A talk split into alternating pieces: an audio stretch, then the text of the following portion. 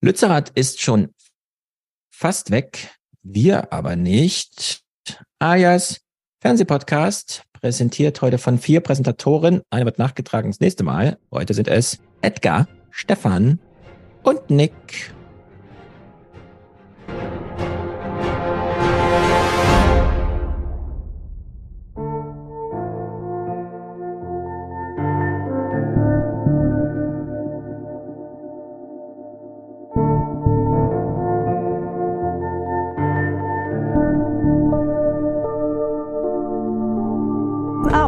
Fast ganz Deutschland sind das jetzt die mildesten ersten zehn Januartage, die es je gab seit Beginn regelmäßiger Wetteraufzeichnungen und es bleibt mild. Wir Journalisten bemühen uns, Sie über all die Probleme und Herausforderungen auf dem Laufenden zu halten, denen sich diese Welt stellen muss. Das ist ja auch unsere Aufgabe. Wir warnen.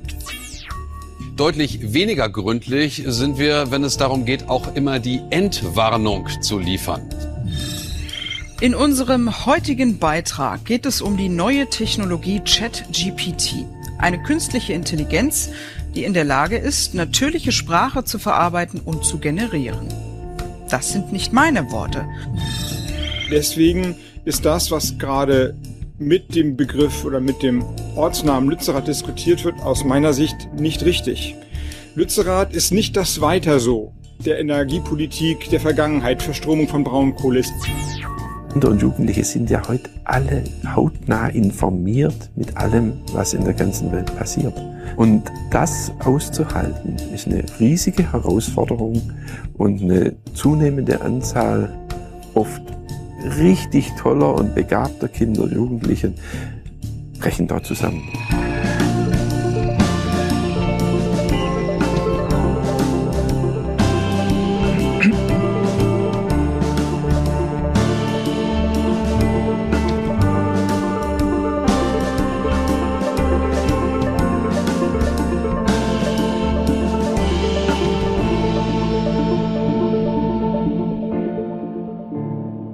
So, wir improvisieren heute einen kleinen Podcast zurecht. Es wird eventuell die Videoversion geben, je nachdem, also das, was ich hier sehe. Und vielleicht kann man das auch mal zum Thema machen. Wir sind ja alle daran interessiert, dass es eine gute Podcast-Landschaft gibt. Ich verstehe aber nicht, dass die ganzen kreativen Leute auf Macs arbeiten. Also ich habe hier ein MacBook M2.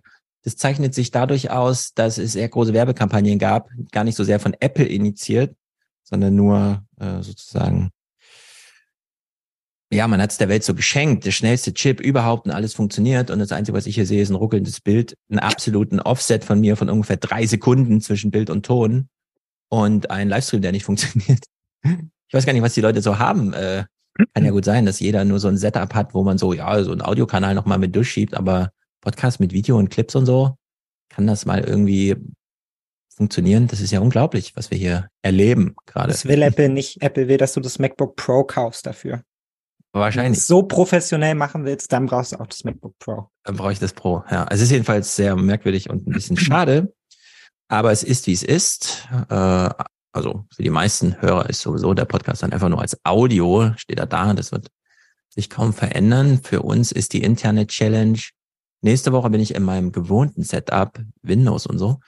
Äh, da wird es also mit Thomas eine sehr interessante, lange, ausführliche Aufarbeitung aller PBS-Clips zum Thema McCarthy und so geben. Vielleicht auch ein bisschen Harry, mal sehen. Wir haben ja Lust auf solche Themen. Und in zwei Wochen, Mick, sehen wir uns wieder hier genau. in diesem, mit diesen Gerätschaften. also sehen wir uns In der Hoffnung, dass nicht. es dann funktioniert. genau, vielleicht sehen wir uns dann auch nicht.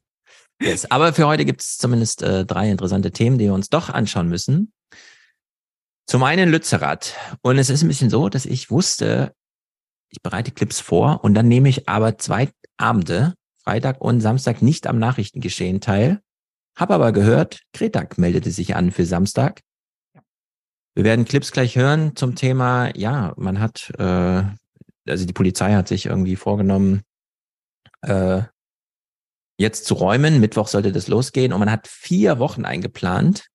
Und die Nachrichtenlage heute ist, ist geräumt. Lützerath ja, ist geräumt, auch die Tunnel sind leer in der Hinsicht ging es doch schneller als gedacht und vielleicht äh, ist gar nicht mehr viel passiert, als Greta da war. Ich hätte gedacht, es wäre nochmal der große Aufmarsch, dass sich dann doch viele anhängen. und sagen, dann fahre ich nochmal hin, aber ist anscheinend nicht geschehen. Naja, man muss jetzt auch ehrlicherweise sagen, also die Außenbedingungen waren auch so schlecht, wie man sich nur vorstellen kann. Ne? Regen, Regen, so, Regen. Ja, Regen, Regen, Regen, Regen. Es sah wirklich nach so Woodstock-Schlammschlacht aus, ja. Und Ja. bleibt das stecken. Also ich finde das wirklich total Was auch bemerkenswert. besonders einladend sein kann. Ja, vielleicht. Also ich muss ja sagen, ich gehe ja nicht mal raus, wenn es irgendwie nieselt. So, deshalb, ich bin davon einfach sehr beeindruckt. So. Hast du keinen Schirm? Ja, doch, aber ich ist einfach ekelig. Wenn ich es vermeiden kann, bleibe ich drin. Ich bin heute sogar mit dem Fahrrad also mein Ort wäre auch der Tunnel gewesen. Du meinst, also ein Tunnel ist ja vor allem eine Senke, ne? ja, Ein Eingang also du meinst, da sammelt sich das Wasser. Himmel. Ja, das kann besonders eklig sein. Ja, vielleicht besser als Wasser von oben. Da hat man wenigstens das Poolgefühl irgendwie. Äh, Das kann sein, aber auch statisch macht es einiges her. Ich verstehe das ja nicht ganz mit dem Tunnel. Vielleicht schickt noch mal jemand Bilder oder so, aber es ist, naja, eine sehr gruselige Sache. Aber wir gucken uns diese Lützerath-Anbahnung, die dann jetzt anscheinend im Nichts endete, trotzdem an, denn wir haben eine politische Verquickerung mit den Grünen. Ja. Es geht ja hoch her. Es ist ja wirklich atemberaubend, auf welche Ebenen man das Thema eigentlich heben müsste.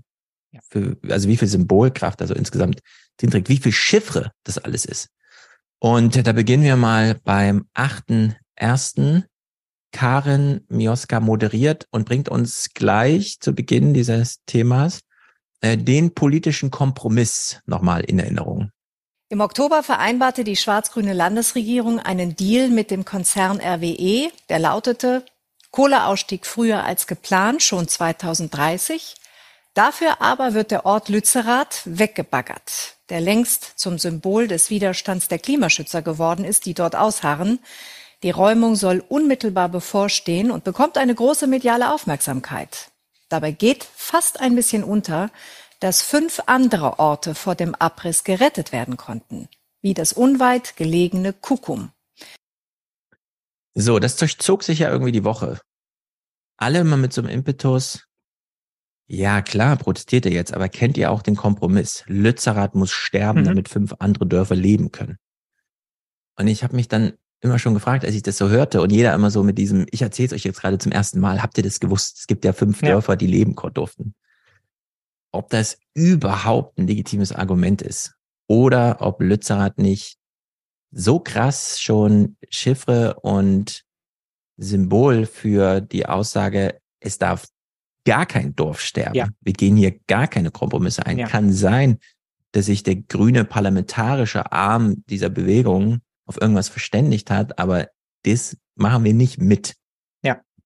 Nee, ich würde das genauso sehen. Ich finde es auch gu gut, dass wir jetzt schon darauf kommen, weil ich glaube, die Grundsätzlichkeit dieses Protests wird unterschätzt oder auch gar nicht so richtig wahrgenommen. Also ich hatte das Gefühl, viele BeobachterInnen, die sich damit beschäftigen, hat man dann auch in diesen ganzen albernen Artikeln darüber gesehen, ja. Also die konnten Mhm. gar nicht begreifen, worum geht's denn jetzt, ja. Also ihr habt doch die Grünen in der Landesregierung und die haben doch einen tollen Kompromiss ausgehandelt und das Dorf darf doch jetzt bleiben und so. Was macht ihr denn da? Da ja auch Habecks, ja, es ist das falsche Symbol, weil es ist halt kein Symbol für das weiter so. Aber ähm, ich fand das total eindrücklich, einfach diese Bilder zu sehen von diesem gigantischen Loch und da steht dieser Bagger und jeden Tag vernichtet er einfach Fläche. Ja, und eigentlich Ja. jeder, der an diesem Loch stehen muss, muss aus meiner Sicht eigentlich die spontane Reaktion haben. Das ist Wahnsinn. Ja, es ist total bekloppt, dass man in der Klimakrise diesen Bagger einfach weiterlaufen lässt. Der Kompromiss Ja. hin oder her.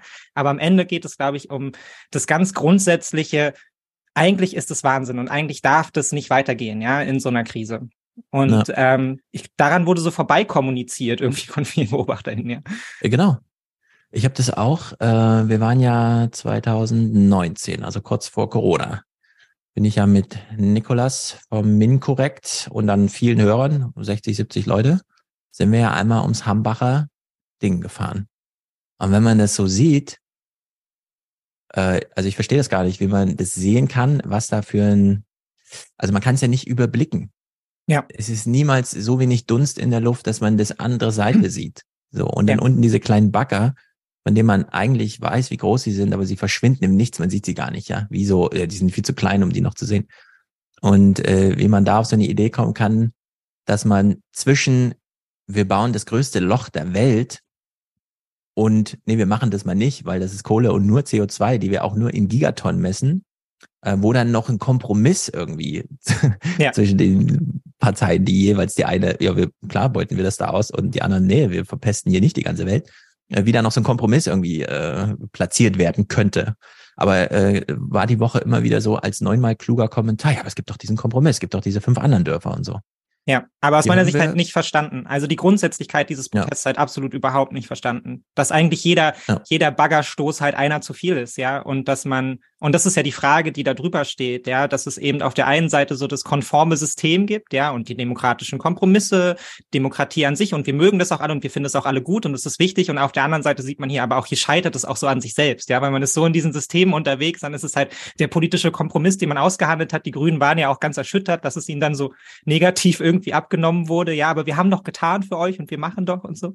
Und auf der anderen Ja. Seite hast du halt aber das so, ja, aber hier scheitert das System letztendlich an dem, was da die Realität halt bietet. So, der Bagger dürfte eigentlich nicht baggern. Fertig, ja. Genau. Der Bagger gehört da gar nicht hin. Und äh, jede Radumdrehung ist sozusagen so ein weiterer Todesstoß, der auch als genau so empfunden wird. Äh, wir haben hier Berichte aus den Dörfern. Bis hier. Die alte Dorfgemeinschaft ist zerrissen. Nur zu gut versteht Marita Dresen deshalb, was gerade in Lützerath passiert. Hier lebt keiner der ursprünglichen Bewohner mehr. Das Dorf soll bald geräumt und abgebaggert werden. Aber der Protest reißt nicht ab. Solidarität aus Kuckum. nur dadurch, dass halt viele Menschen da waren und das ganze Thema präsent gemacht haben, äh, haben wir es halt geschafft, dass die Dörfer halten bleiben. Und ich hoffe halt einfach auch, dass äh, die Politik nochmal umlenkt. Tausende protestieren für Lützerath und es wird wohl nicht die letzte Demonstration bleiben. Schon für kommendes Wochenende haben Aktivisten zu einer weiteren Großdemo aufgerufen. Genau, die stand also jetzt an für das kommende Wochenende und versackte dann irgendwie. Und klar, die Protestierenden haben sich irgendwie gewünscht, dass es nochmal richtig zur Sache geht, dass da einfach, ich weiß nicht, wie die Anreisen so sind. Diese Dörfer sind dann doch ein bisschen abgelegen, da führt ja auch keine Autobahn mehr hin. Das ist ja alles schon versteppt und verödet. Also Anreisen zum Protest sind sowieso schwer. Ja, die haben ja viel auf sich genommen, ne? Auch an den ganzen Busbahnhöfen und so. Es war ja stundenlanges Warten, bis man dann da irgendwie reinrollen konnte und so. Noch Ja. Polizeikontrollen von drei bis vier Stunden und so. Also es war schon sehr brutal. Umso bemerkenswerter, dass sich dann da doch so viele Menschen dann irgendwie versammelt haben. Ja. Fand ich schon auch krass. Genau, als wir da unsere Radtouren gemacht haben, haben wir auch an dem einen Vor Ort in Lützerath gehalten. protestieren Umweltgruppen, die der Partei gehen die Clips ja schon von alleine los. Also wir haben an einem dieser Werkstore gehalten und wo so ein Viertel äh, Backerrad ausgestellt war. Und wir sind da also hochgeklettert und so, ne? Da kam sofort die Werksaufsicht, hat ihn erstmal gefragt, wer ist denn hier der Anführer? wir sind hier Anführer. Und dann, was machen Sie denn hier? Und so, ja, wir machen hier eine Fahrradpause. Wir sind halt Fahrrad gefahren und machen hier eine Pause. Also die sind da schon sehr, Ja, habe ich mir auch gedacht, ja, wenn, genau, wenn hier erstmal ähm, sozusagen, also die sind vorbereitet auf Protest und so. Äh, da fährt man nicht einfach an die Abbruchkante und macht dann so ein Happening, sondern das muss alles sehr aufwendig geplant werden.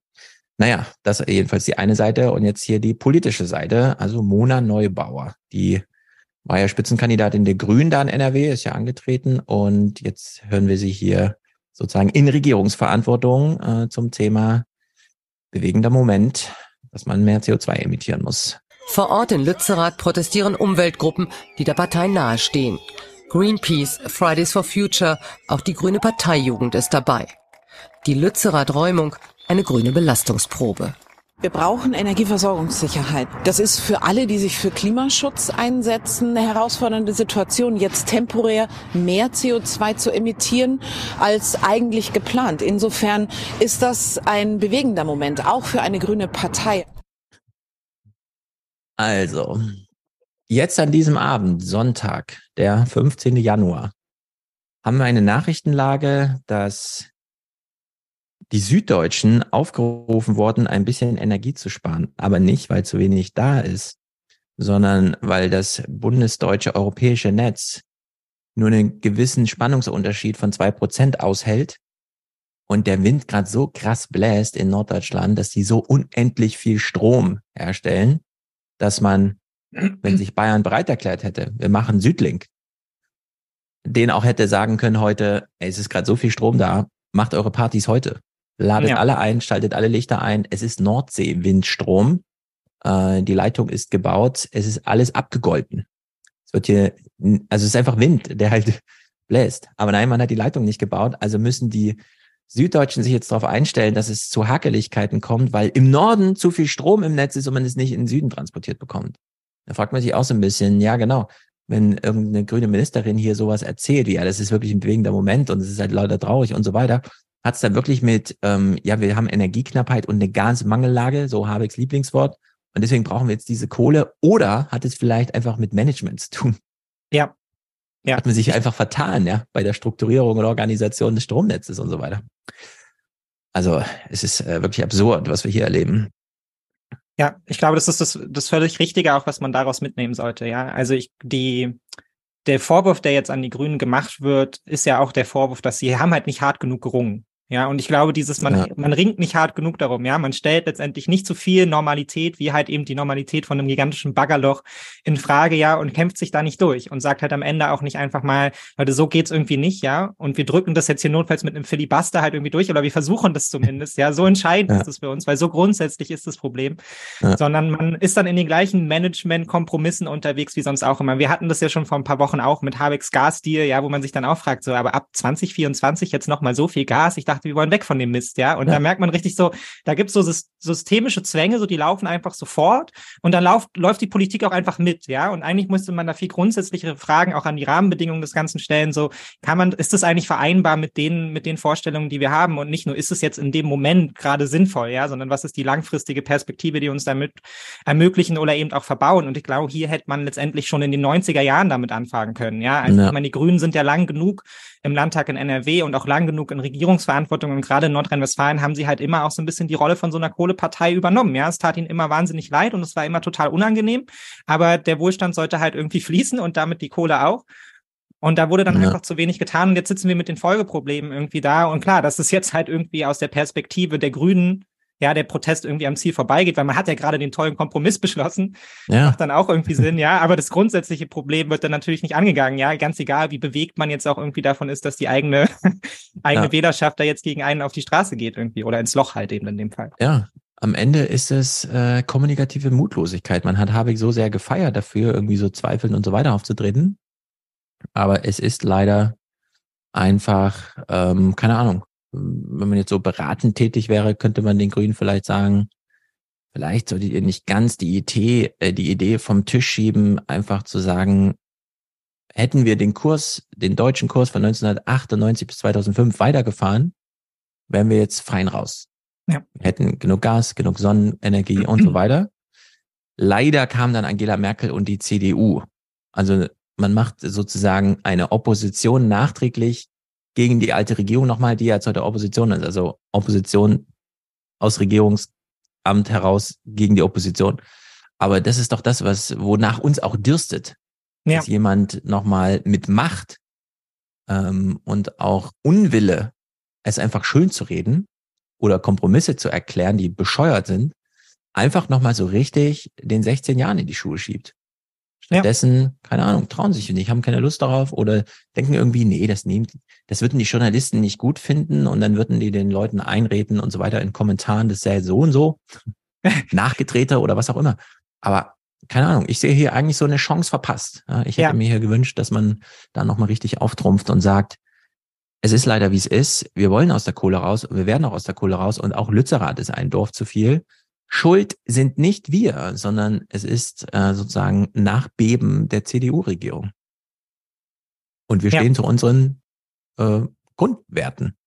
So. Ja, genau. Und ich glaube auch, dass man das ist so ein Grundproblem, was ich damit habe. Ich glaube, sie unterschätzen, wie viel Unterstützung sie dafür eigentlich bekommen würden. Das habe ich heute schon mal an anderer genau. Stelle diskutiert. Also, ja. weil wenn man sich jetzt auch die Umfragen anschaut, ich war eigentlich ganz überrascht davon, weil oft wird ja auf Protest, auch gerade auf Klimaprotest eher negativ reagiert. Wir hatten das Ganze ja schon mit letzter Generation und so. Und dann gab es aber auch mhm. Politikbarometerzahlen dazu. Ja, 60 Prozent der Deutschen sind dafür, Lützerath zu erhalten. Ja, also, und die werden ja konstant konfrontiert mit den Kompromissen und so. Ja, aber wir kennen das ja auch aus genug Umfragen. Inzwischen Klimawandel ist für die Deutschen ein wahnsinnig wichtiges Thema. Viele sind bereit, sich selber einzuschränken denken, ja, oder zumindest bereit, Argumenten zuzuhören, wie man damit besser umgehen kann. Und da blockiert sich, glaube ich, auch gerade grüne Politik immer so ein bisschen selber, ja, weil man will so sehr irgendwie auch Volkspartei sein, ja, die Lücke ja. zur Mitte schließen. Man möchte jetzt auch ankommen, unter den Großen endlich so eine realpolitische Partei sein. Und ich glaube, man darf nicht vergessen, dass man auch dafür gewählt wird, weil man ja die Hoffnung vermittelt, ja, dass man eben mehr ist als das.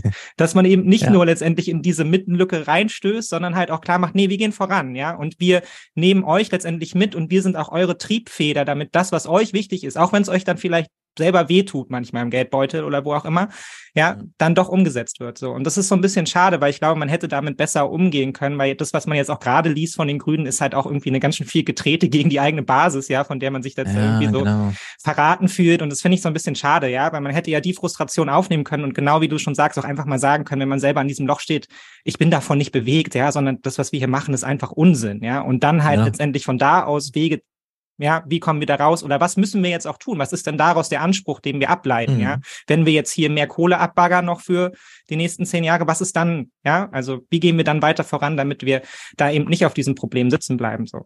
Genau. Und ich denke irgendwie auch, wenn man Angst hat vor seinem Publikum, vielleicht auch, weil man es nicht kennt, also wenn man zweifelt, wären die Deutschen soweit? Ich glaube auch, sie wären soweit zu akzeptieren, dass es zu echten Einschnitten kommt, Frage ist auch wieder, der Gaspreis, Einkaufspreis ist ja wieder angekommen, wo er vor dem Krieg ja. war. So, es mangelt ja auch nicht an Gas, äh, was ja ähm, preisabsehbar ist. Brauchen wir wirklich Kohle, die, keine Ahnung, unter Lützerath, das wird dann vielleicht nächstes Jahr gefördert oder so. Die müssen sich erstmal dahin graben, ob das dann überhaupt noch notwendig ist. Ähm, wenn man da zweifelt, ob die Deutschen es irgendwie akzeptieren, schlägt ja eigentlich die Stunde von Habeck, um es zu erklären, um das ja. Publikum herzustellen, dass man dafür braucht, Politik, grüne Politik zu machen. Ja. Statt eben klein beizugeben, weil man denkt, oh, doch noch ganz schön viele CDU-Wähler oder sowas. Äh, versuche ich die mal noch zu umspielen. Naja, ich glaube, wir müssen auch einfach wahnsinnig, also oder die Ampel muss auch einfach wahnsinnig aufpassen, ja, weil sie regieren noch eine ganze Weile, ja, sind aber gleichzeitig halt mit Krisen wie Krieg und Co. konfrontiert, die halt dann auch dafür sorgen, dass solche Kompromisse gemacht werden müssen, in Anführungsstrichen, ja. Und dass man am Ende, ja, was hat man am Ende vorzuweisen, ja? Also wird man am Ende für das Krisenmanagement belohnt, ja, und dafür, dass der Preis dann vom Gas irgendwie stabil gehalten hat. Ja, das sind ja auch alles so Dinge, so weiß die Bevölkerung das am Ende, ja, spürt sie das, was man letztendlich erhalten hat, ja? Oder ja. wünscht sie sich nicht eigentlich dann auch den Schritt nach vorne? Und ich glaube, viele Grünen Wähler ja. sind halt gerade zu Recht halt auch frustriert, weil sie natürlich wissen, was für Einschränkungen sie alle gerade hinnehmen müssen bei ihren Zielen und das kann jetzt aber natürlich nicht die nächsten dreieinhalb Jahre so weitergehen, weil dann kommen wir am Ende mit einer sehr, sehr schlechten Bilanz da an. Also jetzt muss eigentlich, eigentlich wieder die Fahrt aufgenommen werden und gerade auch angesichts der Krisen, denen wir gegenüberstehen, halt auch klar gemacht werden, wir nehmen erstens die Mittel in die Hand dafür, ja, und wir zeigen auch halt eben den Mut und die Handlungsbereitschaft, ja, alles zu tun, mhm. um das irgendwie auszugleichen. So, und das sieht man halt nicht so richtig, leider. Genau. Und statt dass die Grünen hier ihren Teil regieren, auch gegen die eigenen Koalitionspartner, reagieren sie was für die CDU bedeutet, sie tanzt in der NRW-Lokalregierung, also lokal, für 18 Millionen Menschen lokal, tanzen sie äh, den Berlinern auf der Nase rum. Hier am Beispiel von einem Reul. Der Innenminister ist auch jetzt auf Gewalt vorbereitet. Ich rechne auch damit, dass wir einen harten Kern von Menschen haben werden, die sich an keine Regeln halten, die ihr eigenes Leben riskieren, die gewalttätig werden und denen auch gar nicht um Klima geht, sondern denen es um, ja, ich sag mal, Überwindung des kapitalistischen Systems unseres Staates geht. Ja, so wie Habeck und Co. Angst vor der deutschen Bevölkerung haben, weil sie vielleicht noch nicht bereit sind für den großen Kohleausstieg jetzt sofort, ist sich Reue erstaunlicherweise ganz schön sicher, also die, die da sind, das sind alles Chaoten. Die wollen ja. Chaostage. Die stellen sich, die machen nicht Kumbaya zum Thema Kohle, sondern die wollen das System überwinden und so. Und ich frage, ja, klar, genau mit diesem Impetus, mit diesem Mut, einfach so einen kognitiven Anker reinzuwerfen fürs Publikum. Ja, das sind die Idioten. Achtet mal drauf. Das wird nächst, also morgen richtig zur Sache gehen. Ne? So, so prophezeiisch da irgendwie so reinzugehen, während wir sehen, ja gut, da haben sich drei im Tunnel eingegraben und von den vier Wochen, die die Polizei veranschlagt hat, das zu räumen, haben vier Tage gebraucht. Ja, so, das ist die Realität. Ne? Und das finde ich irgendwie, da sollte man sich mehr abgucken von dieser CDU, mit welchem, ja, mit welcher ja. Haltung man einfach in so eine Sache reingeht und sagt, ja, die sind so. Selbst wenn die da nicht so sind, habe ich trotzdem gesagt, die sind so. Und damit ist irgendwie ja, äh, das, die Sehgewohnheit äh, schon mal vorbereitet. Also es ist wirklich äh, traurig, wie das politisch begleitet wurde, sowohl von der einen als auch von der anderen Seite. Hier kriegen wir mal diese, das ist wirklich erstaunlich, das ist vom neunten, das ist jetzt sechs Tage her und ist schon wieder so überholt. Eigentlich müssten wir das alles nochmal so auch so ein bisschen aufarbeiten im Sinne von, wie ist die Stimmungslage? Wie, wie bewegt sind die Menschen? Wie, für welchen Weg entscheiden sie sich trotz radikaler inhaltlicher Forderungen? Die Räumung des besetzten Ortes Lützerath im rheinischen Braunkohlerevier soll noch in dieser Woche beginnen, frühestens am Mittwoch. Das gab die Aachener Polizei bekannt. Man stelle sich auf einen Einsatz mit erheblichen Risiken ein, so die Polizei. Die Räumung werde voraussichtlich vier Wochen dauern. Ja, die Räumung werde vier Wochen dauern. Also die Polizei und der Reul saßen irgendwie zusammen und meinten, wir fahren hier richtig groß auf. Mhm. Und so waren ja auch die Berichte. Deutschlandfunk und so, alle, die vor Ort waren. Ich habe nur Polizei gesehen. Ich habe Ja, nach links ja, geguckt, habe nach rechts geguckt, ich habe nach vorne hinter mir überall Polizei. Ja, ich glaube, das Bedrohungsszenario war schon groß und gleichzeitig aber auch so die Bemühungen natürlich, das jetzt nicht zu so einem zweiten Hambacher Forst werden zu lassen, so, ne? Also, man kündigt die Gewalt schon an, aber gleichzeitig will man natürlich auch für sich klar machen, also wir sind diesmal nicht die Gewalttäter, ja? Also, das schiebt er ja auch direkt damit ein, so, ja? Ja. Also, wenn, wenn sie Gewalt sehen, ja, dann ist es, dann ist eine Gewalt vorausgegangen, ja? Also, dann wurden wir hier angegriffen, was man ja dann auch die letzten Tage auch immer wieder so gesehen hat, ja? Irgendwo, das demonstrieren 35.000 Leute, ja, irgendwo sitzen 30 und werfen halt Molotow-Cocktails, ja, und letztendlich ist Ja. dann auch wieder der komplette Protest ist eigentlich schon wieder delegitimiert, ja, Ja, das ist, das ist diese März-Logik. Du hast 10 Millionen Menschen, die keinen deutschen Pass haben und 30, 40 Millionen, die Migrationshintergrund haben. Und dann redest du über den einen Pascha. Ja. Und der steht für alle. Das ist die Chiffre für alle, um die es da Ja. geht. So, das ist einfach, äh, Ja, das Ich- ist auch ja, voll der wie gute gesagt, Vergleich, ich- weil wir hatten ja die Situation. Also genau das ist letztendlich ja auch die Silvestersituation, ja. Irgendwie aus, weiß ich nicht, Hunderten von Wahnsinnigen, die irgendwie in Berlin rumrennen, ja, und die Polizei angreifen. Am Ende sind es irgendwie so 38 deutsche Teenager, ja, die da irgendwie genau. halt mal ein bisschen Bock auf Randale haben und es folgt eine nationale Migrationsdebatte, ja, also und Ja. wirklich auf einem unterirdischen Niveau, ja, bis hin zu Deutschpflicht jetzt an Schulhöfen, bitte, ja, Mhm. das ist wirklich so wahnwitzige Ideen, mit denen man dann versucht, da irgendwie das Publikum einzufangen. Ah, wirklich Ja, zur Deutschpflicht im Schulhof äh, war es Übermedien oder so, die nochmal diesen Vergleich Überschriften ab 2002, wie das alle fünf Jahre immer wieder wieder Mhm. auftaucht. Deutschpflicht, die CDU fordert Deutschpflicht. Und dann äh, der Postillon, der dann titelte bayerische, sächsische und noch irgendwelche Kinder in großer Sorge, sie sollen jetzt Deutsch auf dem Schulhof sprechen. Ja, also wirklich so Also man kann das immer wieder einfangen. Aber wir haben auf jeden Fall ein mega Problem mit ähm, Meldungen, die nicht adäquat eingefangen werden. Wie zum Beispiel hier. Also tagelang Stress, das wird ja ganz schlimm, wir brauchen vier Wochen, um das zu räumen und so weiter, und dann am Ende ist nichts.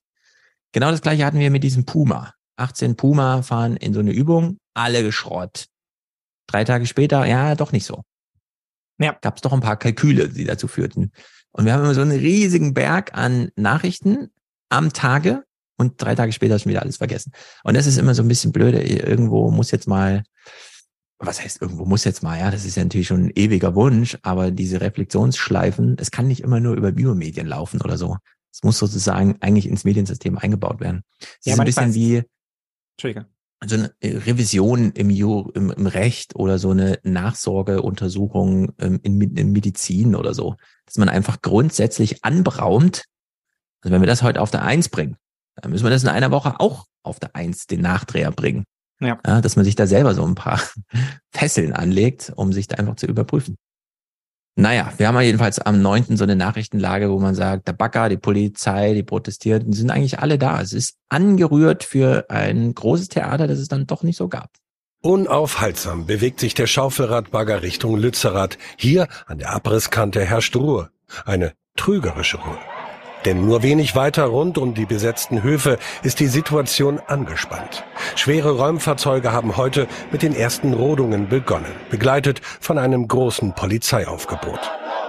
Die Arbeiten kommen nur langsam voran. Die Bergung von Klimaaktivisten hoch oben auf den Tripods ist mühsam. Immer wieder kommt es deshalb zu Tumulten und lautstarken Protesten. Mara und ihre Mitstreiter beobachten die Szene. Die junge Klimaaktivistin lebt seit Monaten im Protestcamp, will Lützerath retten und blickt mit Sorge auf die kommenden Tage. Was wir jetzt sehen, ist, dass die Polizei schon die letzte Woche über ganz viele Vorbereitungen gemacht hat und ganz viel aufgebaut hat, um wirklich diese Räumung anzufangen. Und auch hier gibt's seit den frühen Morgenstunden so Hin- und Hergeschiebe. Und mit stabilen Menschenketten konnten wir aber bis jetzt verhindern, dass die Polizei wirklich weiter vorrücken konnte. Es sind nur wenige tausend Quadratmeter und ein paar Höfe, doch Lützerath ist zum Symbol geworden einer verfehlten Klimapolitik. Viele hier fühlen sich verraten, besonders von denen, die einst Seite an Seite standen. So, und mit diesem letzten Satz schwenkt man schon um auf die Grünen. Denn dieser Protest fand dann nicht nur an der Abbruchkante statt, sondern auch vor Ort bei den Grünen. Der grüne Europaparlamentarier Michael Bloss ist zu Besuch und bekommt die ganze Wut zu spüren. Ihr habt die hergeschickt! Die Grünen, NRW! Ihr leitet diesen Einsatz! Man braucht keine parlamentarische Beobachtung! Man braucht keine parlamentarische Beobachtung, wenn man keine bewaffneten Leute auf ein friedliches Dorf schickt! Es brodelt gehörig. Nicht nur in Lützerath, sondern auch an der grünen Basis. In Düsseldorf kippten Umweltaktivisten eine Ladung Kohlebriketts vor die Zentrale der Grünen Landespartei. Der Dialog mit dem grünen Landesvorsitzenden unerwünscht, das Vertrauen verspielt. Das ist keine Diskussionsveranstaltung. Diskutieren hätten wir können vorher, es tut mir echt leid. Und ich bin normalerweise immer, und du musst mich auch ausreden lassen, für einen Austausch. Und das haben wir auch immer gemacht. Jetzt, jetzt. Die Grünen in Erklärungsnot. Das ist ein ziemlich starker Moment, ehrlich gesagt. Man macht den Protest äh, dort vor der Grünen Parteizentrale in NRW. Und dann kommt er raus und will da auch mal ins Mikrofon reden und sagen die, nee, das ist hier keine Diskussionsveranstaltung, wir protestieren hier. Ja. So wie die halt an die Abbruchkante kommen und die dann sagen, nee, das ist ja leider keine, also wir baggern hier. Ja. So, ja, und dann genau. hat man das so auf unterschiedlichen Ebenen einfach hergestellt als Situation und steht sich halt jeweils einseitig schweigend gegenüber und schreit sich an. Ja. Also es ist, äh, ja. Lützerath ist zu einem Ey, äh, dieser Mac macht einfach automatisch Clips an. Ich verstehe so lange nicht mehr, wie Leute auf einem Mac ordentlich Podcast machen können. Das ist ja unglaublich. Weißt jetzt bald nur noch mit deinem Desktop-PC überall hin. Ja, das kann ich auch verstehen. Ich weiß auch nicht. Das ist wie verhext hier, diese Technik. Aber gut. Ja äh, wir sehen hier schon Christian Sievers. Christian Sievers ja. versucht jetzt mal das Symbol Lützerath so ein bisschen ins Spiel zu bringen. Natürlich auch wieder über Bande, äh, die politischen Regelungen und so weiter, was man halt so wissen sollte. Lützerath ist zu einem Symbol geworden. Für die einen ist es Verrat an den Klimaschutzzielen, für die anderen Folge einer Realpolitik, die sich an Verträge halten muss. Wer hat recht? Wir ahnen schon, auch auf diese Frage wird es keine Schwarz-Weiß-Antwort geben. Aber Christian Kirsch hat die Fakten jetzt. Dutzende Dörfer sind in den vergangenen 100 Jahren in Deutschland dem Braunkohletagebau zum Opfer gefallen. Jetzt also, kurz vor dem Kohleausstieg, noch das kleine Lützerath. Muss das noch sein? Es ist auch unter Fachleuten umstritten. Der Deal in Nordrhein-Westfalen, der Ausstieg aus dem Braunkohletagebau wird von 2038 auf 2030 vorgezogen. Dadurch werden 280 Millionen Tonnen Braunkohle nicht mehr abgebaut. Dafür darf im Gegenzug noch Lützerath weggebaggert werden. Ja. Also, wie gesagt, während einer Nachrichtenlage, dass zu viel Wind in der Nordsee gerade geerntet wird. Ja, und das ich glaube, so Sievers stellt hier halt schon die ganz, ganz grundsätzliche Frage, die wir schon eingangs so ein bisschen hatten, die dahinter steht. Ja, wir haben auf der einen Seite halt die systemischen Zwänge, ja, die dafür sorgen, dass man halt solche Kompromisse macht, ja, und wo mhm. wir ja auch alle sagen würden, das ist, das ist das System, was wir wollen, ja, das ist die Demokratie, wie wir wollen. Und natürlich mhm. gehören da Kompromisse dazu und so macht man das halt. Und auf der anderen Seite haben wir aber nun mal die drückende Klimakrise, ja, und diese Problematik, die hier aufgemacht wird, die Diskrepanz zwischen die, diesen beiden Dingen, ja, dass es nicht Hand in Hand geht, ja, sondern das eine halt eigentlich zwingt und es notwendig macht, macht, maximal hart zu agieren und das andere aber dafür sorgt, dass man immer beim weichgespülten Kompromiss ankommt. Das ist eine Frage, wie er auch richtig sagt, die wahnsinnig schwer zu beantworten ist, aber die uns die nächsten Jahre ja immer wieder begleiten wird. Ja, je stärker der Klimawandel bei uns auch vorrückt, je deutlicher wir das zu spüren bekommen, ja, und je deutlicher wir merken, wie uns Prozesse, demokratische Prozesse und die, die Strukturen in Deutschland, der, der Rechtsstaat selber etc. dabei auch ausbremsen, umso mehr wird diese Frage im Hinterkopf sein, ja, aber können wir dann damit weiter agieren? Und ich glaube, man muss sich dieser Frage irgendwie stellen, ja. Also auch wenn man die Antwort darauf mhm. noch nicht hat. Ja, weil sonst kommen wir halt wirklich an einen Punkt an, wo irgendwann der soziale Frieden etc. in Gefahr ist weil man die Antwort halt eben nicht findet, weil man es nicht schafft, ja, beides gleichzeitig zu denken, so. Und das ist ja die große Herausforderung, vor der wir stehen. Und nicht umsonst schreiben ja Leute wie Ulrike Herrmann dann irgendwie lange Bücher darüber, ja, wie sie versuchen, letztendlich Kriegswirtschaft irgendwie demokratisch zu vermitteln, ja. Mhm. Und man bastelt da wahnsinnig viel rum, ja, um irgendwie noch Mehrheiten dazu zu finden. Aber am, am Ende muss man sagen, nee, hier ist schon einfach ein Problem, ja. Hier ist das Problem, dass man halt einen Kompromiss hat und der Bagger baggert aber einfach weiter, ja. Und das ist eben nicht der befriedigende ja. Kompromiss und alle sind zu Recht darüber enttäuscht und frustriert, ja. Und das ist ja nicht das, was wir wollen, wie auch wir über unser politisches System nachdenken, sondern am Ende wollen wir ja irgendwie, dass es mit der Demokratie gelingt, trotzdem die notwendigen Schritte zu tun, ja. Und ich glaube, das ist auch der Appell, der von Nützerath ausgeht, an die Politik, ja, alles zu überdenken, alles neu, neu nochmal anzulegen, alles zu überprüfen, ja, im Zweifelsfall den Druck mitzunehmen, ja, und sich selber den Druck zu machen, weil wir können nur ihnen am Ende die Verantwortung geben. Ja, sie tragen die Verantwortung und sie müssen dann halt eben die Überstunden machen, die mehr Zeit investieren, ja, sich hinstellen und die, die, die Kämpfe für uns irgendwie austragen, ja, wenn wir es dann in diesem Rahmen, irgendwie in diesem systemischen Rahmen halt irgendwie auf die Reihe bekommen wollen, so. Genau. Und zu diesem systemischen Rahmen, an dem man sich hier hält und orientiert, gehört ja, dass es, ähm, klar, man kann den Protestierenden immer unterstellen, ihr habt eine Meinung, die nehmen wir zur Kenntnis, aber wir haben halt Verträge unterschrieben und so.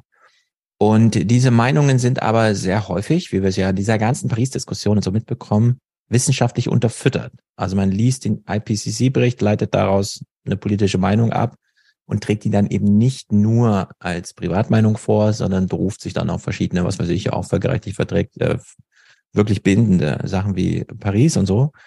Und es wird ja so wissenschaftlich unterfüttert. Und da gab es hier im Heute-Journal am 9.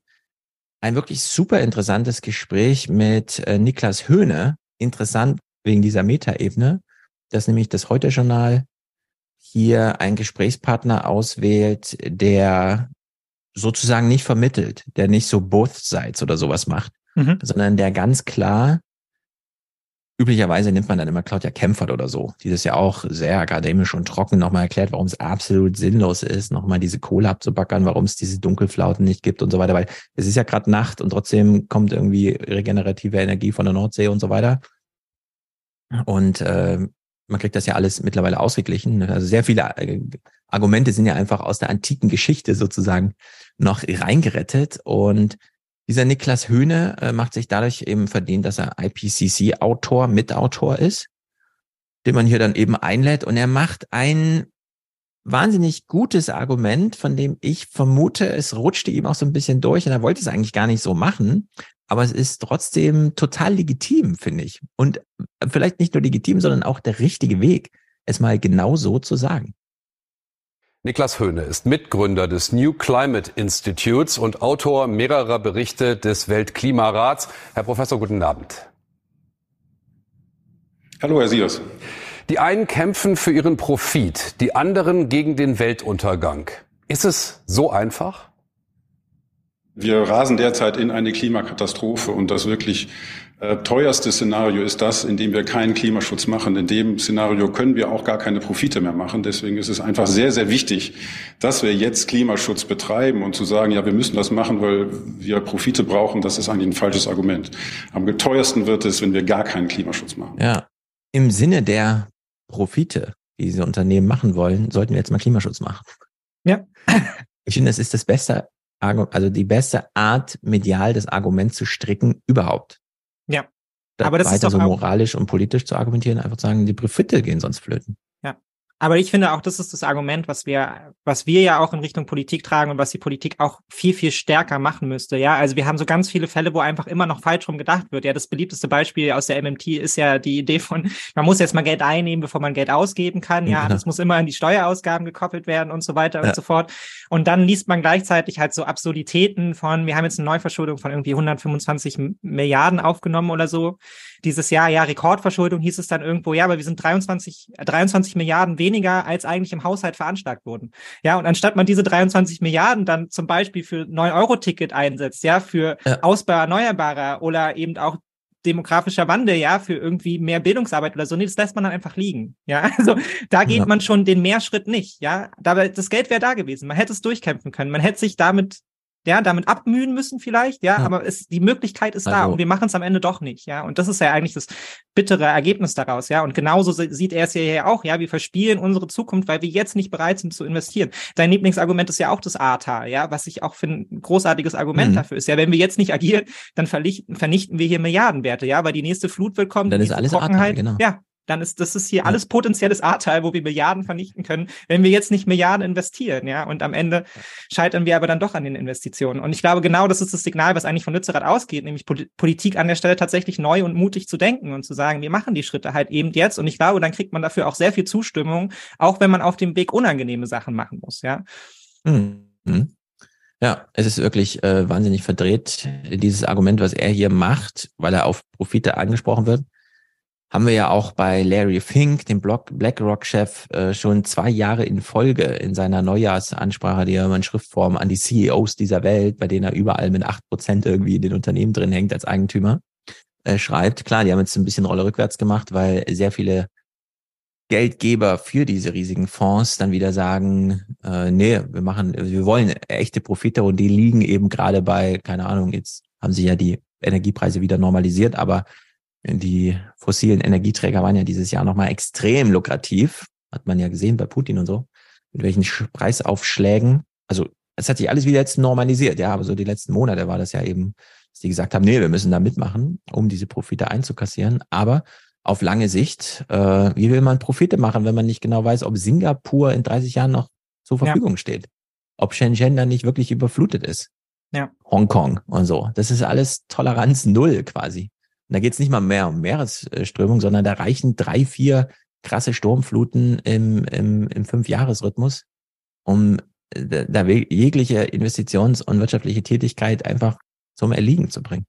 Also in der Hinsicht, ich denke auch, das ist alles sehr viel heikler, äh, als man so glaubt. Aber ja, im Zweifel sind wir alle schon hier im Ahrtal. Es steht nur noch an, der Regen. Also wie es jetzt die Tage geregnet hat, fand ich schon wieder beeindruckend, dafür, dass ich ja auch nur mit 80 Zentimeter Toleranz am Main lebe. Ja. Aber wer weiß, mal gucken, was die Zukunft bringt.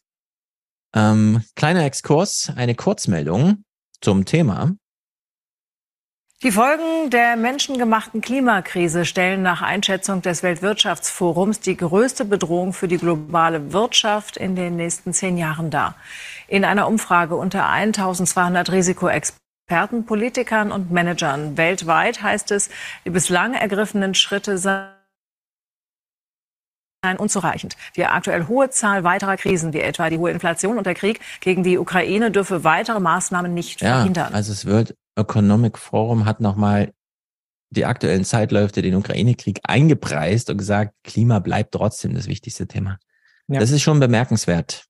Also vielleicht sollte man das mal nicht nur als Kurzmeldung behandeln, sondern den Textgrundlagen da mal nachgehen, die zu solchen Nachrichtenlagen führen. Ja, es ist ja eh schade, dass man, Tipp am Rande dass, dass der Journalismus irgendwie nicht so richtig in der Lage ist, zwei Themen irgendwie auch gleichzeitig zu behandeln. Ja, also keine Frage, Krieg ist ein wahnsinnig wichtiges Thema, aber ich hatte ja. schon im Vorgespräch auch gesagt, es gab halt diesen Text von Ischinger, äh, also dieses Interview in der Welt am Sonntag, wo er halt irgendwie den Umbau der europäischen Wirtschaft aus einer Kriegswirtschaft fordert, ja, und wir müssten jetzt quasi der, äh, mhm. unserer Rüstungsindustrie nur sagen, die sollen einfach produzieren ohne Ende, ja, Geld ist da und wir müssen das alles europäisch steuern und da brauchen wir eine eigene Kommission und so weiter und so fort. Man sich dann auch denkt, was für ein Aufwand, ja, man irgendwie ja. gleichzeitig noch so viele andere Probleme hat. Und nein, natürlich bauen wir Europa jetzt nicht in der Kriegswirtschaft um, ja, weil wir haben noch ein anderes großes drückendes Problem, ja, was da irgendwie an uns dranhängt. Damit müssen wir uns vielleicht irgendwie auch beschäftigen. Aber nein, ja, jetzt muss erstmal der Krieg durchgekämpft werden und dann können wir schauen, was wir in vier bis zehn Jahren dann irgendwie mit dem Klimawandel machen.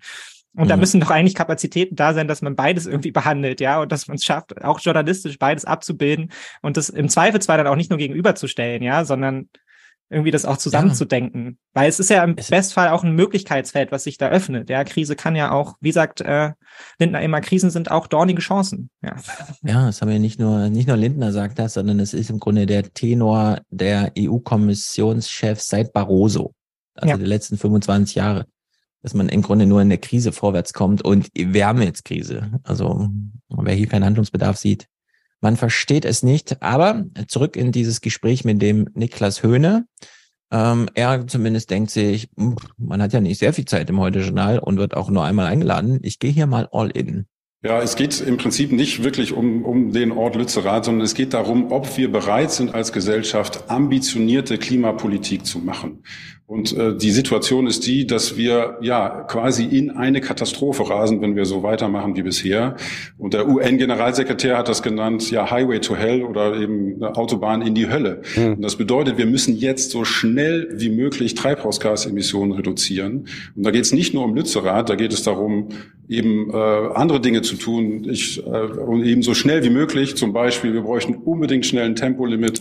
Wir müssen unbedingt schnell umsteuern, mehr erneuerbare Energien, weniger Gas. Wir müssen äh, unbedingt weniger ja, äh, umweltschädliche Subventionen ausgeben, sondern die kompensieren, die viel am ja, äh, Klimawandel leiden. Und da müssen, müssen wir eigentlich komplett umsteuern. Wir müssen in einen Notfallmodus geraten und nicht klein-klein, halbherzige Kompromisse machen.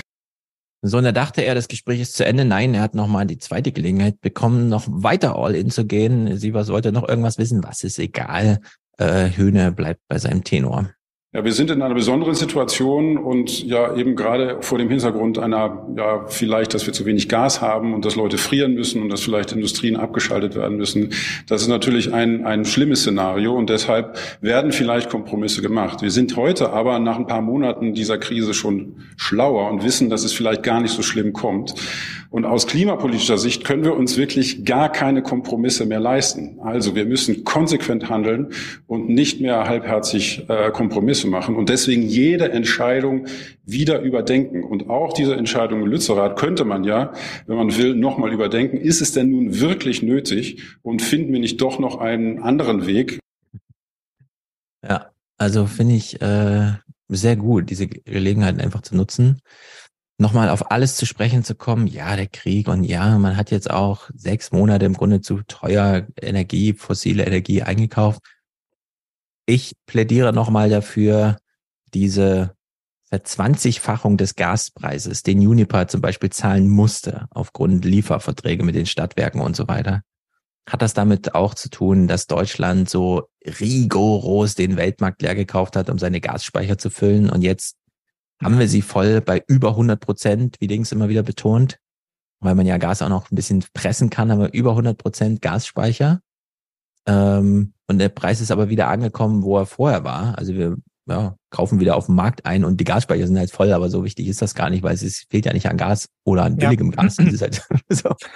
Und wir haben einfach nur einfach die ganze Welt in Panik versetzt, äh, den Indern die ganze Düngegrundlage geklaut, äh, weil wir halt die Gasspeicher voll machen wollten. Also, ja. Also da gibt's doch eigentlich noch ein bisschen was aufzuarbeiten. Naja, und gleichzeitig finde ich, macht es aber so wunderbar deutlich, was möglich ist, wenn man dann will. Ja, also weil wir haben diese LNG-Terminals genau. ja in Rekordzeit ausgebaut, so Geld war da, war überhaupt kein Problem, die Dinger stehen da, ja, man kann sie direkt anfahren und so und dann denkt man sich so, aber warum dauert es jetzt irgendwie sieben Jahre, bis ich ein Windrad geplant habe? Also da funktioniert doch irgendwas nicht. Also hier wird doch offensichtlich mit zweierlei Maß gemessen, ja. Und ähm, ich ja, habe ja. jetzt gerade einen sehr interessanten Artikel darüber gelesen, dass wo bekommen wir unser Flüssiggas in Zukunft her, ja, und ein großer Faktor, der jetzt da, wofür Deutschland gerade groß wirbt, in Afrika ist es auch aus Senegal zu beziehen, ja, und Senegal hat ein sehr, sehr großes Flüssiggasvorkommen vor der eigenen Küste so. Es ist jetzt schon klar, was da passieren wird, ja, wir baggern da letztendlich wieder ein komplettes Ökosystem weg, ja, damit zu uns günstig ja. das Gas kommt, ja, und da muss man sich ja schon fragen an dem Punkt, ist das jetzt, ist das die Zukunftsinvestition, die wir tätigen wollen? Ja, ist es sinnvoll? Profitieren wir davon? Das ist ja die Gegenwart. Deswegen ja. ist ja Scholz dahin gefahren, hat die afrikanischen Länder abgeklappert, um den da die fossilen Energieressourcen zu klauen. Ja.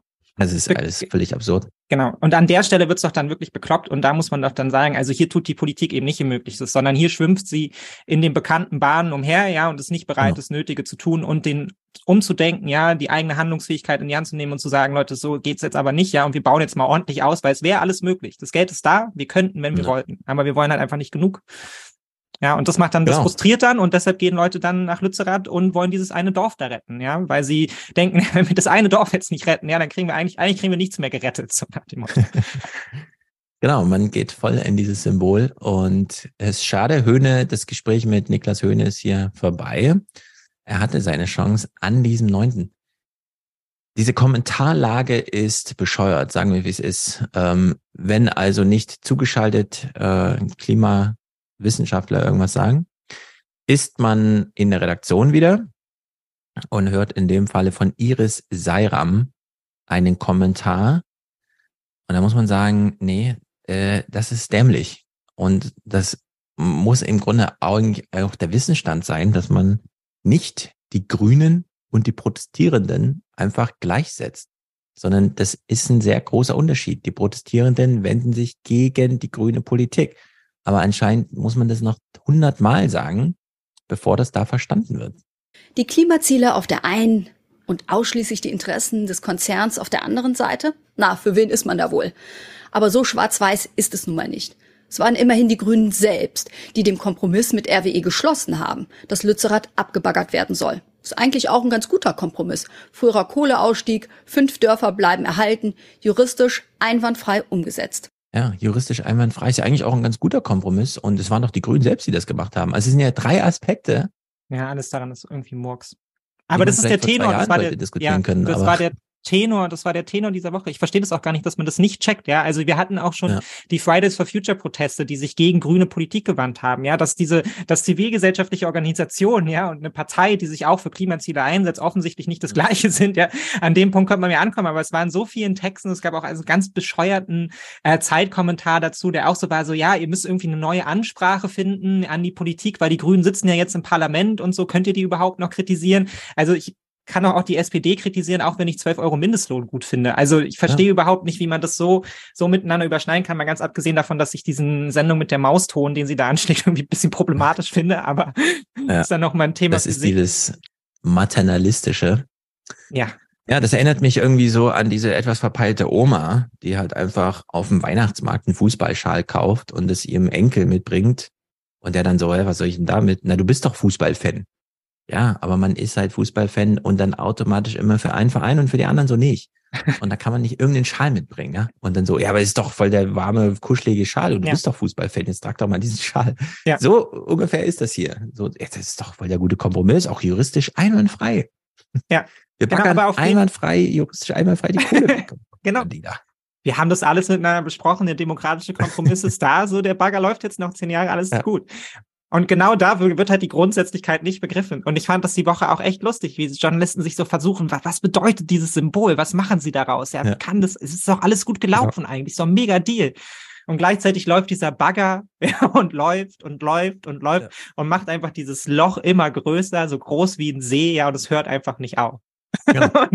und so endet auch dieser Kommentar. Es ist einfach wirr. Worum es zu gehen scheint, ist das Prinzip. Genauso wie wohl bei dem sehr energischen Nein der Grünen, wenn es um die Frage der Laufzeitverlängerung der übrigen AKW geht. Prinzipien zu haben ist gut, sie aber nicht in Frage zu stellen, schlecht. Steigende Energiekosten machen Angst. Die durch den Ukraine-Krieg verursachte Energielücke muss irgendwie geschlossen werden. Ja, das sind alles ganz schön dicke Kröten, die die Partei gerade schlucken muss und auch schluckt. Es ist unmöglich, immer und ausschließlich auf der vermeintlich moralisch guten Seite zu stehen.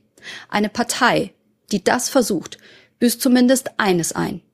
Glaubwürdigkeit. Also diese Pointe am Schluss ist völlig vermurkst und hingewirkt. Die hat gar nichts nicht. mit dem Kommentar zu tun. Nee, das habe ich auch überhaupt nicht verstanden. Was ist hier die moralisch richtige Seite? Also ist es ja. doch keine Diskussion über Ethik, sondern wir diskutieren doch de facto über halt wissenschaftliche Fakten, oder? Also ja wir sind doch weiter in der Debatte. Also sie macht es auch hier auch so, als wären wir jetzt noch an dem Punkt, ob wir diskutieren müssen, ja, ist der Klimawandel jetzt das größte Problem, ja, oder die wirtschaftliche ja. Schwäche Deutschlands so. Ja, wir wissen doch, was eine, auf uns zukommt. Eine Energielücke muss geschlossen werden. Ja, genau. Deswegen wollten wir ja auch eine Südlink-Anbindung ja, haben genau. für Nordseestrom und so. Genau, die muss halt geschlossen ja. werden. Nur wer wehrt sich denn dagegen? Sind es echt die Protestierenden in diesen kleinen Kohlelöchern, die dann für eine Woche Rabatz machen, oder sind das diese bayerischen Landesregierung und so weiter. Ja. Das sind doch die, die das verhindern, die die Energielücke eben nicht schließen wollen. Außer mit fossiler Energie, die man dann, dankenswerterweise ist Herr Habeck nach Katar gefahren, um dort zu ersetzen, was uns Putin genommen hat, nämlich ja, einfach bescheuerte Energiegrundlagen. Also es ist ja völlig verdreht irgendwie. Die, alle Ebenen irgendwie gleichgesetzt. Die Grünen sind die Protestierenden und wer äh, den Kohleabbau, der nimmt eine Energiemangellage in Kauf und so. Ja. Als wäre einfach, äh, bei ihr ist immer eins plus eins ist drei. Und wir stehen daneben und sagen, nee, eins plus eins ist doch zwei. Und dann ist man sich da uneins. Und dann kommen aber wieder solche Kommentare wie, also sollen wir alle mal zusammenhalten bei den Themen und Kompromisse und überhaupt und so. Uns alle verstehen. Aber dieses bewusste nicht verstehen wollen, was ja hier auch drin steckt. Ja. Also ich würde ihr sogar unterstellen, und es wäre keine gute Unterstellung für sie, dass sie es wirklich nicht verstehen. Aber sie will es eben auch nicht verstehen sitzt halt ja. so da, meldet 10 Uhr morgens diesen Kommentar und schreibt ihn dann so runter und trägt ihn dann vor und merkt gar nicht, ja. dass sie ja, mit dem Rücken zum Verkehr steht und so, auf den sie achten sollte. Ja, aber Also das gab die ganze Woche so Berichte von, wo man immer das Gefühl hatte, ja, ihr wollt jetzt einfach nur die Cool Kids sein, so, ne? Da gehen Zivilgesellschaft Sowas, genau. irgendwie nach Lützerath, ja, 35.000 Menschen, ja, Kirchenvertreter, Leute mit ihren Kindern, also eigentlich die komplette Gesellschaft ist da, ja, einmal so quer Ja. durch die Bank und demonstriert und ihr müsst jetzt einen Text nochmal darüber schreiben, dass ihr es ja nicht cool findet, dass da irgendwie Imagine dann halt so auf dem Klavier gespielt wird, ja, weil das ist, halt, ist ja so piefig altbacken und so, weil Genau. ich so dachte, so, Ja. also erkennst du das Problem ja einfach nicht oder yeah, also wie kann man denn so negativ angefasst sein davon irgendwie, dass da Leute protestieren für ihr Recht auf eine Zukunft? Also ach, absolut Ja. unnachvollziehbar. Ja, aber man wollte den einen Take machen, der in eine andere Richtung geht. Das alles nochmal Genau. ganz kritisch zu hinterfragen. So, macht es denn Sinn? Da gab es doch einen geilen Kompromiss und so. Und das Lustige ist, dass die Grünen da zum Teil selber darauf einsteigen, ja, wie Konstantin von Notz, der sich ja auch mal in Richtung Sachsen und Co. wenden könnte und sagen könnte, ey Leute, ihr kriegt da den Windkraftausbau nicht auf die Reihe, ja, und da mal ein bisschen Angriff schieben könnte. Aber nein, er reflektiert es dann auch zurück auf die Protestierenden und macht denen quasi den Vorwurf, dass sie grüne Pol Politik protestieren und deshalb geht es in Deutschland nicht voran, ja. Also er ist da, dreht sich da auch schon in diesem Rädchen halt irgendwie mit. Dabei geht's Genau. doch gar nicht, ja. Und das äh, finde ich auch noch besonders blöde. Du hast es eben so halb angesprochen, aber das muss man auch immer noch mal betonen. Dieser, also wir haben in Lützerath Protestierende, die seit Jahren dort sind und das verhindern wollen. Zweieinhalb Jahre wurde jetzt immer gesagt. Und jetzt unterstellen diejenigen, die erst jetzt feststellen, ach so, es gibt Lützerath, also die ganzen Journalisten kannten das Dorf vor einer Woche auch nicht.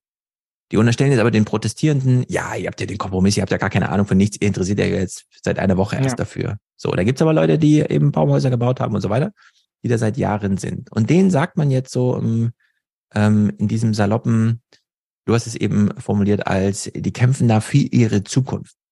Also das kennen wir ja mittlerweile, äh, auch, auch viel aus dieser Corona-Nachwehe und wie das so begann mit Greta und so weiter, dass viele jetzt verstanden haben, ich habe noch 80 Jahre auf diesem Planeten.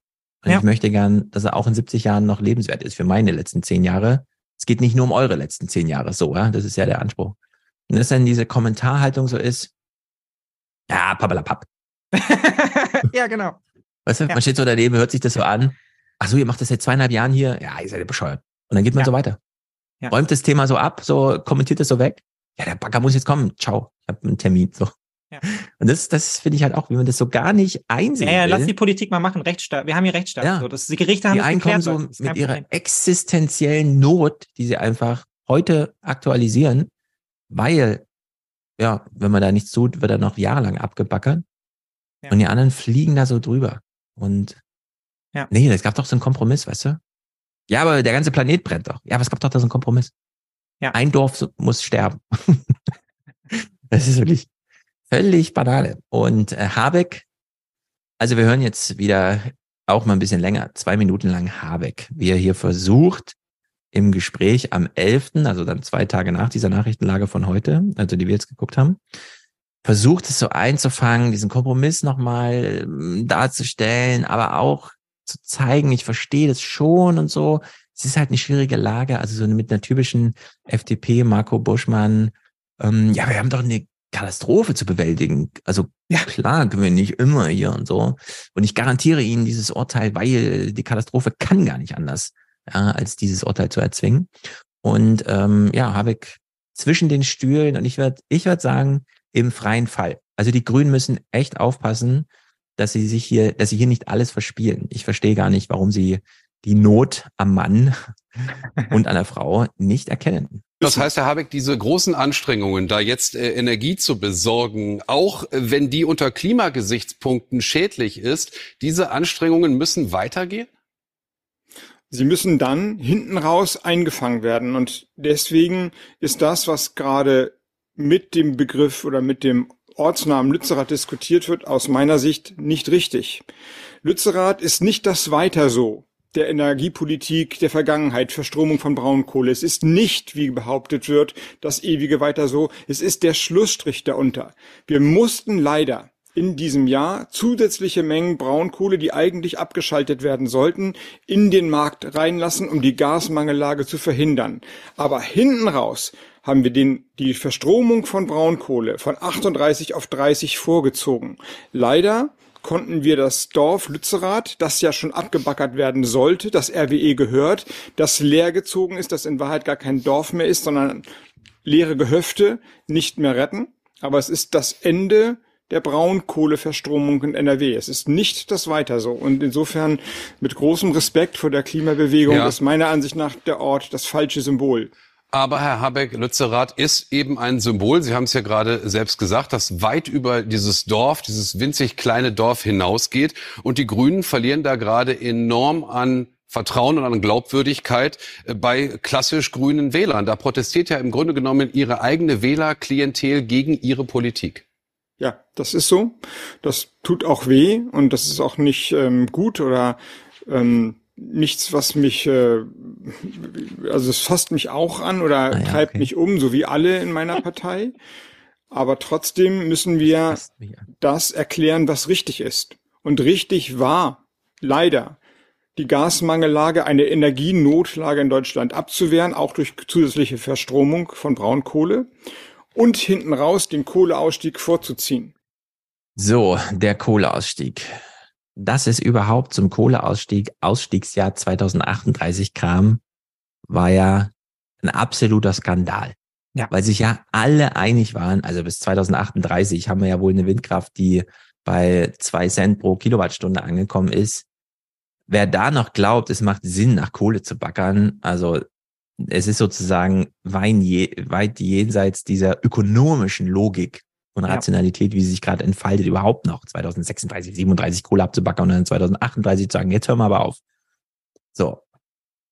Wenn er jetzt sagt, ähm, ja gut, das war halt die Vorgängerregierung, die hatte ja 2038 viel zu spät, also ziehen wir es jetzt vor, würde ich sagen, nee, dafür seid ihr gewählt. Das ist eben der Unterschied zwischen einer grünen und einer CDU-Politik. Ja, das ist man- nicht selbstverständlich, ja. Genau, aus 2038, 2030 macht. Es ist aber dann nicht grüne Politik, das sozusagen als der, die eine Seite des Kompromisses anzusehen, um dann in die andere Waagschale nochmal, ja, deswegen hauen wir jetzt nochmal richtig rein, reinzuwerfen. Das ist einfach total Banane. Also für das, was Habe jetzt gerade gesagt hat, das ist so Schrott, dass ich das aus Peter Altmaiers Munde verstanden hätte, aber hier nicht. Ja. Also es ist einfach eine total verfehlte Argumentation. Und in der Hinsicht ist äh, Lützerath genau das richtige Symbol, Ja, um auch- genau darauf hinzuweisen, dass wir hier eine echte Problemlage haben. Solange gebaggert wird, ist es das richtige Symbol. Solange dieses Genau. Rad sich da dreht, bleibt es das richtige Symbol, weil es heißt, dass wir mit Unsinn weitermachen, den wir nicht tun sollten. Ja, Ja. so einfach ist es, ja. Und es ist eigentlich Also Aufgabe grüner Politik, genau das halt zu verhindern, ja. Oder, und wenn sie sich dazu nicht in der Lage stehen, dann die Frage in den Raum zu stellen, auch aus ihrer politischen Perspektive und in Richtung der anderen Parteien, auf die sie ja auch Druck ausüben könnten, ja, wie können, wie kriegen wir das verhindert, ja? Also es gibt ja andere Möglichkeiten, ja. Man hätte Mhm. vielleicht der RWE auch mehr, mehr Geld geben können, ja, dann wird RWE vielleicht reich, ja, aber sie baggern wenigstens nicht mehr. Also im Notfall dann halt so, ja, also es gibt ja Handlungsspielraum, es gibt ja Handlungsspielraum. Und ich glaube, es ist, es tut den Grünen nicht so richtig gut, sich da auf diesen Kompromiss zurückzuziehen, vor allem auch immer ein bisschen, ein bisschen mit der Ansage, na ja, aber es wird ja alles gut in der Zukunft, nachdem ja. unmittelbar durch den Krieg erstmal alles schlechter geworden ist, ja, also Hoffnung aufgebaut, die Wählerschaft ist da, ja, man rutscht irgendwie in dieses Parlament, Fortschrittspartei, zack, alles fällt in sich zusammen, ja, die komplette Klimapolitik zerbröselt irgendwie und jetzt sagt man, Mhm. na ja, Leute, aber ab 2030, ja, was weiß ich denn, wer ab 2030 regiert, ja, oder wie es dann aussieht, also das sind ja auch wieder nur Investitionen ins Nirgendwo hinein, ja, wo man jetzt eigentlich mal zeigen müsste, guck mal, was wir können, ja, wir kriegen wir und wir machen die Schritte in diese Richtung. Und das ist so schade, weil man schiebt es hier wieder raus. Und genau das ist ja das, was die Klimabewegung und was ja auch viele von uns einfach nicht mehr richtig ertragen können. Ja, man will einfach mal die Schritte sehen. Und wenn es dann halt nur so was ist wie 9-Euro-Ticket wird fort, fortgeführt, ja, und wir bauen halt die Bahn vernünftig aus und wir kümmern uns Ja. um die Tr- Energietrassen oder irgendwie sowas, ja. Und gleichzeitig wird man aber jeden Tag mit diesen Hiobsbotschaften irgendwie konfrontiert. Ja, der, der Verkehrsminister macht seinen Job einfach gar nicht, ja. Habeck ist auch noch für den Au- Ausbau weiterer Autobahnen und so weiter und so fort. Also, wo ist denn hier der Zugriff? So. Und darauf hat er Genau. eigentlich keine Antwort. Ja, der einzige Zugriff, den wir sehen, das ist Eva Högel heute äh, Nachrichtenlage äh, 200 Milliarden fordert für die Bundeswehr. Ja. Und wahrscheinlich für sich äh, den Ministerposten. Sie macht sich beliebt in der Truppe mit sowas, aber ja, 200 Milliarden, während gleichzeitig der Städtetag oder so äh, 50 Milliarden für den Sozialwohnungsausbau gefordert hat, damit man mal nicht wenigstens, also es wird ja gerade nicht mal die Hälfte der 400.000 angepeilten Wohnungen pro Jahr gebaut. So, es ist einfach. Ja, Clara runter ist das nächste. Beispiel, die auch einfach nur da steht Ja. und es ist so, ja, wird leider nichts. So, ja, Genau. und das ist jetzt die politische Konsequenz, die daraus ziehen. Also, was ist jetzt, also wie nimmst du deinen Ja. Auftrag jetzt wahr, dafür zu sorgen, dass es halt irgendwie was wird? So, ja, müssen wir in Zukunft gucken. Und wir wollen ja auch nicht doppelt fördern und so, ist halt gerade alles teuer. Wird leider Genau. nicht so. Und das kann es irgendwie Es nicht ist sein. Also, schräg. Gut, schließen wir dieses traurige Kapitel der Grünen ab und wenden uns kurz ähm, dem Ukraine-Krieg zu. Mhm. Ähm, wir haben eine Nachrichtenlage, die so aussieht, dass sich das, die Tagesthemen und das Heute-Journal, ohne das irgendwie groß zu reflektieren, sie haben selber versucht, dem nachzugehen, aber sie haben es sich selber gar nicht so richtig erklären können. Äh, Bachmut, eine Stadt in der Ukraine, stand plötzlich im Mittelpunkt, beispielsweise hier in den Tagesthemen. Mittlerweile ist es minus 11 Grad. In einem alten Boxclub wärmen sich die Menschen auf. Bachmut ist längst zu einem weiteren Symbol für den Widerstand der Ukrainer geworden. Bachmut liebt die Ukraine, haben sie an die Wand gesprayt. Einer, der nicht fliehen will, Sergei. So, Sergei will nicht gehen, sondern bleibt in Bachmut. Er hält die Stellung. Was macht er da? Warum sind die Journalisten da? Man interessiert sich sehr vor Bachmut. Das Heute-Journal auch am 11. äh, versucht, sich selber und der Interessenlage mal auf den Grund zu gehen. Ich habe alle meine Verwandten aus der Stadt geschickt. Ich bleibe hier, um die Dinge im Auge zu behalten. Zuletzt erzielten Moskaus Truppen im Raum Bachmut Geländegewinne. Das Gebiet ist von strategischer Bedeutung. Eine Einnahme wäre aus russischer Sicht ein wichtiger Schritt, sagen Experten. Zum einen, weil es ein Verkehrsknotenpunkt ist, also wichtig für russische Logistik dann für die folgenden Kämpfe. Und zum zweiten aber auch, weil wenn man die Kontrolle über Bachmut hat, könnte man, und ich sage bewusst könnte man, in den Westen vorstoßen, ähm, zum Beispiel auf Kramatorsk. Und das sind, äh, darin liegt die Bedeutung von Bachmut. Ja, wahrscheinlich hat Masala so auf die Karte geguckt und hat gesehen, Bachmut, daneben ist so eine Stadt, wie wird die ausgesprochen? Da könnte man, aber ich sag nur, man könnte, also erwarten Sie nicht, dass irgendwer irgendwie eine Bewegung macht, von der ich jetzt sage, ist, keine Ahnung, könnte man wahrscheinlich. Und dasselbe auch im äh, Deutschlandfunk und so weiter, alle gucken plötzlich auf Bachmut, weil die Russen in Bachmut besonders hart angreifen. Und jetzt haben wir aber so eine Nachrichtenlage, dass Bachmut schon seit Monaten umkämpft ist, also man hätte durchaus vorher schon mal da hinschauen können. Und meine These ist einfach, und es ist ganz interessant, weil wir haben im Neue 20er Podcast die Rede von Zelensky vorm Kongress gesehen. Und ich habe aber einen Clip übersprungen, weil ich einfach dachte, na gut, er versucht halt nochmal so einen Ton zu setzen und so. Ist wahrscheinlich nicht so interessant. Jetzt, mit zwei Wochen Abstand, denke ich mir, hm, ja, vielleicht sollten wir uns diesen Clip doch nochmal anschauen. Also Zelensky wenige Tage vor Weihnachten am 21. Dezember im amerikanischen Kongress vor beiden Parlamentskammern. Ladies and gentlemen, Americans, yesterday before coming here to Washington, D.C., I was at the front line in our Bakhmut, in our stronghold in the east of Ukraine, in the Donbass. The Russian military and mercenaries have been attacking Bakhmut non-stop since May. They have been attacking it day and night, but Bakhmut stands. So, Bachmut wehrt sich, Bachmut steht. Wahrscheinlich haben die russischen Truppen angefangen bei Putin, einfach diese Rede gesehen, haben gesagt, also wenn der Zelensky behauptet, Bachmut steht, dann möchte ich in einem Monat eine andere Nachrichtenlage haben und die lässt sich Putin gerade servieren. Ja. Ja, ja wir haben es wahrscheinlich, natürlich in, mit. Ja. ja, also wir haben es wahrscheinlich wirklich in diesem Krieg mit, wie soll man sagen, mit einem medialen Theater zu tun, das sich ursächlich dafür als Erklärung heranziehen lässt, um dieses unfassbare Leid für Bachmut jetzt zu erklären, weil Zelensky äh, das so gesagt hat vom Kongress. Ja.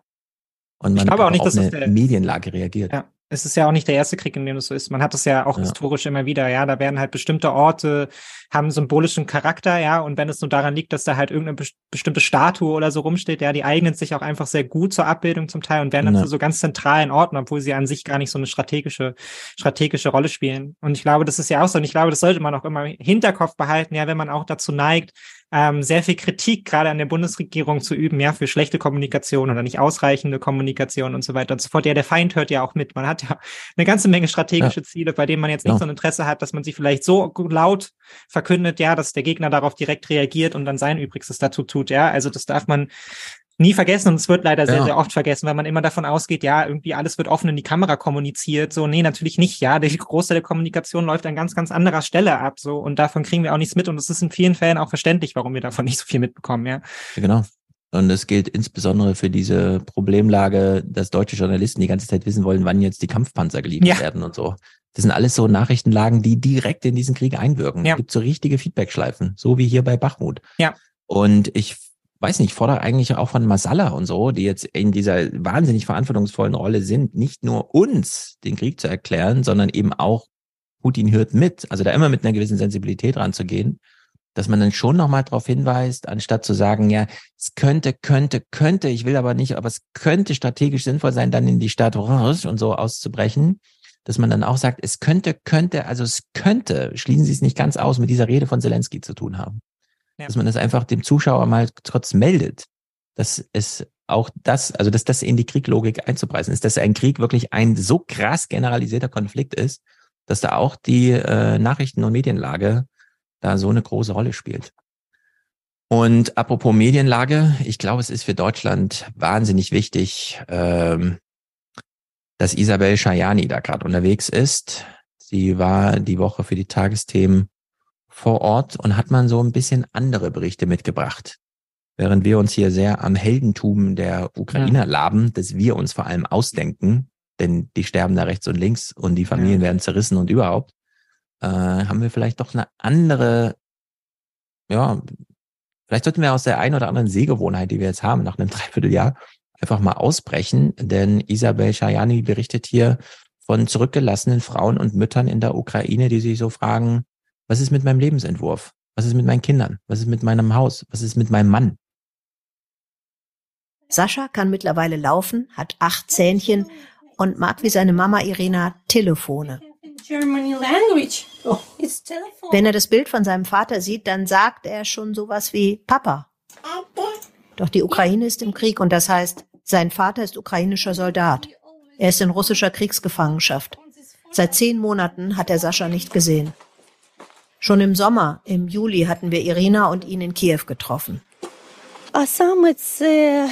Am 9. März musste mein Mann an die Front, um da militärische Geräte rauszuholen. An dem Morgen haben wir das letzte Mal gesprochen.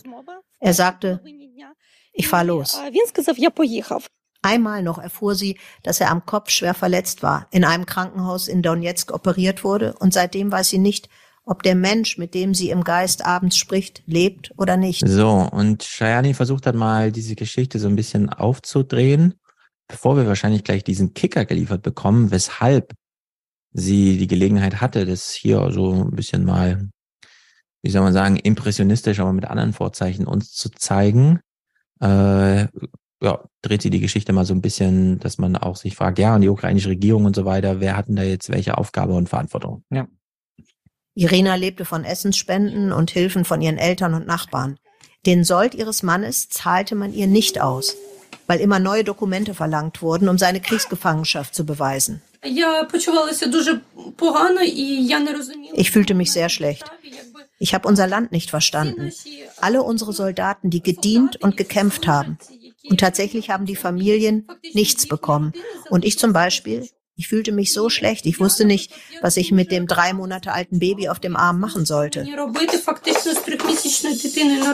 Regelmäßig tauschen Ukrainer und Russen Kriegsgefangene aus. Gestern waren es diese 50. Laut der UN werden Kriegsgefangene von Russen gefoltert und misshandelt. Auch die Ukrainer behandeln UN-Angaben zufolge die russischen Gefangenen zum Teil brutal. Warum aber sorgt der ukrainische Staat so schlecht für die Angehörigen der eigenen Soldaten? Ja, ich räume ein, dass es Fälle dieser Art geben kann. Diese Prozesse müssen verbessert werden. Und das Verteidigungsministerium und das Land arbeiten daran. Die Ukraine sei eben im Krieg. Ja, die Ukraine ist eben im Krieg. Das darf man ja nicht übersehen. Die haben da die Hände voll. In der Hinsicht ist diese Fragestellung, was ist denn mit den ähm, zurückgebliebenen Frauen und ihren Familien? Ja, eigentlich auch eine deutsche Frage. Im Sinne ja, voll. von, wenn wir einen Leopard liefern wollen, wer fährt den denn dann? Ach so, ein ukrainischer Soldat. Ja, was ist mit dessen Frau? Ja. Also müssen wir mit der, mit der Leopard-Lieferung nicht eigentlich auch noch so ein bisschen die Heimatfront mitfinanzieren und so weiter, ne? Ja. Aber das wird gar nicht so diskutiert. Wir Nee, sehen immer nur Diskussion- Krieg, Panzer. Genau, diese Diskussion findet überhaupt nicht statt. Und ich, wir könnten jetzt hier, glaube ich, ein sehr großes Fass aufmachen, ja, weil wir haben auf der einen Seite eine große Community, ja, und auch einen großen Teil des Journalismus, die sich sehr, sehr stark dagegen wehren, ja, diesen Begriff irgendwie als Stellvertreterkrieg zu, zu definieren, ja. Und gleichzeitig gehen sie aber immer nur auf die Rolle der UkrainerInnen ein, als unsere Stellvertreter in diesem Krieg für ihre Freiheit, ja, eben auch Genau. für unsere Freiheit. Also es ist total absurd. Es wird nie über die Demokratiestandards in der, in, äh, dort gesprochen. Es wird nie über die zivilen Hilfen gesprochen. Ja, darüber gibt es keinerlei Diskussion, ja, welche Milliarden wir da investieren oder eben auch nicht investieren, damit es den Menschen, die da halt noch leben, irgendwie gut geht. Es geht immer nur um die militärische Frage, ja. Also wir machen sie eben auch in all diesen Berichten, die sie auch als Helden herausstellen, immer zu unserem Stellvertretern in diesem Kampf, ja. Das erste Argument, was einem entgegenschlägt, ist ja immer irgendwie dieses, na, wenn wir die jetzt nicht massiv mit Waffen unterstützen, dann steht der Russe gleich bei uns an der Grenze. Ja, was ist es denn dann anderes, als dass sie unsere Stellvertreter sind, die halt irgendwie für unsere Freiheit dort kämpfen, ja. Aber wir kümmern uns ansonsten überhaupt nicht um sie. Und ich finde das wirklich ein Unding, dass man, dass man sich da in so Mechanismen irgendwie reingedacht hat, irgendwie kollektiv, ja, wo es wirklich nur noch darum geht, welcher Leopard, welcher Marder, ja, was man da alles hinbringen kann, um Menschen tot zu machen, aber es ist nie darum geht, wie eigentlich der Lebensstandard dort vor Ort ist, ja. Es ging auch ganz, ganz wenig nur um die Frage, wie kann man Fluchtwege irgendwie erleichtern aus der Ukraine zu uns, ja, wie kann man vielleicht auch gewährleisten, dass sogar, ja, der Transfer zwischen den Ländern machbar ist, ja. Was ist unser Ja. Beitrag dafür, dass eben diese Frau ihr Geld bekommt und nicht bitte von Lebensmittelmarken irgendwie Ja. leben muss, ja. Also wir müssen ja keine Soldaten in die Ukraine schicken, aber vielleicht zivile Helfer oder so. Also auf der Ebene könnte man ja auch mal eine Diskussion führen nach der ganzen Zeit. Aber es werden dort täglich nur Menschen verheizt, ja, und uns ist das eigentlich in der größeren Debatte völlig egal, ja. Also da geht es immer nur darum, ja. Ja. aber Hauptsache, die machen die Russen kaputt, ja, mit allem Gerät, was wir halt irgendwie zur Verfügung haben. Und das kann man ja auch alles gerne fordern, aber bitte nicht so einseitig, ja. Und dann nicht immer nur zeigen, irgendwie, ja, hier ist der ukrainische äh, Soldat, der halt irgendwie seine Omi umarmt, ja, und das wäre die Realität dort vor Ort. So ist es eben Ja, die nicht. Hochzeit ja. an der Front ist immer so ein sehr beliebtes Ja, Thema, also- die dann noch stattfindet. Ja, wie ein Tribute von Panem so, ne? Genau, weil es dann irgendwann Hollywood-Vorstellung von Krieg irgendwie entsteht. Genau. Und wir haben ja hier gerade eine Mutter gesehen, die sich fragte, was soll ich jetzt mit dem drei Monate alten Kind auf meinem Arme machen? Das sind natürlich so ökonomische, private Notlagen, die wahrscheinlich auch mit eingepreist werden müssen, wenn wir so Nachrichtenlagen haben wie 300.000 Kinder wurden verschleppt aus der Ukraine, Ja.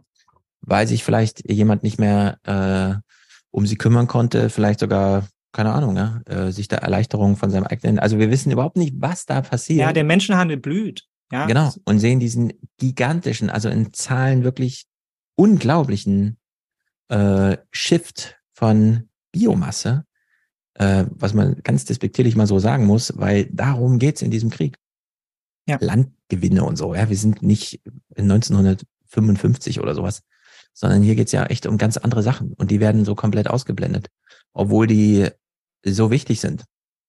Und dass Shayani hier diesen Bericht so schicken konnte, und jetzt muss ich wieder ein bisschen vielleicht überborden, also man kann es durchaus kritisieren, ich mache das Argument trotzdem, dass die ARD am 9.1., also zehn Monate nach Kriegsbeginn, diese Art Berichterstattung macht, hängt vielleicht auch damit zusammen, dass die Geschichte, wie sie der Redaktion vermeldet wurde aus dem Gebiet, bevor der Film kam, als hochattraktiv erschien, weil man nämlich in entscheidenden Moment mit der Kamera dabei war.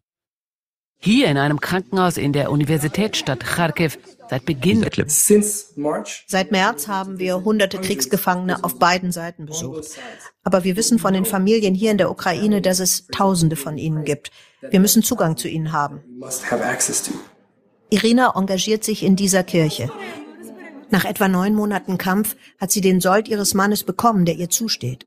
Manchmal, ganz selten, passieren kleine Wunder, während die Kamera läuft. Der ukrainische Geheimdienst ruft an. Danke für die guten Nachrichten. Er ist frei. No. Ja. Papa kommt heim. Ihr Mann Roman war unter den 50 Gefangenen gestern, die ausgetauscht wurden. Da ist er. Er lebt tatsächlich. Ja, Also das ist so die Nachrichtenlage. Man ist halt dabei, als dieser Anruf kommt und deswegen ist diese Geschichte so attraktiv. Also ich sag's mal ein bisschen übertrieben, aber ich glaube, das spielt hier eine Rolle. Ja, das kann ich. Weshalb wir dann die ganze Geschichte zum Moment bekommen und diese Geschichte ist aber, wie gesagt, in Deutschland nicht sehr häufig erzählt und hier wahrscheinlich auch nur wieder aus Gründen, aber nicht ganz unbedeutend für die Einschätzung ja. dieser, dieses Kriegs. Annalena Baerbock war vor Ort das ist ganz interessant, denn irgendwie gelingt ihr ja wenig und irgendwie ist sie auch nicht sehr mutig in dieser Art Themensetzung und so. Ich weiß, ich bin jetzt sehr kritisch, aber es ist, wie es ist. Ist heute okay. Und Lützerath noch nach. Genau. Trotzdem hat sie es äh, geschafft, also wir sehen gleich einen komischen Medienstand von ihr, aber sie hat es zumindest geschafft, diese paar Stunden, die sie dann mal richtig in der Ostukraine im Kriegsgebiet war, ähm, ja wieder auf ihr Thema hinzubiegen. Also Kinder spielen dann wieder eine Rolle und so, das ist gar nicht so schlecht. Hier in einem Krankenhaus in der Universitätsstadt Kharkiv, seit Beginn des Krieges unter Beschuss, will sie wissen, wie sich das auf die Kinder auswirkt. Die Kinder haben sich leider schon richtig an den Krieg gewöhnt. Es ist nicht normal, dass man in so einer schrecklichen Situation aufwächst und das normal findet. Wir wollen, dass sie in einem freien Land leben. Die Zerstörung der Stadt überall sichtbar. Die deutsche Außenministerin sichtlich ergriffen. Kharkiv, eine Stadt, belagert, zerschossen, befreit, spiegelt die ganze Furchtbarkeit dieses brutalen russischen Angriffskrieges wider. Ja. Immerhin sie bringt so eine Art Impressionismus, Impressionismus jetzt rein. Denn nicht nur die ukrainischen Kinder haben sich irgendwie an diesen Krieg gewöhnt, auch die deutsche Öffentlichkeit betrachtet diesen Krieg mittlerweile so als, ja, ist halt so, klar, es ist blöd, aber es ist halt, wie es ist. Ja. Irgendwie so. Also, dass das immer noch eine Ausnahmesituation und so ist. Naja, die Öffentlichkeit orientiert sich halt auch einfach an diesen Kennwerten. Ich bin ja, ich bin ja persönlich sehr gespannt, was passieren wird, wenn dann erstmal Leo 2, Leopard 2 Panzer aus deutscher Produktion in der Ukraine sind, wie das dann unseren Umgang damit ver verändern wird. Ja, weil momentan, eigentlich haben wir ja seit zehn Monaten immer nur die Diskussion, das Waffensystem wird gefordert, das Waffensystem ist nicht da. Ah, jetzt kommt das Waffensystem. Und dann wird das nächste Waffensystem wieder gefordert und dann kommt das Waffensystem irgendwann und dann sind wir wieder beim nächsten. Und irgendwann ist ja da aber auch mal so eine natürliche Grenze erreicht. Ja, man hat einfach nicht mehr, was man da noch irgendwie reinwerfen kann. Ja. Und wie das dann vielleicht vielleicht unsere Diskussion darüber ja verändert. So, weil ich ja, meine, irgendwann kommen die Fragen wieder, ja, nach zwei Jahren Krieg, nach drei Jahren Krieg, nach vier Jahren Krieg, ja, wie sieht's jetzt eigentlich aus mit der Verhandlungsposition? Was haben wir eigentlich erreicht? Ja, was ist, was machen wir jetzt daraus irgendwie? Ja, genau. Ich habe auch gelesen, Deutschland könnte gar nicht vor 2024 Leopard liefern, die ja übrigens nur Leo heißen, der Leo 2. Ähm, keine Ahnung, ob man dann mit so einer Lieferansage gleichzeitig einpreist, ja, der geht noch das ganze Jahr. Ja. Und nächstes Jahr schicken wir dann die Leopard-Panzer. Also in der Hinsicht ist es äh, schwierig. Auf der anderen Seite, ich wundere mich ja so ein bisschen, dass es überhaupt noch Kampfpanzer in dieser Art gibt. Ja? Also ich kann immer noch nicht akzeptieren, dass wir Krieg echt mit Panzer führen. Ähm, denn im Zweifel, klar, wir werden dann Kriegspartei, aber im Zweifel wird so ein Krieg mit Drohnen und so weiter hm. gemacht und nicht mit Panzern. Also es ist irgendwie sowieso jenseits des Jahres 2000. Naja, das ist ja auch die, ja, die Frage, die überall steht. Ne? Also wir binden Kriegserfolg nun momentan unmittelbar an die Waffen, die vor, benötigt werden, ja, die vor Ort halt ja. irgendwie angefordert werden, die halt dann signifikante Veränderungen bringen sollen. Was ist, wenn sie die nicht bringen? Ja, also dann sind wir ja, dann sind wir irgendwann im Punkt, ja, wo wir eigentlich die Waffendiskussion nicht mehr führen müssen, sondern dann kommen wir in dieses sehr, sehr unangenehme Fahrwasser von, ja. wie lange wollt ihr das jetzt machen? Ja, also wie lange geht es genau. jetzt? So, wer gibt zuerst auf, wer wird am, am ersten runter, als erstes runtergerieben? So, ja, es fängt ja schon an, so, aber ich glaube, es ist in der Öffentlichkeit Absolut. immer noch nicht richtig angekommen, dass wir dann halt wirklich an dem Punkt sind, wo es die Frage ist, so, sind am Ende mehr Ukrainer oder mehr Russen übrig? Ja, irgendwie. Ähm, wer zieht sich zuerst zurück so? Und ähm, ja, das ist eine absolute Auszehrungsgeschichte, ja, die gerade läuft. Das ist maximal brutal. Das ist eine Materialschlacht, wie sie im Buche steht. Deswegen auch diese Panzer. Baerbock ist jetzt auf dem Weg zurück aus der Ukraine. Ich habe es nicht verstanden, was das hier sollte. Sie lässt sich im Zug interviewen. Es wurde schon ein bisschen hin und her kommentiert. Es ist völlig unklar. Wir haben es gesehen, Sie waren heute in Kharkiv, einer Stadt, die auch mit Hilfe deutscher Panzerhaubitzen zurückerobert werden konnte. Welches Gerät braucht die Ukraine jetzt am meisten? Weiterhin Luftverteidigung, weil direkt an der russischen Grenze zu sein, 40 Kilometer entfernt, bedeutet eben auch 45 Sekunden von einem Raketenangriff entfernt. Und das bedeutet, man hat fast überhaupt gar keine Zeit, reagieren zu können. Also, sie wird im Zug interviewt. Es ist eine Filmsituation, in der die Kamera, ich versuch's mal zu interpretieren, kann natürlich falsch sein, aber diese Kamera hat irgendwie so einen Stabilitätsausgleich. Meinst du, er hat, das, er hat schon eine Steadicam, die das so. Ja, das sind so kleine, ich kenne das von der GoPro, das ist ganz interessant. Also kleine Bewegungen werden ausgeglichen, die sieht man nicht. Aber irgendwann stellt ja die Kamera fest, ah, das ist aber jetzt eine Bewegung, die ich mitmachen muss. Also ich rutsche sozusagen mit der Ausgleichbewegung an den Rand des Sensors. Ich muss jetzt die Perspektive nachziehen. Das geschieht dann sehr ruckartig. Ah, okay.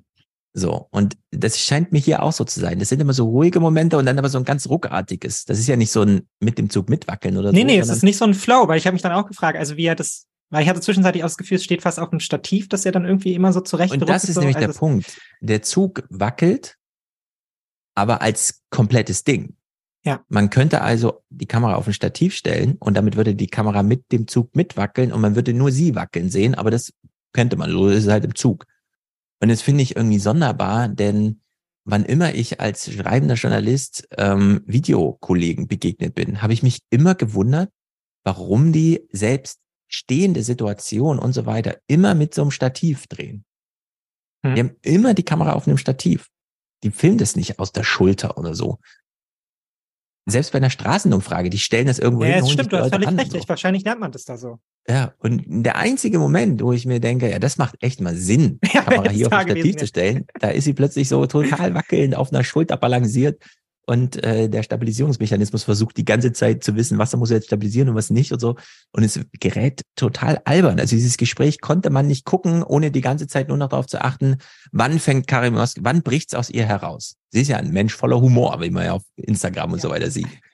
Sie musste sich, glaube ich, sehr zusammenreißen, um das hier Ich müsste, also, Und- dass sie es auch schafft, sich da zu konzentrieren. So, weil Ja. so eine absurde Situation. Da hinten sieht man ja auch noch so ein paar Leute irgendwie, ne? Also man hat so richtig das Gefühl, der, der Waggon wird jetzt auch gerade leer gehalten, so bewusst. Da soll jetzt gerade Das keiner noch, reinlaufen, genau. ja, damit dieses Studio da irgendwie intakt bleibt. Ja, Also es ist ganz Situation. sonderbar.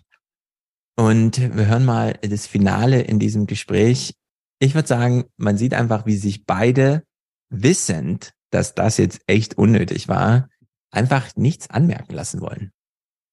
Auch wenn es in manchen Momenten ein bisschen mehr Zeit kostet, sich mit anderen Partnern abzustimmen, ist dieses geschlossene Agieren der internationalen Gemeinschaft so wahnsinnig wichtig, auch um Belarus deutlich zu machen. Das ist für uns keine Frage dessen, auf wessen Seite man steht, sondern es ist die Sicherung der europäischen Friedensordnung und des internationalen Rechts. Und in den letzten Monaten, das war ja die fast einzig gute Nachricht in diesem furchtbaren Jahr, hat ja die Weltgemeinschaft in ganz, ganz großer Anzahl deutlich gemacht, auch die Länder, die zu Beginn gesagt haben, dieser Krieg geht uns nichts an, dass sie diesen brutalen Angriffskrieg auf schärfste verurteilen und sich gemeinsam und geschlossen dagegen stellen. Sagt die Bundesaußenministerin aus einem ganz offensichtlich wackelnden Zug. Danke Ihnen für das Gespräch. Danke, ebenso alles Gute. So, wir wollen uns die Abschlusspointe hier nicht nehmen lassen. Es ist ein Zug, es ist ein Kriegsgebiet und die Internetverbindung ist 1A. Ja, stimmt. Es ist unglaublich. Irgendwas können die, was wir in Deutschland einfach nicht hinkriegen. Und es ist traurig. Aber Ja, gut. ist bestimmt die- Starlink, was sie. Ja, für die Situation dort. Also es ist wirklich eine 1A. Ich weiß auch nicht, wie sie es gemacht haben. Es ist wirklich so eine 1A-Satellitenverbindung, die man da Ja. hergestellt hat. Müssen wahrscheinlich nur aufpassen, sobald schlecht. sie Polen dann irgendwie verlassen, dann so, es reißt direkt ab, so. Deshalb muss es vielleicht auch Das ein schnell gehen. wie, ja, wenn man aus Holland zurück nach Deutschland fährt und dann guckt man hoch, weil plötzlich passiert auf dem Display nichts mehr, dann, ah ja, wir sind in Deutschland. Ja. genau. Ja. Das klingt übertrieben, dass ich das so sage, aber es ist Nein, genau das so. stimmt, das ist völlig richtig. Es ist genau so. Man fährt über die Grenze und hat kein Ja. Internet mehr. Und deswegen guckt man hoch und denkt, ah ja, stimmt. Ich habe jetzt die Zone verlassen.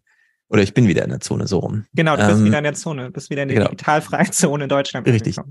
So, wir hören uns noch an, wie das Heute-Journal auch äh, dieser Einladung von Baerbock mitzureisen folgend natürlich dann den Tagesordnungspunkt, wie sie eintrudeln, mitgeht. Also Berichterstattung über die Kinder in der Ukraine, in dem Falle aus einer Schule.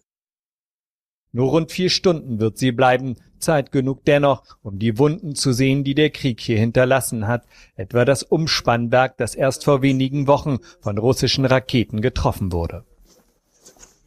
Das heißt, bei wie vielen Haushalten fällt jetzt der Strom aus oder wie viel Prozent äh, der Stromversorgung sind dadurch betroffen? Man arbeite am Rande der Möglichkeiten, erklärt ihr der Gouverneur und schalte auf andere Umspannwerke um. Die Häuserfronten in Kharkiv gespickt mit Spanplatten. Luftalarm ist an der Tagesordnung. Die Menschen sind nach wie vor auf alles gefasst. In Schulen entstehen Schutzräume, neue Kabelstränge, Belüftungsanlagen, Toiletten. Es ist die Hoffnung, dass die Schüler irgendwann zurückkehren und nicht mehr nur online lernen. Weil es für die Kinder eine gewisse Sozialisation ist. Sie sind jetzt alle zu Hause, sie sind getrennt voneinander und lernen online. Sie brauchen aber den Kontakt zueinander. Bis die Kinder zurückkehren, wird in dieser Schule gekocht. Für die Menschen in der Umgebung. Heizung und Wasser sind zwar meistens da, viele aber haben keine Arbeit, kein Geld. Ja, in der Hinsicht ist so ein Frontbesuch immer gar nicht so schlecht, denn dann fahren die Journalisten einfach mit und denken sich, ja, wir können jetzt nicht nur über die Ministerin berichten, also ja. bringen sie noch Berichte mit. Äh, in der Hinsicht funktioniert die Logik. Das ist ja. Gut, so. Ja, und ja auch hier sogar mal ein ganz gutes Panorama gemacht von all den Kriegsfolgen, die es halt gibt. Ne? Du hast ja, natürlich die, die genau die Straßenzerstörung, aber du hast halt auch eine Zerstörung, die wir natürlich hier fast gar nicht wahrnehmen, weil selbst wenn wir Tote sehen oder so, ist das ja nochmal eine andere Zerstörung als das, was eigentlich mit den Kindern passiert, die halt nicht in der Schule sind. Ja, wir haben es bei Corona gesehen hier, die Folgen, mit denen wir jetzt wahrscheinlich ewig lang beschäftigt werden und dort halt auch junge Menschen, die halt irgendwie nicht in der Lage sind, halt irgendwie ihr Sozialleben auszuleben und wahrscheinlich auch dann noch eine ganze Weile damit zu kämpfen haben, auch wenn der Krieg vorbei ist, ja, also auch die traumatisierte Gesellschaft, die dahinter lassen wird, ja, im ersten Moment ist alles heldenhaft, ja, und im Krieg macht man sich darüber keine Gedanken, aber wenn dieser Krieg irgendwann endet, dann wird man ja die gleichen Folgeerscheinungen haben wie halt nach jedem Krieg, ja, also eine Gesellschaft, die halt erstmal am Boden ist und die sich da irgendwie nach oben wieder rausarbeiten muss, ja, und ja. auch erstmal ähm, die Hoffnungslosigkeit schlägt ja oft erst danach so richtig zu, ja, wenn man dann die ganze Zerstörung sieht und ich hoffe dann auch einfach, dass äh, die europäische Gemeinschaft auch dann da ist, ja, um die Hilfe zu übernehmen und nicht einfach nur sagt, so ja, ihr seid ja jetzt in das Sicherheitsgespann eingespannt hier, ja, so schön, dass mhm. ihr dabei seid, ähm, macht mal ja. da die Grenze dicht, ja, wir sehen uns irgendwie so. ähm, ja, werden ja. wir sehen. Diese Hoffnung kann man nur haben. Äh, wir wissen alle nicht, wie so ein am äh, Boden liegendes Land am Ende behandelt wird von den Freunden. Wir kennen das mhm. aus, keine Ahnung, Aufbaubemühungen im Irak und so weiter. Ja. Dass man da versucht nochmal die, oh, es gibt jetzt ganz viel Hilfsgelder und Budgets und wo fließen sie hin? Naja, einmal 360 Grad. Dann ja. sind sie wieder da. So, wir machen eine kleine Pause. Unterstützerdank steht an und danach mein Lieblingsthema, Demografie. Mittlerweile kommt es wirklich richtig an im Journalismus. Es ist ganz erstaunlich, was uns hier präsentiert wird. Und zwar nicht nur in Theorie und Zahlen, sondern auch wirklich in Praxis und Einblick, wie man das in Deutschland jetzt versucht, so eine äh, gewisse Ressourcenmangellage zu managen. Aber hier ist mal Unterstützerdank. Unsere kleine Pause, Dankbarkeit, Achtsamkeit, Aufmerksamkeit Letzter Aufruf für den Alias Express. Die Fahrkarten bitte. Die Fahrkarten bitte. Heute haben wir mehrere in der Pole Position. Das ist ziemlich gut. Präsentatorenschaften zum Beispiel von Edgar. Ist hiermit also auch verlinkt. Äh, also verdingst äh, und so weiter. Edgar schickt 250 Euro alias Podcast. Informieren, aufklären, nachdenken. Danke. Das ist natürlich ein toller Jahresstart. So können wir hier richtig gut zusammen durch das Jahr 2023 gehen. Haben wir in diesem Podcast schon geklärt, dass es das Wärmste ist bislang. Es geht weiter wie gehabt. Sehr gut, Edgar. Ich weiß gar nicht, was ich sagen soll. Das ist ja eine zweieinhalbfache Präsentatorenschaft. Ist hiermit dankenswerterweise aufgenommen. Auch von allen querfinanzierten Hörern, die seit ewig hier zuhören, ohne jemals auch nur einen Cent überwiesen zu haben. Druck zum neuen Jahr. Stefan schickt 150. Danke für 2022. Freue mich auf die weitere Begleitung in 2023. Dies gesetzt. Äh, ich habe ja, äh, um in meine Ideenmanufaktur hier einzuleuchten, Dies Jahr nur Podcasts, keine Buchprojekte, keine größeren Sachen, keine Vorträge, kein Schnickschnack, nur ein bisschen mit Wolfgang Halligalli auf der Bühne und ansonsten Podcast-Kalender abarbeiten. Also damit ist die Begleitung für 2023 für dich, Stefan und alle weiteren gesichert. Nick schickt 107,99 zum 11.11. 1. 111 Euro. Ach, das sind 111 minus, verstehe, 111 zum 11.01. 111 Euro und 11 Cent. Denn ich möchte kein Schwarzhörer mehr sein. Mhm. Du zahlst nichts, nein, du bist ein Schwarzhörer. Du willst nicht so sein, spende jetzt nicht nicht mehr nach. Ich will kein Schwarzhörer mehr sein. Nein. Wir addieren also die 3,12 Euro PayPal-Gebühren wieder drauf. 107,99. Dachte, das ist eine verrückte Zahl, aber 111,11 macht natürlich super Sinn. Und ich sehe gerade, Nick, Edgar, Stefan sind hier vermerkt. Patrick habe ich vergessen, der hat auch seine Schwarzhörerschaft beendet mit 100 Euro PS. Irgendwann würde ich auch gern mal mitdiskutieren. Ja, sehr gut, Patrick. Ähm, schreib mir doch am besten eine Twitter-DM oder eine Mail. Verweise hier auf Patrick und so. Also auf dich, aber dass ich weiß, welcher Patrick. Und dann klappt das und ich schreibe mir nachher gleich auf, dass wir dich nächste Woche, wenn dann Thomas hier ist und wir ähm, McCarthy, Harry, was auch immer in der englischen Welt da gerade vor sich geht, äh, besprechen, dass du dann hier auch ins NFT-Bild mit reinrutscht. Denn das ist mein Fehler gewesen. Sehr gut. Das ist natürlich alles ziemlich spektakulär.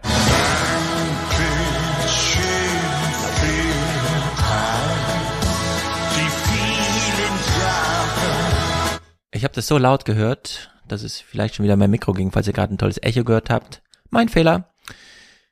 Sehr gute Präsen äh, äh, ähm, äh, äh, ja, Präsentatorenliste hier. Wirklich spektakulär zum Jahresstart, äh, Jahresstart, so heißt's. Drunter drüber. Stefan Schick 42 grüßt aus Dresden, sehr treu hier und in weiteren Podcasts. Sehr gut. Aaron ist dabei, Lukas. Danke, Stefan. Liebe CDU, lieber oh. Armin Laschet, danke für eure Unterstützung. Danke, liebe CDU, für das anhaltgutende Material. Simon, Fernsehen zuhören. Cornelius, frohes Neues. Frohes Neues an dich, Cornelius. Roman, Robert, Heiner. Stefan, Tobias. Weiß Matthias, dass wir seine Musik in zweifacher Geschwindigkeit hören? Hä? Ihr schaltet die doch alle ordentlich runter vorher, oder? Heute übrigens wieder mega geile Nummer aus dem Archiv, aber Matthias hat sie selbst bei sich angepinkt. Das soll was heißen. Falk hat einen Dauerauftrag, genau wie Rüdiger, Ernst Otto, Julius, Marvin Lukas. Finanzierung guter Fernsehpodcasts Gesetz. Also, Immanuel. Das ist für die Finanzierung des gute Fernsehpodcasts Gesetz. Sehr gut. Jens, moin aus Hamburg. Und danke, dass du deine Gedanken mit uns teilst. Klar, mit euch Hamburgern. Besonders gern Sebastian, Felix, Mick. Unser Mick, also hören wir es auch. Springen klingt die Münze. Wohlan, Kutscher. Spanne er die Pferde ein und spute sich, denn springend klingt die Münze. ist, glaube ich, so ein Podcast Naturgesetz. Wenn Mick sich die springend klingende Münze wünscht, ist er auch gleichzeitig im Podcast. Wer weiß Natur und Gesetze. Benjamin, Paul, Sascha, Felix, Walter, Paul, Kolja, Jonas, David, Sascha. Damit hier nochmal der Aufruf an alle Frauen, die hier zuhören. Meldet euch doch auch mal. Schickt Grußbotschaften, schickt Kohle, schickt Audiokommentare und ladet euch in den Podcast ein. Zurück in selbigen.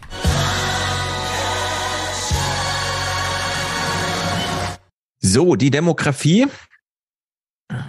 Ein sehr, äh, äh, sagen wir mal so, ein äh, äh schönes Thema mit zunehmender Beliebtheit, wie ich feststelle. Hm, man hört es doch jetzt überall. Ja, das ist du hast irgendwie es groß gemacht. Ja, ich glaube, die Realität drückt auch entsprechend Man brauchte gar nicht so viel. Äh, Also es ist schön jetzt nochmal so ein Denkangebot, aber man sollte vielleicht auch an den Gemütszustand denken gibt. Meinerseits, äh, während alle noch so ein bisschen auf, über die Zahlen schockiert sind, dass so und so viele Leute fehlen und so. Und wir gucken uns hier mal mehrere Sachen an. Zum einen, ähm, das ist Nachrichtenlage noch Dezember, aber ich habe sie leider nicht geschafft, in irgendeinem Podcast mal unterzubringen.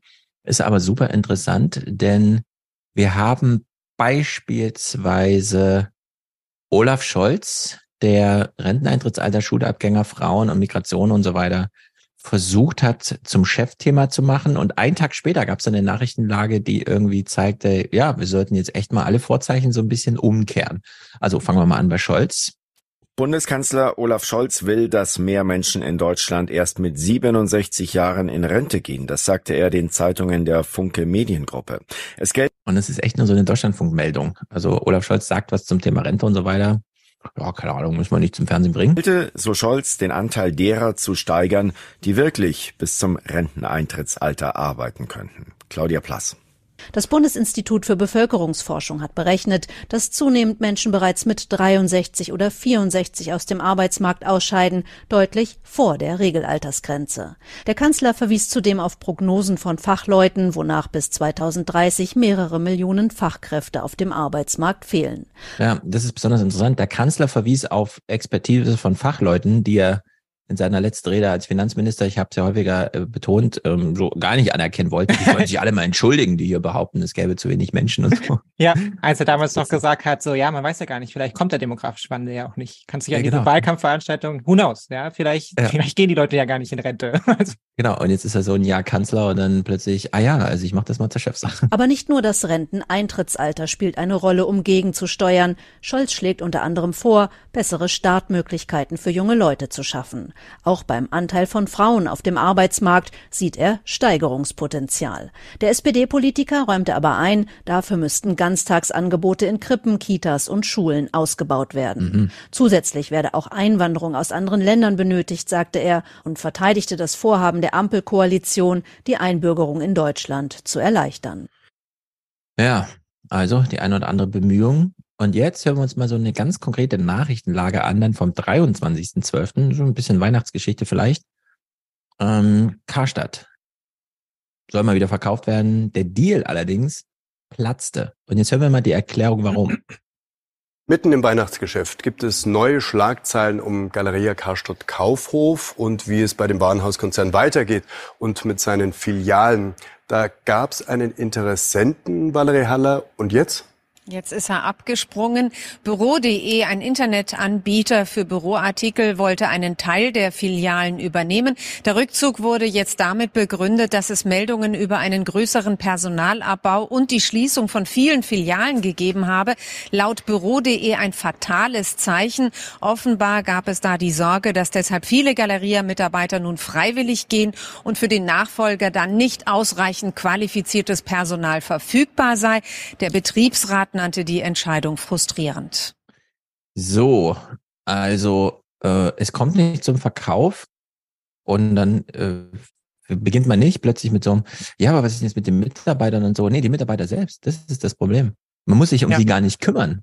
Also wir haben nicht mehr auf der Politikseite eine Besorgnis, weil dann plötzlich Leute arbeitslos sind, sondern der Eigner glaubt, ihm droht, dass dann keiner mehr da ist, der da arbeiten will. Das ist ja komplett die Verkehrung der politischen Verhältnisse, die wir bisher diskutiert ja, haben. es ist super krass, wenn man sich überlegt, dass René Benko, der das ja damals mit seiner Signa oder wie die heißt, Ja. dieser Immobiliengesellschaft übernommen hat. Und da ging es ja immer um die Sachwerte. Es ging ja bei Karstadt immer um diese Sachwerte, vor allem die Immobilienwerte, die da irgendwo rumstehen. Ne? Also bester, beste Lage in der Innenstadt und so. Deshalb hat man dieses Unternehmen gekauft, deshalb hat man es weiter verschachert und so weiter und so fort. Hat versucht, die Sachen da rauszulösen und so viel Geld wie möglich rauszuziehen. Und auf einmal merkt man, wie du völlig richtig sagst, diese totale Umdrehung. Ja, jetzt geht es darum, dass man das Personal eigentlich von Karstadt will. Ja, Karstadt selbst und die Immobilienwerte und alles, das ist einem völlig egal. Aber das Personal, was da gut ausgebildet ist und was es da noch gibt, das will man jetzt eigentlich haben, um es dann in seine Branche irgendwie zu integrieren und halt nicht die mühsamen Weg zu machen, halt immer wieder Akquise, ja, Leute anwerben und so weiter und so fort, sondern Bestfall halt einfach sagen zu können, okay, wir haben jetzt hier ein paar tausend Leute, die können wir bei uns direkt integrieren, ja, die sind gut ausgebildet. Und das ist schon eine krasse Verschiebung. Mhm. Genau, es geht also wirklich drunter und drüber. Und das äh, sehen wir jetzt verkoppelt überall. Zum einen haben wir hier so Berichte zur Langzeitarbeitslosigkeit. Derzeit werden in Deutschland 870.000 Langzeitarbeitslose gezählt. Diese Menschen sind oft wenig oder falsch qualifiziert oder sie sind älter oder ihnen fehlen Sprachkenntnisse oder sie haben gesundheitliche Probleme. Auf dem Arbeitsmarkt aber sind möglichst qualifizierte Menschen gesucht. Deswegen greife die Gegenüberstellung von Langzeitarbeitslosen und dem Fachkräftemangel zu kurz, meint die Chefin der Arbeitsagentur. Es ist einfach nicht fair. Das wird ja unterstellt, als ob es also arbeitsunwillige Menschen sind. Und das können wir aus unserer Praxis wirklich nicht bestätigen. Die gute Nachricht zu diesem Thema, die Zahl der Langzeitarbeitslosen sinkt. Seit ihrem Höhepunkt mit 1,9 Millionen 2006 um mehr als die Hälfte auf 870.000. Auch wenn Covid zwischenzeitlich für einen kurzen Wiederanstieg sorgte. Ja, also wir werden hier demnächst eine um, einen, einen echten Umschwung in der Berichterstattung haben, glaube ich. ist ein bisschen wie beim Klimawandel dass wir jahrelang, wir haben uns ja auch mal im Podcast drüber lustig gemacht, immer diese Meldung hatten, ja, es wird schon zu warm und die Tiere und überhaupt und die Artenvielfalt und pipapo. Aber jetzt zum Wetter, ja, uns erwartet ein ganz tolles Wochenende, die ja. Sonne wird scheinen und äh, kein Regen in Sicht. So. Und das hat ja einen echten Umschwung genommen. Also Hitzetage ja. gelten nicht mehr als automatisch super geil, da sollten wir uns drauf freuen, sondern, uh, das ist besorgniserregend. Und hier auch. Die gute Nachricht ist, wir haben nur noch 870 statt 1,9 Millionen Langzeitarbeitslose. Das wird ganz schnell. Die schlechte Nachricht ist, das Reservoir ist ausgebeutet. Also hier ja. ist niemand mehr zu holen. Ja. Können wir den, also wirklich den Timer stellen jetzt, ja? Das wird 2023 geschehen. Spätestens, wenn die nächste Rentenprognose sind, äh, kommt, also gerade jetzt für dieses Jahr, Detlef Scheler hat es ja schon vorbereitet und Nahles wird diesen Singsang auch weiterführen. Da wird es dann brenzlig. Und in der Hinsicht muss dann der Journalismus auch überlegen, wie gehen wir jetzt mit dieser Sachlage um? Denn diese Art, und wir hören gleich super interessantes Zeug, aber das hier, diese zwei Clips, das ist noch so richtig Banane. Dieser Bericht lief jetzt durch zum Thema Langzeitarbeitslose und jetzt äh, versuchen Sie es noch ein bisschen zu vertiefen. Trotz Arbeitslosigkeit gibt es also einen Arbeits- und Fachkräftemangel in Deutschland und das wollen wir uns noch einmal vertiefend anschauen mit Valerie Haller in Frankfurt. Valerie, wo fehlen denn aktuell besonders viele Fachkräfte und welche Ansätze gibt es, um das Problem zu lösen? In ganz, ganz vielen Bereichen fehlen Fachkräfte im Verkehr, Einzelhandel, Gesundheitswesen. Die mitunter meisten offenen Stellen hat das Handwerk und lange unbesetzt bleiben Stellen im Bereich der Altenpflege. Ja, das wissen wir doch alles schon. Bräuchten ja. wir jetzt nicht mal so, eine, können wir nicht eine Eta Etappe weitergehen? Muss immer Tag eins sein im politischen Journalismus, ja? Ja, Immer Murmel mit Tiertag. Nee, ja. und äh, Genau, und da ist dieses, ja, wir gucken nochmal in dieses Finale von dieser Berichterstattung. Nun mangelt es aber eben nicht nur an den hochqualifizierten Arbeitskräften. Ja, auch die Gastronomie zum Beispiel klagt, dass sie keine Leute findet und ähnliches gilt auch für das Flughafenpersonal.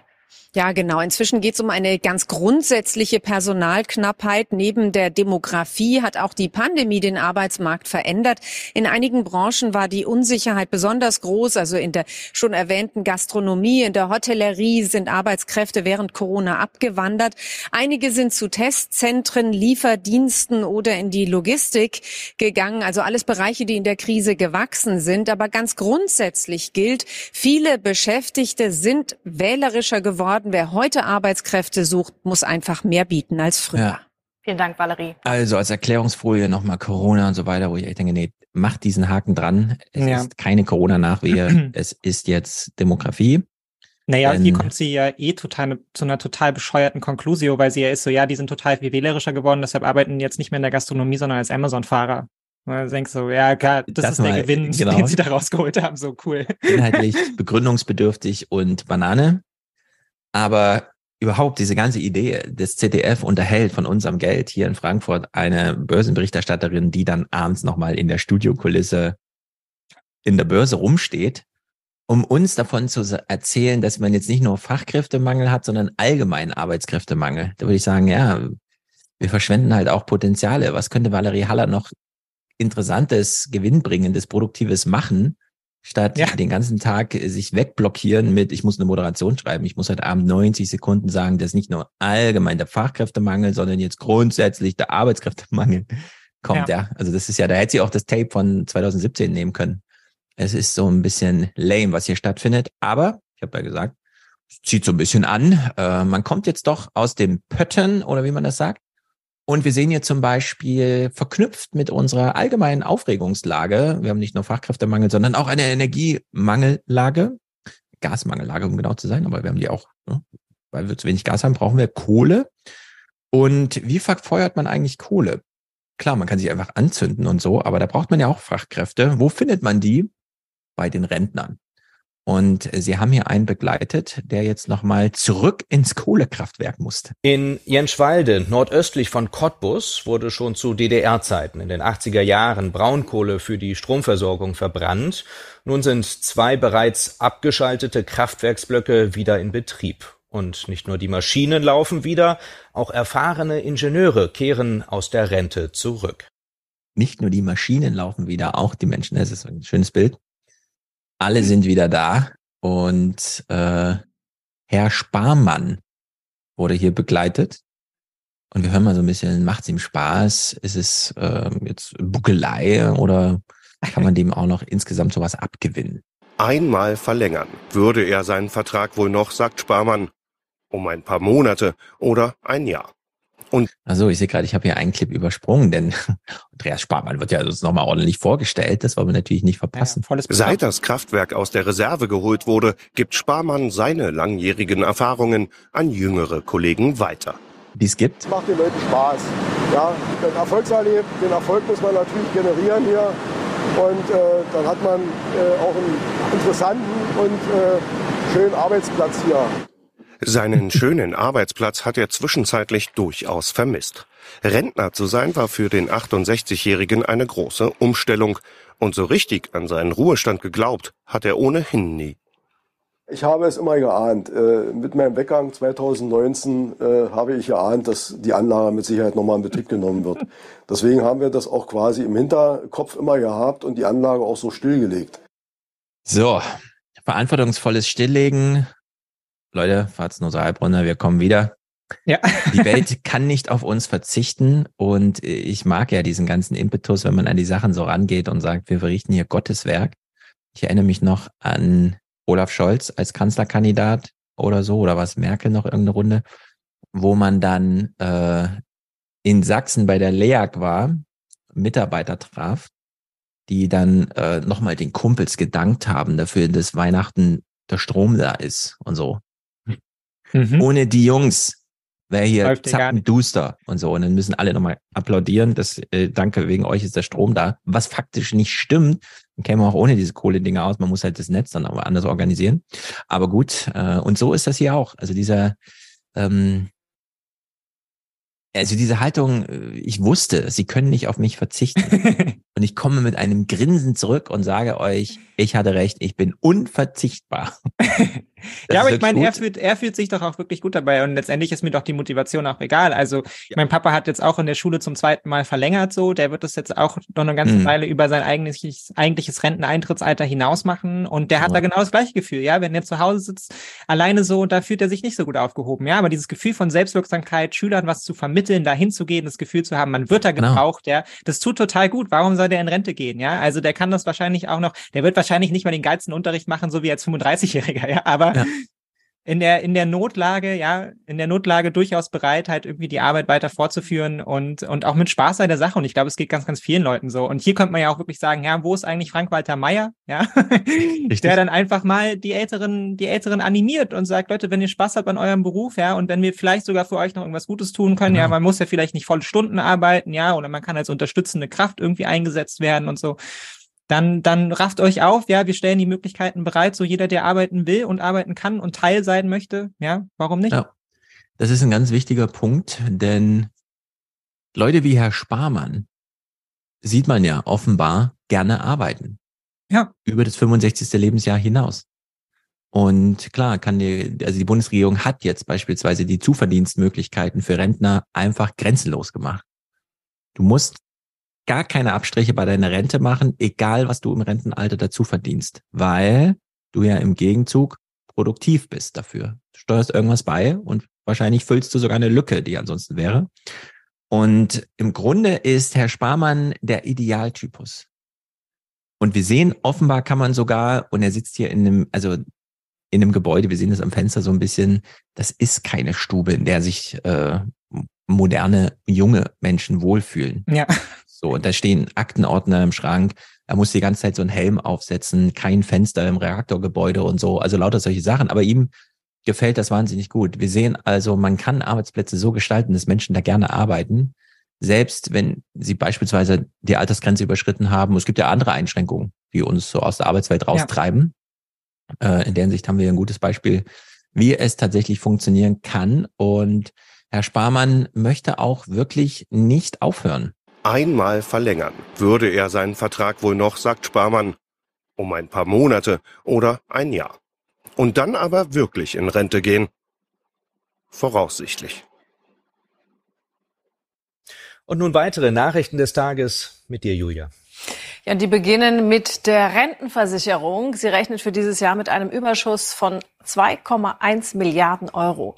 Ein Grund für die gute Lage am Arbeitsmarkt, so die Präsidentin der Rentenversicherung Rosbach. Dadurch seien die Pflichtbeiträge bis Ende November im Vergleich zum Vorjahreszeitraum um 5,5 Prozent gestiegen. Außerdem lagen die Ausgaben der Rentenkassen etwas niedriger als erwartet. Achtung. Das hänge auch damit zusammen, dass infolge der Corona-Pandemie mehr ältere Menschen gestorben seien. Was für eine Nachrichtenlage, die da einfach so eiskalt im kurzen Meldungsblock ja, weggemeldet wird. So brutal ist es, ja. Also entweder ihr arbeitet länger oder ihr sterbt früher, Leute. also ja, aber sie hätte sich fast versprochen und statt guter Lage gute Laune gesagt. Ja. Bei der Rentenversicherung. Und dann, ja, die Gründe sind die Übersterblichkeit beim Thema Corona und Alter. Ja, man also entspannt sich bei den Rentenversicherungen. Puh, Gott sei Dank so viele Leute gestorben. Ja, es ist wirklich crazy, wie äh, manchmal dann doch so ein bisschen über das Thema hinweggeflogen wird. Naja, ähm, im Heute-Journal kriegen wir hier mal eine kleine Aufarbeitung zum Thema, ja, der Rente geht's ja irgendwie ganz gut, haben wir ja eben gehört. Nur, was heißt denn das? Also wir haben jetzt in dieser Kurzmeldung in den Tagesthemen gehört, dass die Rente ein zwei Milliarden Überschuss hat. Jetzt denken wir uns, naja, aber die zahlen ja ungefähr 340 Milliarden Rente aus im Jahr, mhm. aber nehmen nur 250 Milliarden ein. Also da fehlen ja fast 100 Milliarden. Ja. Und jetzt sagt sie, zwei Milliarden Überschuss. Wir haben doch eigentlich ein Mega-Defizit. Wie kann denn überhaupt in so einer Kurzmeldung ausgeblendet werden, dass wir überhaupt nur einen zwei Milliarden Überschuss haben, weil wir 117 Milliarden aus dem Bundestag zuschießen? Ja, stimmt. Also eigentlich müsste man ja sagen, wir haben nicht mehr 117 Milliarden Defizit, sondern nur noch 115. 115 oder so. Ja. Das hat sie ja. uns ja eigentlich gesagt. Mit gute Lage der Rentenkasse und so, ne? Es ist ja völlig Banane. Und im Heute-Journal wurde das ein bisschen eingefangen. Wie lässt sich dieser unerwartete Überschuss erklären? Also das liegt äh, vor allem am Arbeitsmarkt, der trotz der Krise stabil geblieben ist. Dadurch konnten mehr Menschen als erwartet in die Rentenkasse einzahlen. Auch war durch Corona die Sterblichkeit der Älteren höher. Noch ist die Rentenkasse gut gefüllt, aber eines ist auch klar, die gesetzliche Rentenversicherung ist ein Zuschussgeschäft. Ohne staatliche ja. Hilfe trägt sich das System nicht. Schon jetzt fließen pro Jahr über 100 Milliarden Euro aus, der Bunde, aus dem Bundeshaushalt Haushalt an die Rentenkasse. Ja, also falls ihr nochmal irgendwo in der Nähe von Menschen, die es, also dem, dem man die Pointe noch bringen kann, äh, seid und irgendwer erzählt euch, der Rentenkasse geht's ja gut, die hat zwei Milliarden Überschuss, immer gleich dahinter sagen, ja, aber sie hatten 50-fach höheres Defizit. Ja. das ist völlig ah, Banane, was hier in der Berichterstattung abläuft. Aber die Aktienrente, dann ist das alles kein Problem. Richtig. 100 Milliarden haben wir damit aufgeweicht. Ja ja, wie hat er es genannt? Also wie wird er das im 29er natürlich aufgreifen? Das äh, Generationenkapital oder so. Irgend so ein, ja, irgendwie so ein komischer Es ist ganz ja. bescheuert. Es kommt jetzt übrigens auch eine Sendung 13 Fragen zum Thema Aktienrente, bei der ich auch angerufen wurde, um zu fragen, ob ich da Lust hätte. Ich habe gesagt, na, ich habe da wahnsinnig große Lust drauf. Dann haben sie mit mir so ein Vorgespräch geführt, bei dem ich schon dachte, hm, Jetzt nicht mehr. Nee, es ist irgendwie so äh, schwierig gewesen, weil ich natürlich super höflich, wie ich so bin. Ich will es mir ja mit jemandem versauen im Fernsehen. Aber ich glaube, es ist schon recht deutlich geworden, dass ich wahrscheinlich weniger gegen die anderen argumentiere, die dann irgendwie pro Aktienrente sind, weil das ist ja völlig Banane, sondern ich eigentlich die, den beiden Moderatoren ihre Fragestellung aus der Hand schlagen möchte. Mhm. Also ich würde mich gar nicht mit der Gegenseite ja. befassen, sondern ich hätte sozusagen was für eine Fragestellung, Aktienrente, wie kann man denn auf so eine Idee kommen? Und so. Und dann, äh, sie haben sich sehr entschuldigt und äh, mir auch gesagt, später mal so, keine Ahnung. Aber es war dann am Ende doch eine Absage und ich fand das irgendwie total amüsant. Das, das, also ich bin sehr gespannt, wie die Sendung dann aussieht. Es sind ja sechs äh, Leute da, die dann entsprechend zum Thema Aktienrente. Bin mal gespannt, wie die Diskussion so laufen insgesamt. Dieses Jahr wird's ja nun alles äh, sich zuspitzen. Mhm. Ja, Gut. glaube ich auch. Ähm, Marietta Slomka moderiert hier zum Thema der Arbeitskräftemangel ist strukturell. Soweit, so gut. Der Mangel an Arbeitskräften ist strukturell, insbesondere der Mangel an Fachkräften. Mit durchaus bedrohlichen Folgen für die Wirtschaft. Fast jedes zweite Unternehmen klagt über Einschränkungen in der Produktion, weil Personal fehlt. Arbeitsmarktforscher gehen von 1,8 Millionen offenen Stellen aus. Bei der Bundesagentur für Arbeit gemeldet sind fast 850.000. So, und jetzt gibt es natürlich mehrere Protagonisten in so einer Geschichte. Zum einen Arbeitgeber auf der Suche nach Kräften, die sie unterstützen. Dann ein Arbeitsminister im Amt, Hubertus Heil. Oder zum Beispiel auch Andrea Nahles als neue Arbeitsagenturchefin, die Detlef Scheele folgt, der schon versucht hat, so ein bisschen stumpf zum, stumpf zu machen, aber nicht so richtig durchtragen. Ja, von ihr hat man Und- jetzt, bis jetzt ja auch gar nichts gehört. Ich glaube, es war das erste Mal, dass wir sie überhaupt so als Genau. Interviewpartnerin hatten. Ja. Wir sehen sie überhaupt das erste Mal im Bewegtbild. Wir haben so ein paar Wortfetzen schon mal gehört, also die so referiert wurden, aber so richtig sie noch nicht in Erscheinung getreten. Fangen wir also an äh, bei einer Firma, die Menschen, die mithelfen, sucht und eigentlich nur Ausländer findet.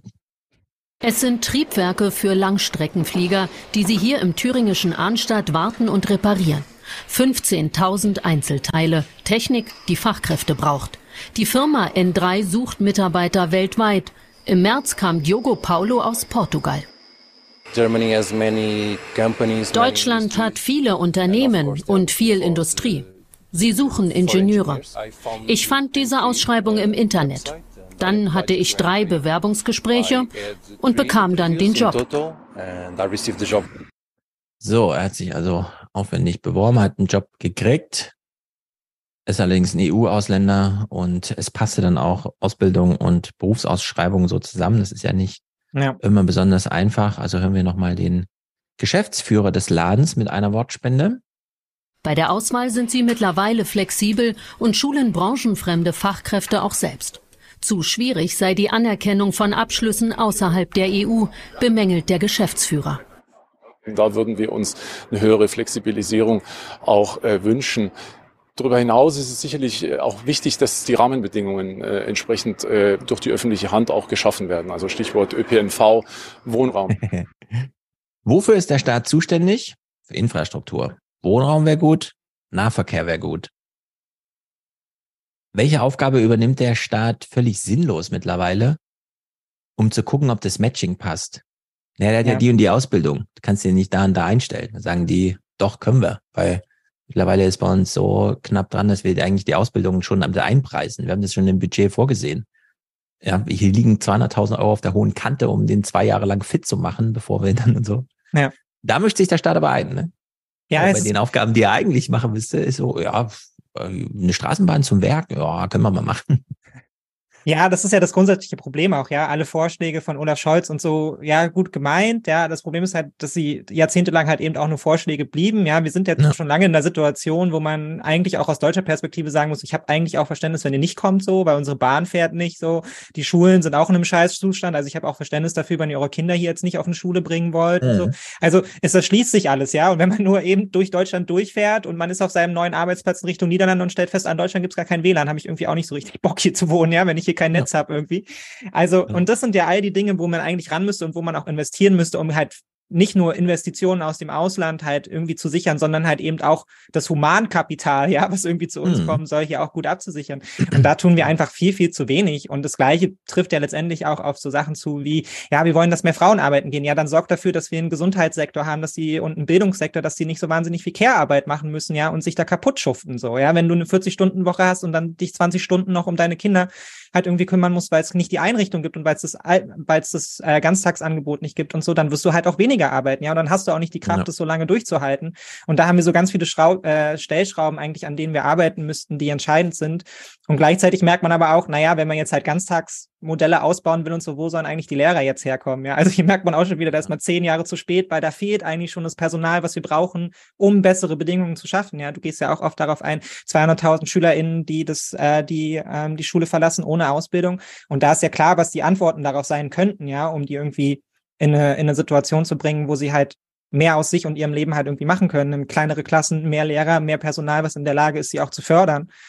Und Genau. an den Dazu Stellen so ein- kratzen wir ja aber schon, ja. Also Genau, ein kleines Zahlenupdate. Ich habe immer 100.000 genannt, weil sie Christian Sievers mal genannt hat. Es sind aber ähm, 100.000, also knapp über 100.000, die nicht direkt in eine Ausbildung reinrutschen.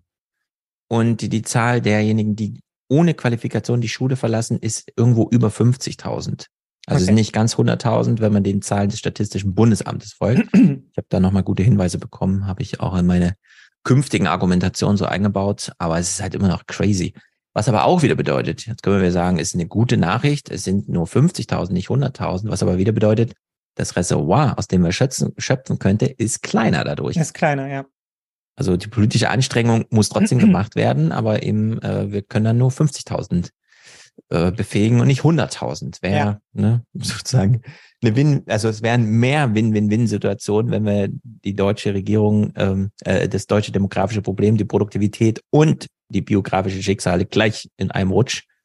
Aber naja, Naja, das ist ja auch, also und dann haben wir halt noch die absurde politische Situation, ja, dass die CDU dann auch noch auf alle Menschen, die herkommt und hier gerne irgendwie arbeiten wollen, mit Steinen wirft, ja, durch ihre bescheuerte Debatte. Also wenn du dann hier eben vom Berg Ja. nicht mit der Straßenbahn, sondern mit dem Auto, weil die Straßenbahn ist nicht gebaut, nach Hause fährst, überfährst eine rote Ampel, will die CDU ja eigentlich schon deinen Vornamen wissen und dich direkt wieder rausschmeißen, ja.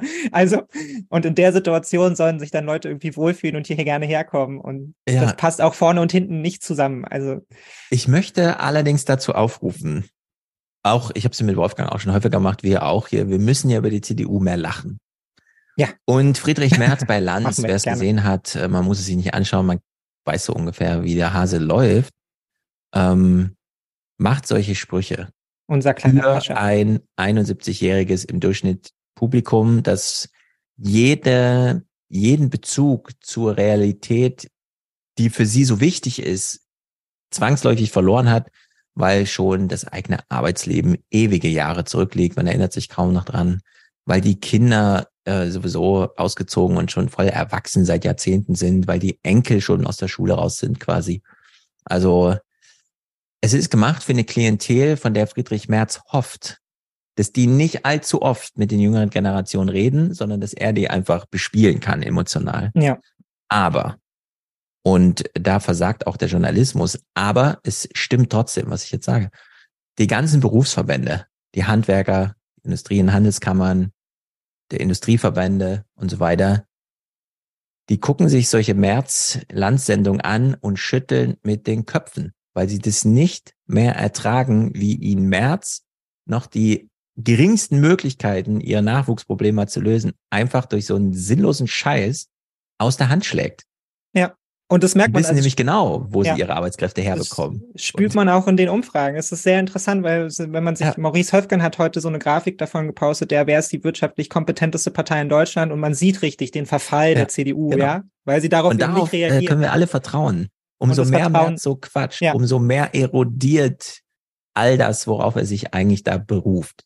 Nämlich, ich bin ja die Kompetenz in Person und was ich sage, stimmt. Aber diese Unfehlbarkeitsunterstellung, die sich Merz da einfach, diesen, diesen Schein an, mit dieser Selbstbehauptung, mit der er das immer vorträgt, Ja. der bröckelt. Absolut. Und er kann auch nichts mehr gewinnen. Das ist einfach sein Reservoir an äh, Leuten, die er damit wirklich noch erreicht und die dann auch denken, äh, den will ich, das ist mein Mann, schrumpft. Ja. Einfach. Und Äh, Außerdem ist, äh, gab es schon immer eine sehr, sehr kleine Gruppe, nur die sich hat davon äh, motivieren lassen, zur Wahlurne zu gehen, weil halt irgendwo in Berlin Mitte Proteste sind mit Feuerwerk. So, das muss man halt auch Äh, sagen. genau. Ne? Also das sind nicht die nicht die wahlentscheidenden Dinge, sondern ich glaube, am Ende ist das Gefährliche, was ja davon ausgeht, einfach, dass die CDU jetzt diesen Modus irgendwie so beibehält, Ja. ja, sich da um sich selbst dreht bis zur Bundestagswahl und wir dann halt wieder, ah, wo kommen dann die 18 Prozent AfD her? So, ja, mh, Äh, genau. mit dem wir jetzt im Parlament gar nichts mehr anfangen können. Ja, aber die CDU dann selber auch nicht, weil dann wäre sie ja, Ja. nicht mehr koalitionsfähig mit irgendjemandem. Also man möchte ja eigentlich sagen, so bitte hört einfach auf, auch für euch selber. Ja, es macht keinen Sinn. Ihr kriegt Ja. den auch nicht vermittelt. Ihr könnt nicht auf der Klausurtagung sagen, ihr seid Klimaschutzpartei, ja, und dann erwarten aber irgendwie die Leute von der AfD abzuholen, ja, die nichts anderes wollen als bloß keine Windkraftanlagen und weiß ich nicht, Kohlestrom für immer, ja, das passt vorne und hinten nicht zusammen. Also was für ein Wählerklientel versucht ihr euch da zu bauen, aber sie versuchen es halt trotzdem. Genau, es ist wahnsinnig bescheuert und ähm, man sollte aber diesen Apparat an, so wie wir es jetzt beschrieben haben, der einem eben nicht mitreflektiert wird, sondern ja, da sitzt dann am nächsten Tag einfach der Masala da und fängt das nochmal an, eins äh, Einwanderkind, italienische Eltern und so. Ja. Und dann hat man nochmal diese emotionale Antwort auf diese im Grunde emotional äh, ähm, gemeinte Merz-Sprüche. Aber diese funktionalen äh, Argumente, die Merz wirklich absolut lächerlich machen, äh, die, die gelten da eben auch. Und es ist ein bisschen schade, dass der Journalismus da das nicht entsprechend mitreflektiert, aber äh, nichtsdestotrotz ist es halt wirklich trotzdem so und deswegen kann man das einfach bei sich mitlaufen lassen und denken, ja, Merz, Ja. Alter Mann, also das ist ja wirklich so lächerlich, was du da Ja, sagst. wir hatten das schon bei der sozialen Hängematte. Es wäre auch schön, wenn sich Ingo Zamperoni ab und zu mal trauen würde, einfach zu sagen, die CDU hat Ja. wieder einen idiotischen Vorschlag gemacht, hier ist unser genau. Beitrag dazu. Und nicht zu sagen, ja, Ganz die genau. CDU warnt vor der sozialen Hängematte. So. Ja, im Grunde bräuchten wir überall bei solchen Themen immer so einen Niklas Höhne, der dann nochmal sagt, äh, ja, ja, äh, das ist schon so, dass der UN-Generalsekretär gesagt hat, wir fahren hier mit also 180 auf der Klimaautobahn voll in die Katastrophe rein. Und das tritt auch niemand auf die Bremse. Genau das ist die Lage. Und so ist das eben auch mit Merz. Merz fährt diesen Wagen absolut in den Gegenverkehr. Er sieht schon das Leuchten vor ihm. Er glaubt, er könne es noch meistern, aber irgendwann kommt der Truck und er wird ihn einfach blattwalzen. Und in der Hinsicht äh, können wir da alle daneben stehen und uns diesen Unfall einfach genüsslich Ja. angucken. Also keine falsche Scheu, das einfach wirklich alles bescheuert und lächerlich zu finden. Andrea Nahles zum Thema. Ähm, ich würde sagen, es ist äh, zu zurückhaltend. Der Arbeitsmarkt im vergangenen Jahr trotz Krisen robust, erklärt Andrea Nahles heute bei der Vorstellung der Zahlen. Und Beschäftigungszuwachs, vor allem durch Menschen ohne deutsche Staatsangehörigkeit. Und der Personalbedarf steige weiter. Wir müssen die Fachkräftelücke füllen, auch mit Leuten aus dem Inland. Wir haben immer noch ein hohes Potenzial bei Frauen, die in Deutschland Haben wir überwiegend nicht? Teilzeit arbeiten. Auch Arbeitslose, die eine gute Qualifizierung bekommen, Ja. können integriert werden. Das heißt, erstmal gucken, was haben wir an eigenen Potenzialen, aber auch Hürden abbauen für Zuwanderung aus Drittstaaten. Also 90 Prozent der Frauen arbeiten schon, allerdings viele in Teilzeit. Also man könnte Hm. deren Beruf, den sie schon haben, nochmal ausbauen um 20 Prozent oder 30. Ob das jetzt in die substanziellen Lücken füllt oder einfach nur die Unternehmen so ein bisschen entlastet, sei mal dahingestellt. Arbeitslose noch, also wir haben ja eben die Zahlen gehört von den Langzeitarbeitslosen, da sind schon 1,1 Millionen weg aus dem Reservoir. Ja. Ja. Und es sind halt noch 800.000 übrig. Ob man die noch mobilisiert kriegt, fraglich. Nochmal Migration so nachschieben als Thema. Nee, wenn, dann müsste man es schon mutig voranstellen, auch wenn es heikel ist. Ja. Aber gut. Ja, Gucken man fängt mal an, Hubertus sich Heil. so ein bisschen zu fragen, wo hier eigentlich so die Arbeitsmarkt-Triage stattfinden soll, ja. Also wenn man jetzt, keine Ahnung, ja, also der Grunde, Bund hat ja auch wahnsinnig viel Personal und auch da fängt man sich ja an, schon an zu fragen, so, ne, wo macht es irgendwie Sinn, wo weniger, ja, wenn man Lehrer braucht ohne Ende, ja, wie viele Leute kann man sich dann irgendwie in der Verwaltung noch leisten und so, Mhm. ja, gleichzeitig braucht man eigentlich auch Leute in der Verwaltung. Vielleicht ein paar Leute aus den Ministerien nehmen und die einfach umbilden, ja. Ja, Ähm, also es sind ja die Ministerien, aber vor allem die Kommunen. Ähm, aus Köln habe ich letztens so eine Story bei Instagram gepostet, weil jemand so ein Dings hatte, der Parlamentarische Rat hat er irgendwie getagt und meinte, festgestellt wurde, ähm, in den nächsten zehn Jahren geht 30 Prozent des Beamtentums der Stadt Köln einfach in Pension. Ja. So, jetzt muss man überlegen, wie funktioniert so eine Millionenstadt mit 30 Prozent weniger Mitarbeiter und alle Neubesetzungen, die man hinkriegt, sind absolute Notbesetzungen.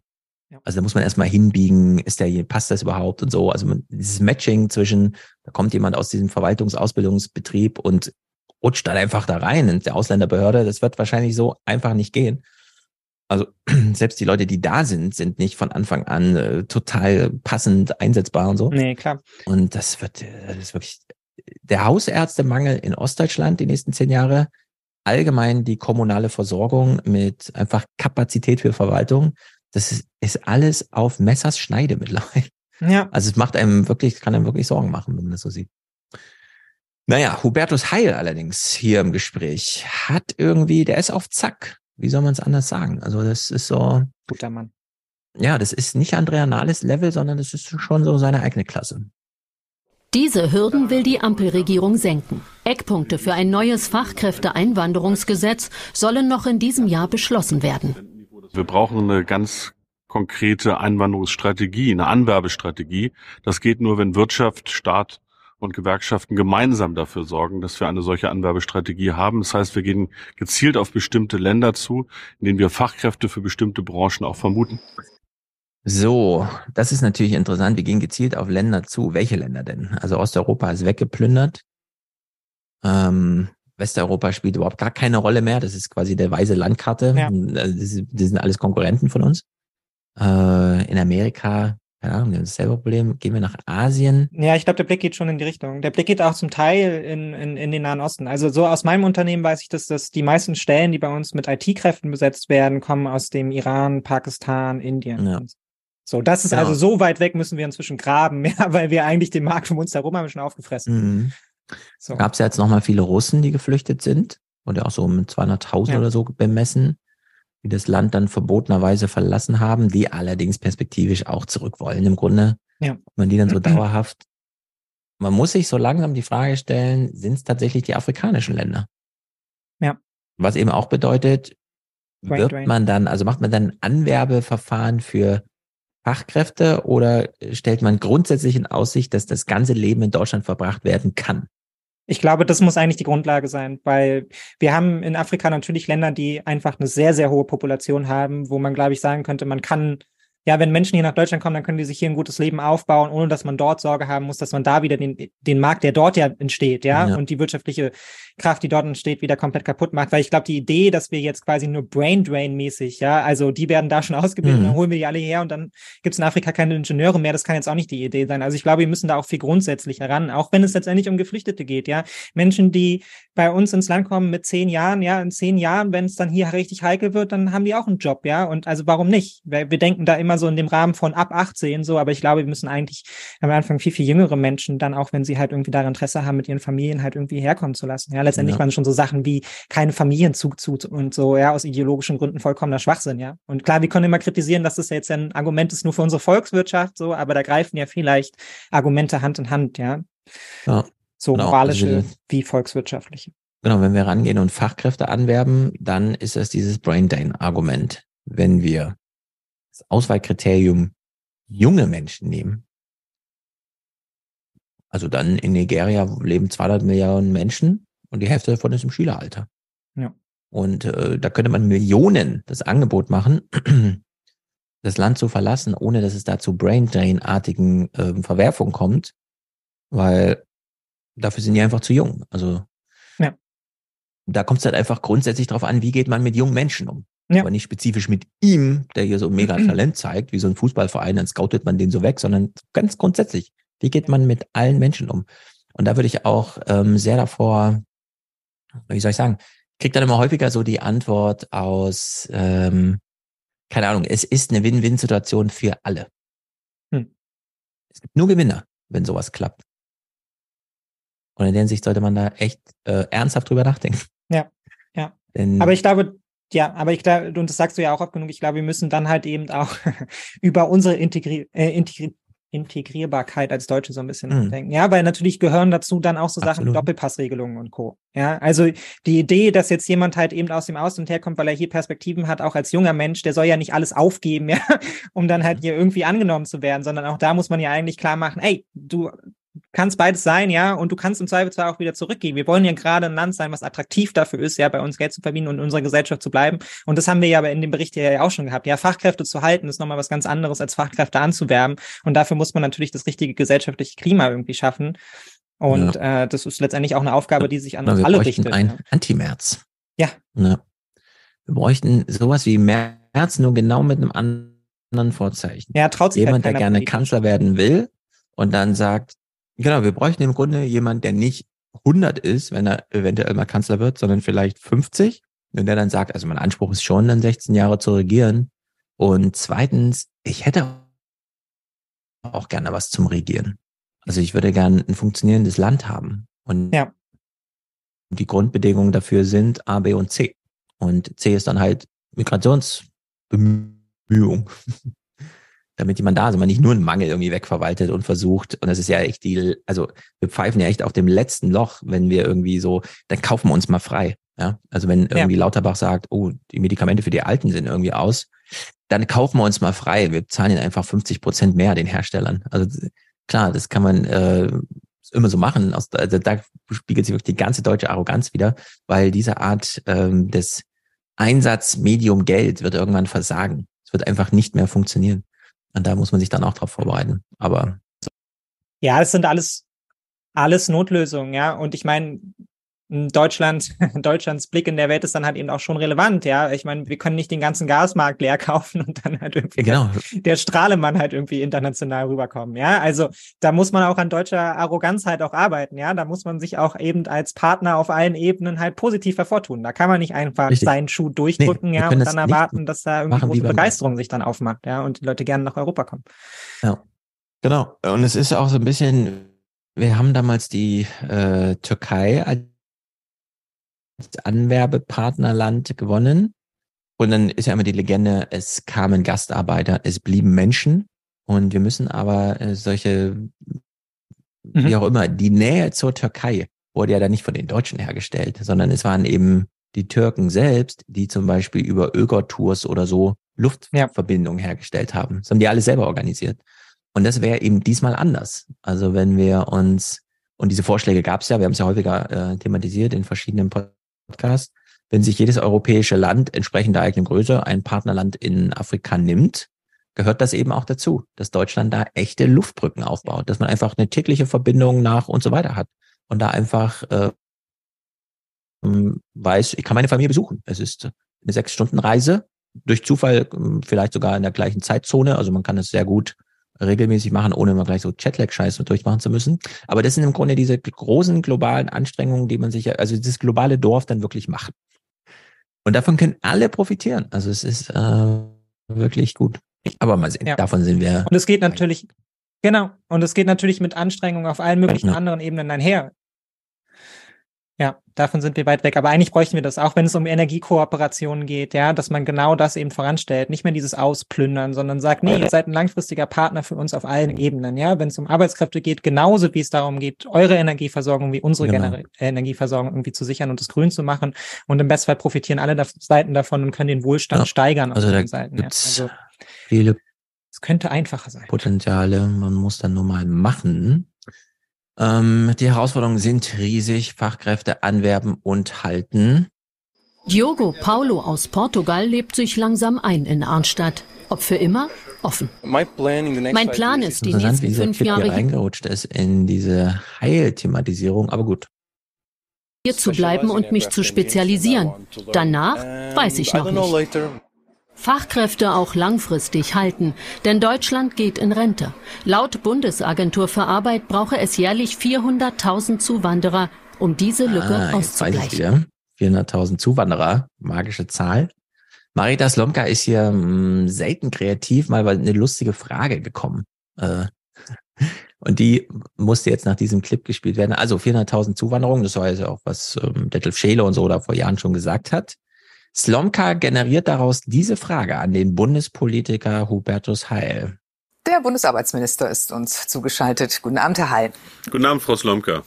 Eine Zuwanderung von 400.000 pro Jahr, das klingt irgendwie ähnlich wahrscheinlich wie 400.000 Wohnungen, die neu gebaut werden, oder? Ganz genau.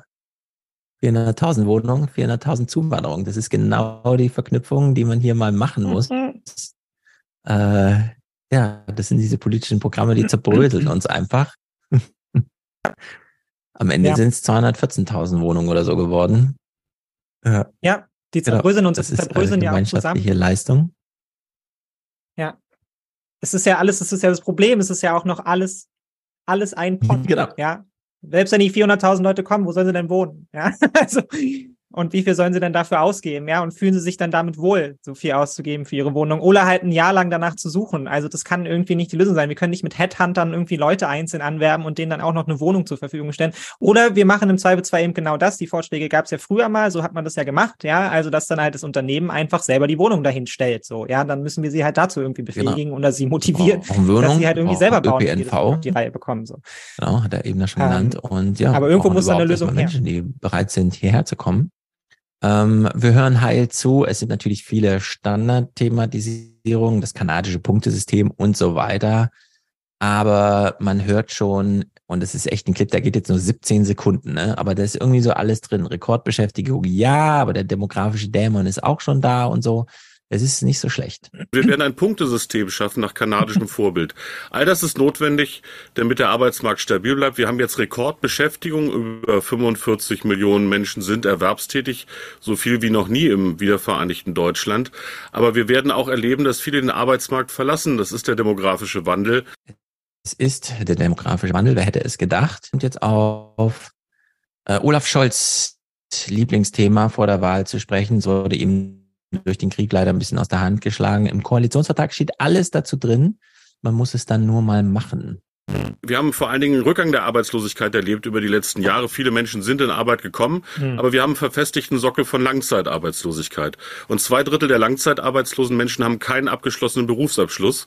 Und das werden wir jetzt mit dem Bürgergeld ändern. Da steht im Mittelpunkt Qualifizierung, das Nachholen eines Berufsabschlusses, damit wir Menschen dauerhaft in Arbeit bringen. Das hilft auch bei der Fachkräfte.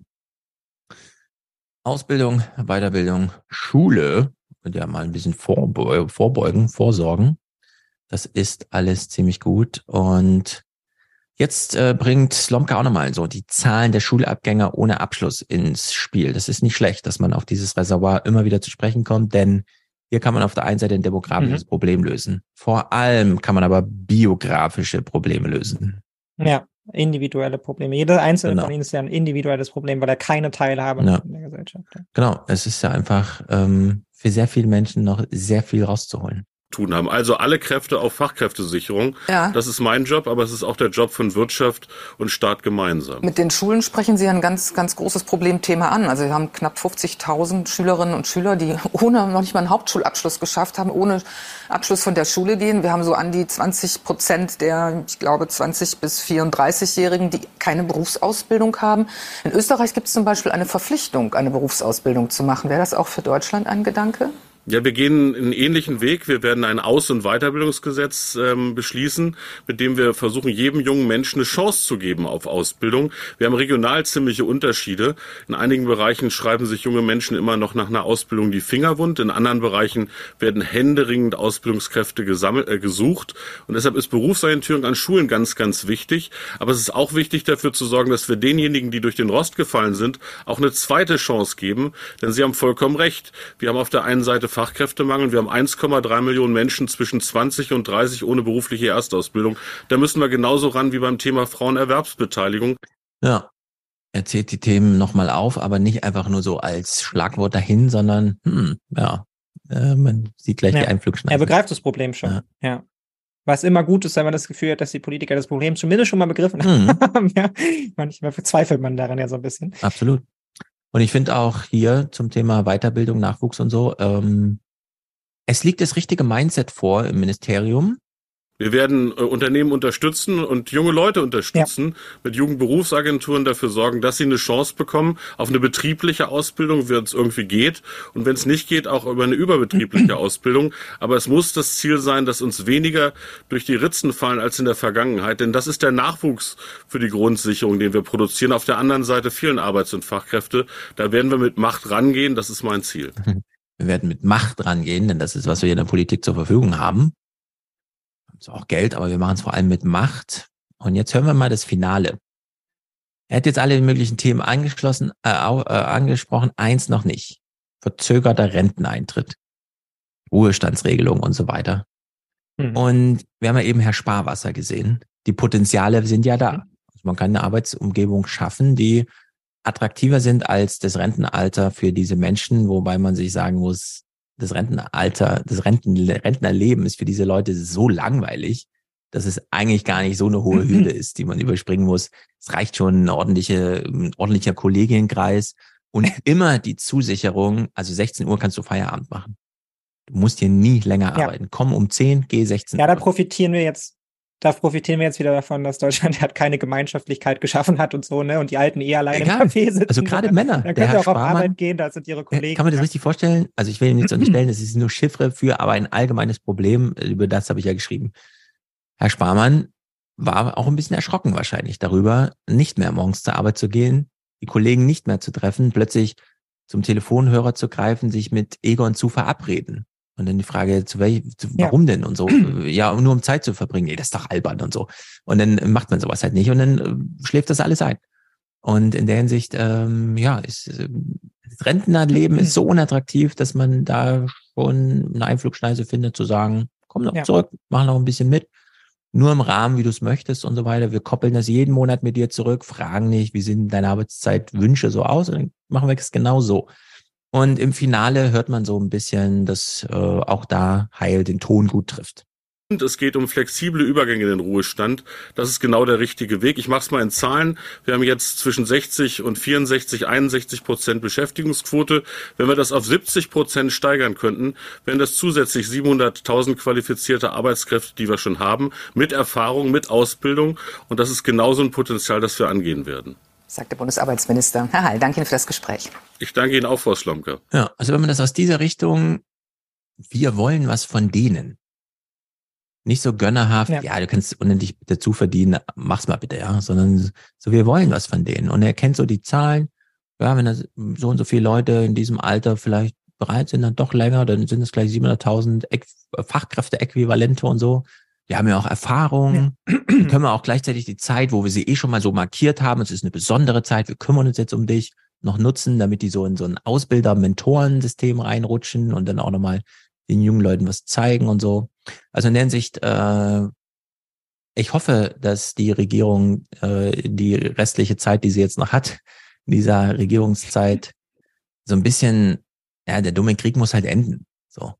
Alle den Kopf frei Ja. haben für sowas. Dann kann die FDP mit den Grünen ihr Familienmodell machen und beide können mal richtig zeigen, wie progressiv sie sind und die SPD kann dieses Arbeitskräfte-Ding irgendwie lösen. Aber mal gucken, ob uns Putin da mal Ich finde die Ansprache hier auch schon, auch schon sehr gut. Ja, weil es auch einfach, ähm, finde ich, ein ganz anderes Bild darstellt, als das, was wir auch von Steinmeier immer hören, ja. Auf der einen Seite Ja. macht er hier, macht er hier klar, Steinmeier ja, ich nicht Richtung, Thema, genau. ähm, Genau, der, in Richtung der Älteren, wir brauchen euch als Gesellschaft, ja. Und natürlich kann nicht jeder von euch bis 70 auf dem Dach stehen und als Ja. Dachdecker arbeiten, ja, aber wir können mit euch Vereinbarungen finden, ja, dann entweder in der Ausbildung, in der Berufsschule oder was auch immer, ja, lernt Leute an oder wenn es nur ist, dass man irgendwie in der Bildung halt aushilft an der Stelle, ja, weil vorlesen können alle und man hat auch Spaß jetzt all- an Kindern und so, also dass da die Möglichkeiten da sind und gleichzeitig auch an die jüngeren Generationen nicht nur das Signal sendet, wir sind maximal auf euch angewiesen, ja, euer Leben wird grausam, weil ihr müsst vier Jobs eigentlich machen, ja, und es geht trotzdem Ja. Bach runter, sondern da auch sagt, nee, wir sind dann auch für euch da. Wir fördern euch, ja, und wir wollen euch dabei unterstützen, dass ihr gut in den Job kommt, ja, und dass ihr dann auch ein gutes Leben für euch gestalten könnt, weil das ist ja die Ansprache, die ja bei Steinmeier immer so stört, ja, dass man das Gefühl hat, man wird ja eigentlich für ein Land verantwortlich gemacht, was noch gar nichts für einen selber getan hat, weil man selber kennt halt nur das kalte Wasser in der Schule, ja, irgendwie auf den Schultoiletten. Und hier ist es jetzt mal genau anders. Genau. Ja, und das finde ich eine sehr gute, sehr gute Umdrehung. Und das heißt aber auch, dass am Ende hier ähm, die Unternehmen, hm, wie soll man sagen, also wir haben ja häufig so eine, das soll immer die Sozialpartnerschaft klären. Irgendwer will mehr Geld und dann Hm. sagt die Regierung so, beim Mindestlohn ja auch, da haben wir so eine Kommission für. Da mischen wir uns nicht ein. Und eigentlich bräuchten wir jetzt künftig so ein Gespräch zwischen den Gewerkschaften und den Unternehmen, das dann halt so auf Betriebsvereinbarungen und sowas hinausläuft und auf neue Funktionen auch der Vertrauensleute und so.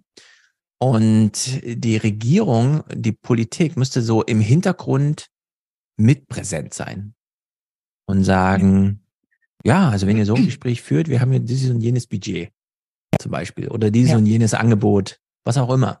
Also die äh, Regierung muss sich da wieder richtig einmischen. Also sie muss wieder richtig Teil dieses, es muss in so ein Dreiecks, ne? Arbeitgeber, Arbeitnehmer und dann eben die Regierung, die sich eben nicht raushält, die nicht sagt, da haben wir eine Kommission, da haben wir äh, und so weiter. Das sollen die Sozialtarifpartner klären, sondern Und äh, ich bin gespannt, wie sie es regeln. Es ist auf vielen Ebenen, auch beim Klima und so weiter, der Staat muss halt jetzt mal zurückkommen.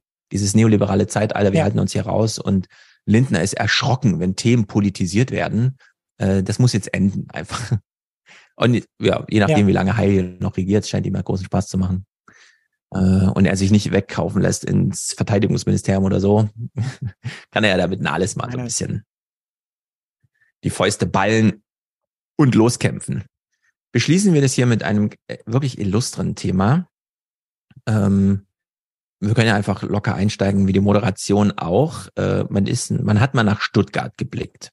Nach Deutschland, wo sich wohl nicht auf allen Schreibtischen in Rathäusern und Ämtern so viele Akten stapeln, aber wie in vielen anderen Branchen ist auch dort offenbar zu wenig Personal beschäftigt, wie der Städte- und Gemeindebund heute nicht das erste Mal beklagte. So, der Städte- und Gemeindebund und hinter ihr sieht man schon den Aktenstapel. Ja, wenn 30 Prozent mhm. der Leute in zehn Jahren in Rente gehen. Dieser Aktenstapel ist, oder diese Aktenstapel, es ist schon plural zu verwenden, ist ähm, ein echtes Problem. Denn da stecken ja immer menschliche Schicksale dahinter. Irgendwer wartet ja. auf irgendeine Amtshandlung. Und die kommt aber nicht. Ja. Und wie kann man das Problem zumindest so ein bisschen abdämpfen? Wir blicken hier nach Stuttgart. Es ist ein ganz toller Bericht, also wirklich eine einzigartige Leistung. Denn wir haben so eine Nachrichtenlage, bei der wir uns vorhin drüber lustig machten, dass man dann einfach nur zu Valerie Haller an die Börse schaltet und die sagt nochmal so das, was alle schon wissen. Ja. Und der Gegenentwurf dazu ist, die Redaktion bemüht sich, ein Thema, eine Einflugschneise, ein empirisches Korrelat für diese großen Zahlensalate zu finden irgendwo hinzufahren und echte Menschen bei der echten Lösung dieses Problems zu beobachten. Und das finden wir hier. Und es ist ein bisschen schade, dass wir das heute wahrscheinlich so gar nicht als Video machen, weil ich das, ich sehe hier nur Geruckel in diesem OBS auf dem Mac. Aber äh, dieses Bild, was hier als Schnittbild funktioniert, ähm, werde ich irgendwie mit unterbringen im Begleittext dieses ja, Podcasts. Ist fantastisch. Weil es ja. einfach eine Sensation ist. Cousin wurde abgeschoben. So ein schönes Bild. Ein ja. ehemaliger Stuttgarter Bürgermeister im Einsatz. Sein ehemaliger Referent wie früher an seiner Seite. So schnell kann das gar nicht sein. Jetzt habe ich Sie, ich habe das Problem noch nicht ganz verstanden. Und noch ein ehemaliger Bürgermeister schiebt hier Dienst zur Verwunderung mancher Anrufer.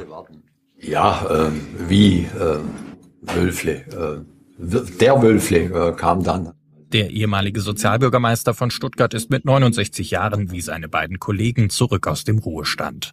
Zweimal die Woche sitzt er für vier Stunden am Servicetelefon der Ausländerbehörde. Nicht immer ganz einfach. So, man sieht vier, Her äh, drei Herren, eine Frau.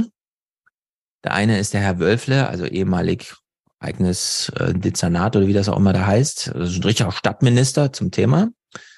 Er hat seinen Referenten auch mit aus dem Ruhestand geholt von damals. Also die wissen einfach, wie sie als Team funktionieren. Noch jemand Drittes im Bunde und eine Frau. Alle hängen über so einen Computer und sie versuchen irgendeine Akte zu entschlüsseln, weil ja. der Telefonhörer ist schon in der Hand. Wir müssen dieses Schicksal jetzt mal angehen. Irgendwer wartet hier auf Nachricht der Ausländerbehörde. Wir wissen ungefähr, um was es dann geht. Ja. Das sind also Telefonate, auf die wird wirklich sehnlichst äh, gewartet. Und ja, jetzt greift in Stuttgart wieder jemand zum Hörer und ruft an und sagt, wir haben Ihre Akte gelesen, ja. wir haben auch noch drei Fragen und dann kriegen Sie von uns einen Bescheid. und das machen ja, wir Ich finde das total toll, weil auch dass man so sieht, das ist ja auch ein CDU, ehemaliger CDU-Bürgermeister, der da sitzt, ja. Also ist ja jetzt auch gar nicht nur die, die ewig Bewegten so, sondern da sieht man ja auch einfach, hier bringen sich Leute ein, ja. Und ja sind in der Lage, halt einfach noch was beizutragen. Und ich glaube, es ist für sie sehr, sehr schön. Und das ist natürlich zentral, weil, wie du richtig sagst, es geht ja immer um individuelle Schicksale ja. da an der Stelle. Und ich sagte, glaube ich, auch noch im nächsten Teil, ja, das ist, viele Menschen sind es gar nicht mehr gewohnt, dass da überhaupt noch irgendjemand ans Telefon geht, ja. Oder sie das mit halt nicht nur einer Maschine reden, sondern tatsächlich einen Menschen, der Zeit hat. Und man merkt ja auch schon, die nehmen sich dann auch den Moment mehr Zeit, ja. Die sind dann vielleicht auch nicht die maximal gestresste Verwaltungskraft, die da sitzt, sondern die haben dann auch den Moment, ja. Die fragen dann nochmal nach, mit denen kann man sich vielleicht mal ein bisschen länger unterhalten und, und ich glaube, das ist für alle Beteiligten einfach ein absoluter Gewinn, der hier stattfindet. Ja, das glaube ich auch. Und es ist absolut richtig. Ich glaube, die Nachwuchskräfte, die heute in den Verwaltungen aufschlagen, die schicken lieber eine E-Mail, ah, einen Bürger anrufen und so. Das ist hier halt noch so ein bisschen mhm. anders. Mhm. Genau, die machen jetzt einfach Seniorenhilfe. Doch ohne die Pensionäre würde hier gar keiner abheben. So groß ist die Personalnot. Und dann weiß ich, dass äh, die ausländischen Mitbürger und Mitbürgerinnen äh, eh einen Haufen Nachteile haben, äh, was die Behörden betrifft. Und dann wollte ich nicht dazu tatenlos zuschauen, weil ich weiß, wie viele Leute auf eine funktionierende Ausländerbehörde angewiesen sind. Die meisten sind dankbar und froh, dass sie mit einem Menschen reden können, denn das sind sie schon nicht mehr gewohnt. Natürlich ist es keine perfekte Lösung, aber solange die Problematik der Beschäftigung, die Problematik der Nachfrage so groß ist, finde ich es eine gute Lösung, wenn wir eine Seniorenhilfe etablieren. Eine gute Lösung. Das denke ich mal auch. Die Frage ist jetzt nicht nur, die sitzen halt in der Ausländerbehörde, wie viele Ausländer kriegen wir denn mobilisiert hier in Deutschland für uns zu arbeiten, sondern wie viele Rentner kriegen wir denn mobilisiert, um diese Fragestellung ganz praktisch in der Ausländerbehörde zu klären? Wie viele sind denn bereit, für diese Art Seniorenhilfe den Dienst nochmal anzutreten? Also das ist wirklich äh, ein Bericht. Ich hätte, wenn ich jetzt das Buch noch vor mir hätte, ich würde mir das ja alles nochmal transkribieren und das so schön durchzitieren einfach. Nochmal so ein bisschen festhalten, ja. was hier gesagt wurde, wie das angelegt ist, um was es hier geht. Äh, es ist wirklich toll. Und ja, also ich glaube ja auch an den Schaffensdrang des Menschen, deshalb ich gehe davon aus, wenn du die Leute nur ansprichst, ja, aber ich glaube, bei vielen ist ja auch dieses, man steigt aus der Rente, also ich bin jetzt noch sehr hm. jung, ich kann das jetzt nicht sagen, ja, aber ich glaube, bei vielen ist es schon so, man steigt aus dem Berufsleben aus und die, das erste Gefühl, was man schon hat, ist, man wird halt eben nicht mehr gebraucht. Ja, und man will sich dann aber auch nicht einmischen. Ja, so die Kinder haben ihr eigenes Leben, man will da auch nicht ja. die ganze Zeit reinquatschen und so. Also beschäftigt man sich irgendwie mit sich selbst. Aber ich glaube, wenn der Staat hier wirklich losgehen würde und gezielt ansprechen würde und sagen würde, ey, du kannst was leisten, du kannst was beitragen, ja, und dafür musst du dich jetzt auch nicht kaputt arbeiten, sondern komm einfach vier Stunden die Woche, ja, an zwei Tagen irgendwie Wunderbar, ja, leiste deinen Beitrag und hast noch ein schönes, ja. im besten ein gutes soziales Umfeld um dich herum, lernst neue Menschen kennen, kannst mit dem zusammen in der Mittagspause sitzen, ja, musst nicht alleine zu Hause essen und dann irgendwie Enten füttern gehen. Warum soll das nicht super viele Menschen ansprechen? Und dann würde ich auch nicht sagen, das heißt, es ist keine optimale Lösung, es ist doch eine gute Lösung. Mhm. Ja, also wenn die Menschen daran Spaß haben, ist das doch kein Problem. Genau. Ja, und wenn sie der Arbeitsethos dazu treibt, mein Gott, dann ist es ja halt so. Ja, Arbeit ist für viele Menschen nun mal wichtig. Nicht alle wollen in Rente gehen. Und die, die es dann wollen, die können es ja trotzdem mhm. machen. Ja, die, die sagen, ey, ich will auf mein Segelboot und in Ruhe die Ostsee hoch und runter schippern mit 65 so. Mein Gott, mach's halt, ja. Aber ich glaube, es gibt viele andere, die haben da nicht genau. den Plan. Und entsprechend kriegen wir das hier auch jetzt eingeklammert in dieser Sendung vom 4.1. Wir haben also die Seniorenhilfe, die hier arbeitet, die uns vorgestellt wird, die sich um die Ausländerbehörde kümmert, also da, wo unser Nachschub sozusagen, nicht, wenn wir keinen Nachwuchs haben, brauchen wir Nachschub, organisiert wird. Und jetzt schwenken wir um auf die Bundespressekonferenz des Städtebunds mit absolut krassen, mega beeindruckenden, besorgniserregenden Zahlen. Also man kann es gar nicht untertreiben. Diese Zahlen, die wir jetzt hören, vielleicht müssen wir echt im Vorfeld noch ein paar Sachen dazu sagen.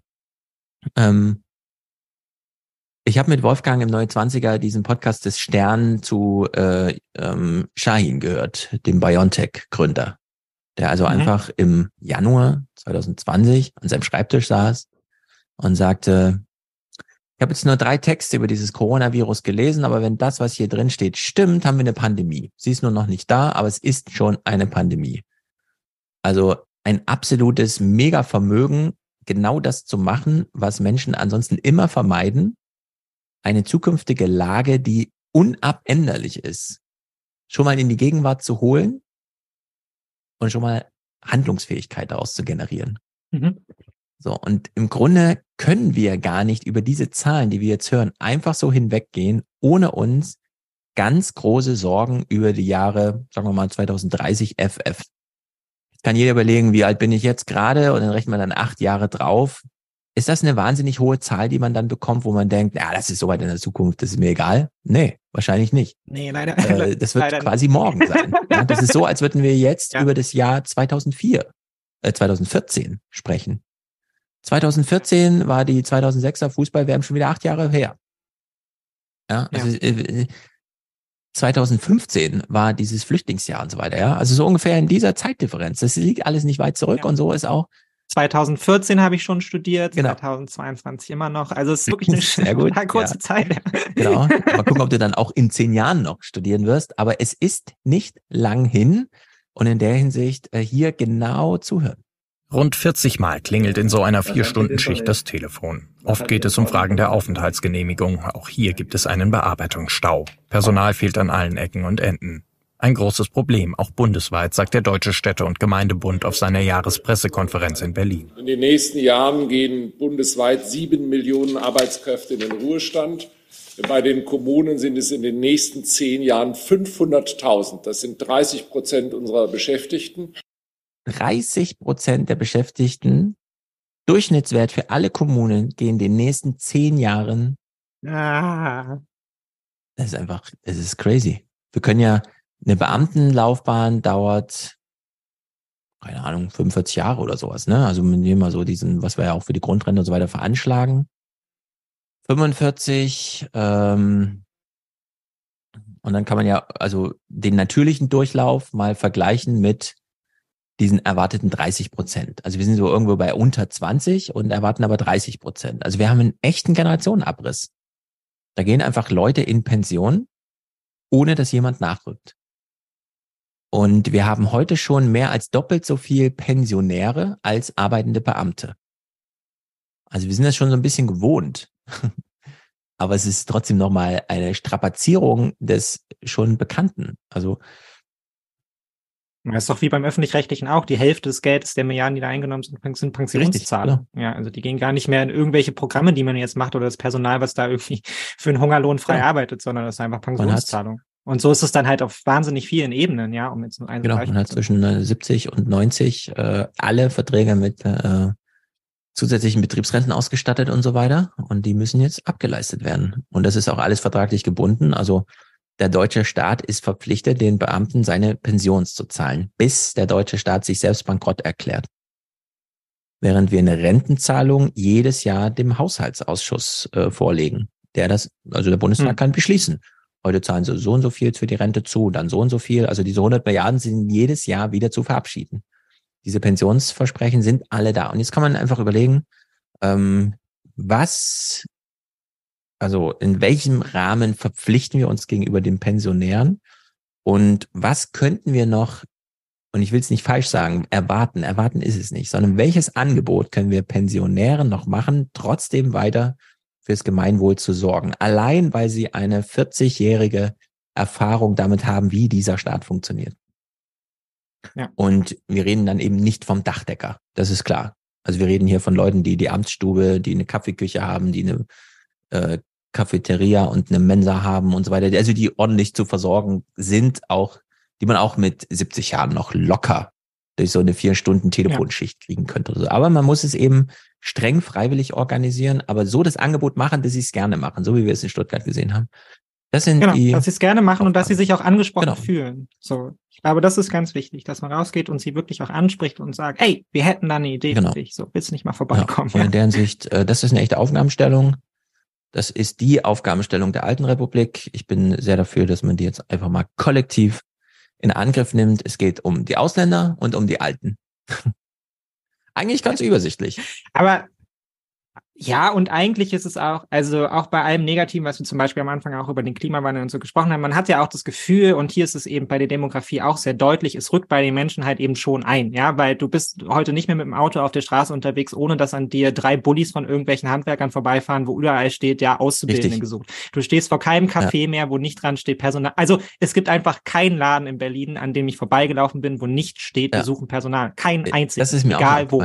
Einzelhandel, ja, Einzelhandel, Gastronomie, ganz egal, alle suchen, ja, und das ist, das ist natürlich allen Menschen bewusst, genauso wie alle Älteren jetzt um sich herumschauen und sich denken können, ja, auch, ähm, auch Lehrer so, ja, der Kollege neben mir geht ja auch in Rente und meine Kollegin daneben geht ja auch in Rente und die daneben ja auch, wer bleibt denn dann aus unserem, ja, aus unserer Schulverband hier eigentlich noch übrig, na, die drei Referendare, die genau. jetzt irgendwie da sind, ja, also ich glaube auch, dass das man, das lässt sich vermitteln, ja, da müssen jetzt nur Angebote, politische Angebote gemacht werden und ich glaube, dann lassen sich dafür auch leicht Mehrheiten ja. finden, ja, also für viele Vorschläge, die man da macht, machen kann. Also ich glaube, es ist wirklich ein politisches Feld, was sich wahnsinnig gut beackern lässt und wo jetzt die Chance da ist, es dann auch halt zu beackern und über Vorschläge hinaus dann halt. Genau, wir müssen so ein Bild entwerfen, wo sich jeder drin wiederfindet.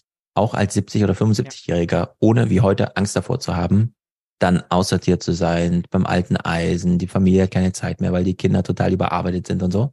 Das kann man ja alles mal angehen und Naja, diese Seniorenfront in Stuttgart steht. Ich habe mir vorgenommen, ich bleib so lange am Ball, äh, bis man diesen Berg an Altlasten zumindest mal angefangen hat abzuarbeiten, dass man Land sieht, äh, dass man wieder zum normalen Geschäft kommt.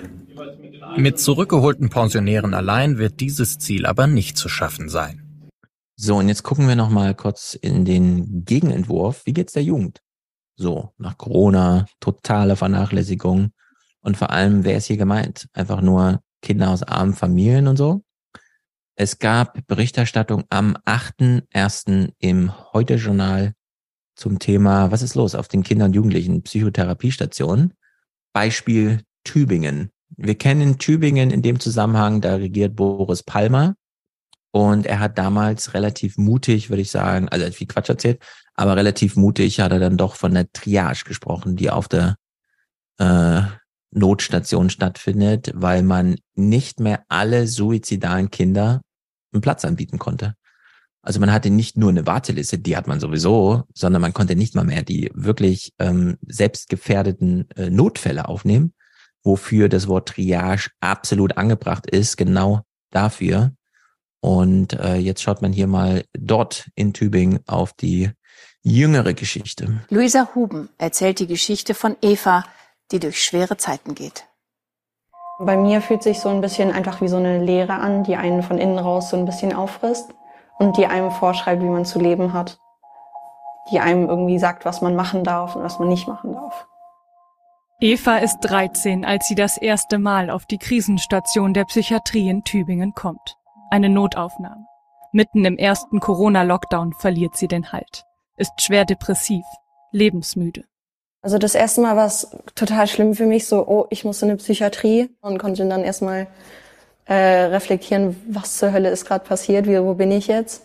Heute ist Eva 15 und wieder hier. Diesmal nach einem Suizidversuch. Wieder kam sie als Notfall. Einer von mehr als 400 im vergangenen Jahr. Soweit ich weiß, hat Tübingen ungefähr 100.000 Einwohner, so wie Jena ungefähr. Also mehr als einer am Tag. Man muss jeden Tag auf der Station dort jemanden aufnehmen. Ja, das ist, das ist unglaublich. ach ja.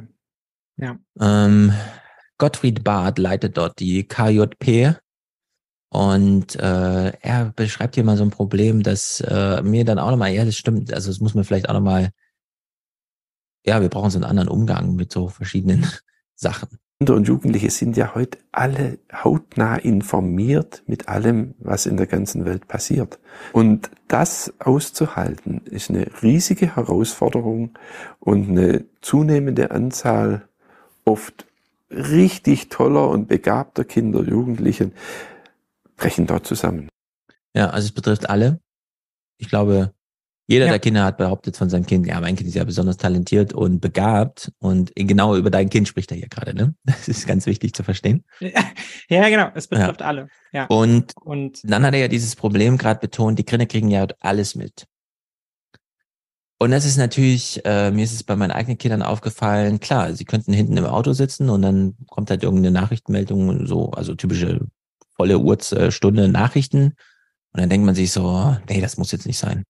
Macht man einfach aus. Fünf Minuten Ja. später weiß man, da läuft Musik, macht man es wieder an. Und das ist natürlich so eine Reflexhandlung, die nicht mehr sehr weit trägt. Also klar, in dem Moment kannst du die dann vor irgendeiner Audionachricht, wo das nochmal in zwei Sätzen, aber dass die Freunde äh, alle TikTok auf ihrem Handy haben, also klar kann man seinem eigenen Kindchen TikTok verbieten, aber damit ist TikTok nicht aus der Welt. Und der Gegenentwurf zu diesem, ähm, keine Ahnung, so wie in der Schule, wir machen jetzt Handyverbot und so, in der Familie gibt es kein Handyverbot. Also es ist einfach, das geht gar nicht. Und man muss so eine neue Art von Safe Space schaffen, in der man die Kinder, weiß nicht, was das richtige Wort ist, hyposensibilisiert oder so. Also Mhm. eigentlich die Nachrichtenlage, wie sie ist, aushaltbar macht. Und das ist voll irre, Ja. weil das überfordert alle Eltern. Dass du einen Safe Space schaffen musst, nicht indem du Informationen raushältst, sondern eigentlich noch mehr Informationen reinholst, um so schnell wie möglich so ein Erwartungshorizont, so Benchmark, in was kann ich eigentlich erwarten, was ist wirklich eine Ausnahmesituation und so weiter, dass man es relativ früh und relativ schnell macht, um sich dann sicher zu sein, mit 14 kann sie dann auch mal, keine Ahnung, was für ein Quatsch auf TikTok sehen und ist davon, also kann es einordnen. In der Hoffnung, dass es sich noch einordnen lässt. Die Algorithmen übertreiben ja auch immer weiter damit, was sie einem so zeigen. Aber man kann eigentlich den Safe Space nur noch mit den Informationen und mit der Weltlage gestalten und nicht mehr dagegen. Und damit hat er hier so ein ganz wichtiges Problem, glaube ich, beschrieben, an dem alle Eltern rumknaspern so. Nee, das glaube ich auch. Also wir haben hier bei uns um, um die Ecke so einen Weihnachtsbaum, so einen ganz großen auf dem Platz stehen und da werden, da hängen immer alle Kinder so ihre Weihnachtswünsche Mhm. dran. Und ich kann mich dran erinnern, dass ich das schon als Kind gemacht habe und auch noch so ungefähr an die Weihnachtswünsche, da stand da meistens drauf, so ja, weiße Weihnachten, Ja. nee, ich will's, dass meiner Oma gut geht, der und daneben hing dann auch mal irgendwie so, ich wünsche mir ein Playmobil-Schloss oder so.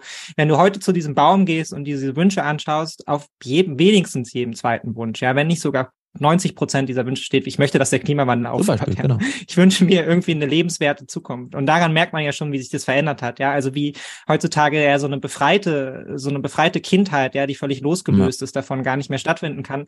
Auch weil natürlich auch die Eltern eine Sorge haben, ja, um die politische Zukunft und das wirkt sich dann auch wieder auf die Kinder aus. Ja, du musst natürlich auch selber an nicht nur an deine Resilienz glauben, sondern halt eben auch die Zukunftsfähigkeit der Politik, ja, deines Landes und so. Du kriegst das ja noch viel mehr unmittelbarer mit, ja, und das dann im Bestfall positiv an deine an deine Kinder spiegeln, ja. Und Genau. dass das Menschen zunehmend schwerfällt, ja, auch Eltern, die natürlich von Corona auch belastet sind und so, ja, immer irgendwie versuchen, den Kindern Hoffnung und Freude zu vermitteln, während man selber irgendwie auf dem Zahnfleisch geht, ist natürlich auch schwierig und so. Und ähm, Mhm. da, da sind wir dann wieder bei den Rahmenbedingungen, die politisch geschaffen werden müssen, die grundsätzlich anders sein müssen und grundsätzlich einen anderen Zugang haben, ja, und anpackender sein müssen, damit man dieses Gefühl dann auch an seine eigenen Kinder transportieren kann. Genau. Und das bedeutet eben auch, und jetzt können wir den Bogenschlag zu Lützerath und so weiter machen, wenn die Jugendlichen wissenschaftlich unterfüttert, und das ist das, was wir ihnen in der Schule lehren, wenn die Wissenschaft sagt, so ist es, dann brauchst du da am wenigsten zweifeln.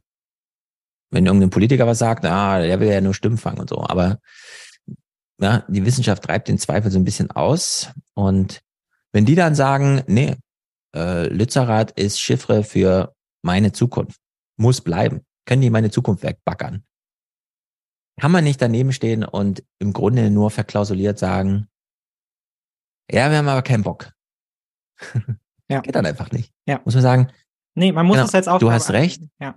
Und ich weiß, ich habe echt keinen Bock drauf, aber du hast recht. Ich muss es jetzt entsprechend, ich muss entsprechend handeln. Ja. Und äh, das fehlt. Also dieses große intergenerationale Versprechen muss ja mal gemacht werden. Und in der Hinsicht, liebe grüne Partei, das war im Grunde, äh, ich habe irgendwo gelesen, Lützerath ist das Hartz IV der Grünen. Und ich würde sagen, genau. Lützerath Ja. ist das äh, Hartz IV der Grünen. Das ist die große Fehlspezifikation dieser Partei, dass sie in dieses Problem jetzt reingerannt ist. Sie wird es erstmal nicht merken und so, ne? Am Wochenende war da nicht viel los, Greta war noch mal da und so, es ging ja alles noch mal gut aus. Aber es schleicht sich rein. Also diese Art der Enttäuschung, die da generiert wurde, bei vielen jungen Fernsehzuschauern, von denen wir gerade gehört haben, die sind von der Nachrichtenlage nicht mehr abzuschirmen, die kriegen das alle mit. Äh, ja, Ja, das wird bleiben. Das glaube Ja. ich auch. Ja. Ich glaube auch dieser Hartz-IV-Verweis, an dem muss ich die Woche auch schon denken, weil ich Ja, ne? Der hat was. vor allem dann im Zuge dessen, wie, wie die SPD damit umgegangen ist, ja, und wie die Grünen damit umgehen, was ja auch schon, die SPD hat zum Teil ein bisschen würdevoller getragen, ja. Ich glaube, die Grünen müssen jetzt auch so ein bisschen realisieren, so, ja, das ist genau das, dem ihr euch stellen Mhm. müsst, ja. Die, die Aufgabe, die ihr jetzt habt, ja, zu vermitteln, äh, zu vermitteln, das ist, das ist nicht nur äh, das politische Gesicht, was einfach grausam ist, ja, sondern es gibt auch das politische Gesicht, was letztendlich einen Ausweg aus dieser Lage aufweist, ja, und das nicht immer nur dann weg verklausuliert mit, ja, wir haben einen Kompromiss gemacht und müssen uns ja auch daran halten und die Gerichte haben ja auch gesagt so und so, sondern dann müsst ihr auf einer anderen Seite halt irgendwie einen Aufbruchsmoment formulieren, ja, weil sonst gehen euch diese Leute verloren, ja, und das wäre auch für Ja, unsere genau. Demokratie am Ende ganz, ganz bitter, ja, weil mit den Alten gehen ja nicht nur, gehen ja nicht nur Leute in Rente, sondern es geht ja auch so der harte demokratische Kern in Deutschland in Rente und stirbt dann auch irgendwann, ja. Und in der ganzen jungen Generation muss man auch erstmal vermitteln, so, Demokratie ist auch für euch da, ja. Wir können sie vielleicht nicht mehr unmittelbar mit dem Wohlstandsversprechen verknüpfen, ja, aber Also Demokratie ist auch für würden euch sie gerne da, erhalten ist eine der wichtigsten Botschaften überhaupt, denn das Gefühl haben die gerade gar nicht. nee. Und zwar nicht nur wegen Und das ist Klimawandel, einfach nicht gut. Nee. sondern die versprechen sich gar nichts. von Und das ist Demokratie. gefährlich. Ja, und das ist gefährlich. Und wir können nicht in 20 Jahren dann irgendwie daraus aufwachen und feststellen, ach guck mal, ja, 60 Prozent gehen gar nicht mehr wählen und 20 Prozent wählen Ja. dann halt irgendwie irgendwelche radikalen Parteien, weil sie sich halt irgendwie äh, eh gar keine Hoffnung mehr auswählen, ja, und einfach nur System kaputt kloppen Genau. wollen. So, das kann nicht Also die Lösung findet, also wir haben eine echte Problemlage. So insgesamt aufgehangen an den generationalen Fragen. Sehr gut. Damit haben wir dann mit diesem Podcast heute rum. Ist natürlich schade, dass hier, aber ich ähm, bemühe mich, diese komische Technik hier zum Laufen zu kriegen, denn soweit ich die Werbebotschaften äh, des größten, wichtigsten und wertvollsten Unternehmens der Welt verstanden habe, ist dieser Computer, den ich hier habe, der beste Computer, der jemals hergestellt wurde. Es muss also an mir liegen, dass das hier alles nicht so richtig funktioniert. Kauf einfach den nächsten, der wird dann auch schon in den USA produziert und dann Ja. läuft es auch. Also in der Hinsicht sind wir, alle, sind wir alle mal gespannt, was mir hier noch einfällt, um die Defizite, die Apple hinterlässt, mit welcher Tatkraft auch immer ich hier mobilisieren soll, äh, das auszugleichen. Aber ich ähm, krieg dann immer wieder die Botschaft, ey, jeder kriegt einen Podcast auf dem Gerät hin. Und ich denke mir immer, ja, aber ich wünsche mir ja auch Podcasts, in dem Video live gestreamt wird und Clips gespielt werden. Und das habe ich noch nirgendwo gesehen. In der Hinsicht ist das ja auch immer noch ein bisschen, ja, sein eigenes Ding. Aber gut, ich werde in irgendwelchen Foren nachlesen, wie das so funktionieren sollte.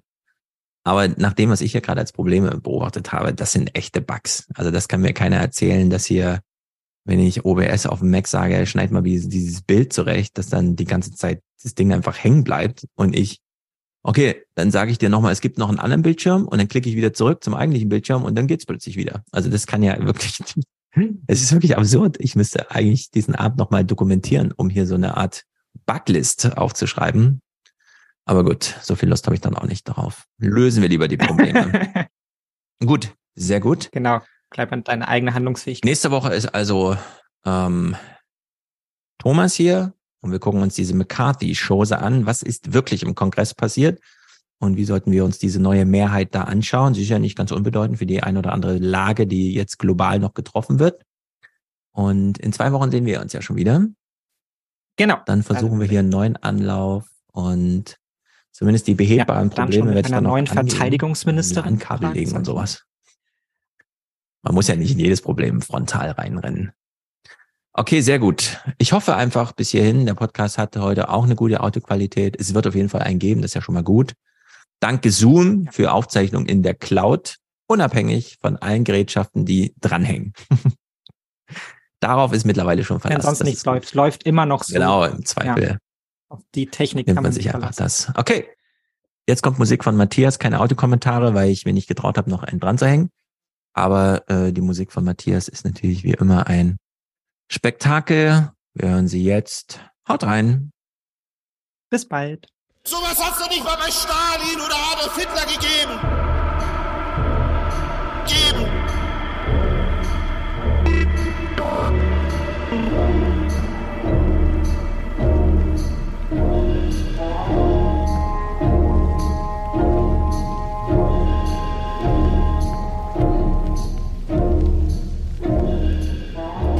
Die Weltdiktatur der Demokratie hat den weltgleichgeschaltetsten Menschen erzeugt. Aber ich stehe hier nicht wegen der Demokratie, sondern trotz der Demokratie! Trotz der Demokratie!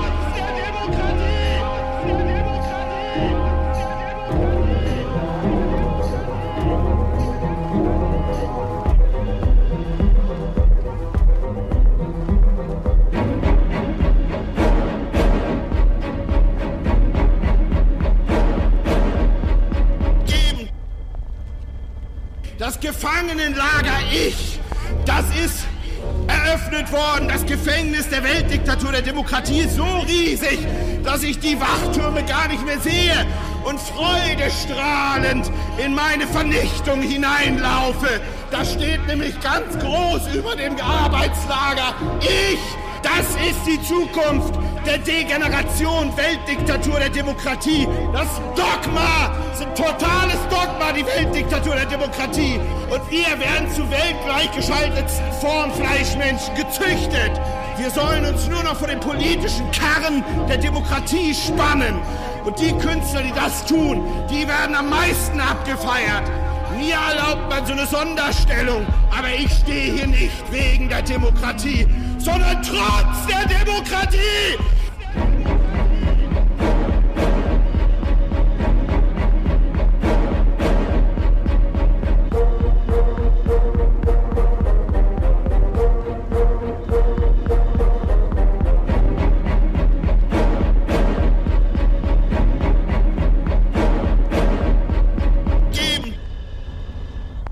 Nee, nee, nee, nee, nee. Ich diene der Kunst totalst und absolut. Und ich werde so lange dienen, bis es zur Machtergreifung der Kunst gekommen ist im Berliner Reichstag, wenn der Reichstag und alle Parlamente menschenmachtsfrei, vogelfrei, volksfrei und religionsfrei sind. Dafür stehe ich absolut stramm,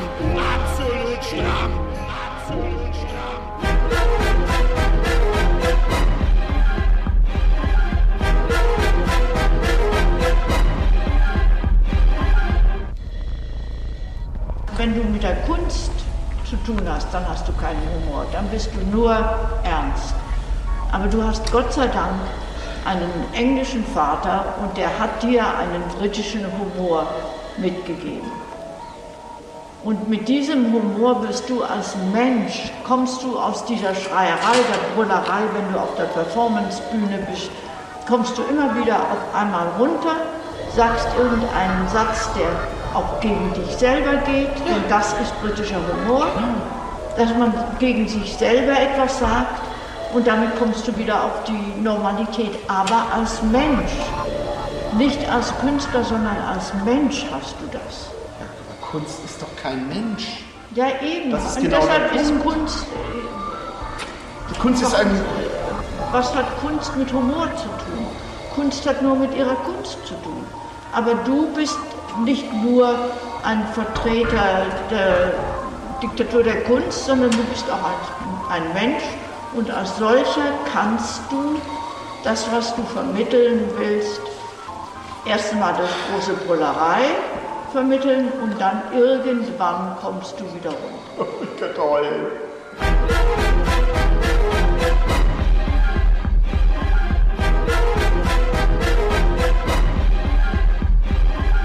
Blitzkrieg Kunst ist angesagt. Ja, und dann, und an Adolf Hitler können wir das alles ablesen. Der hätte damals als mächtigster Mann der Welt einfach seine Macht der Diktatur der Kunst schenken müssen. Und dann wäre es sofort zur Diktatur der Kunst gekommen. Darauf ist er aber nicht gekommen, weil keiner ihm die Diktatur der Kunst angeboten hat. Der Typ hat das Radikalste gesucht.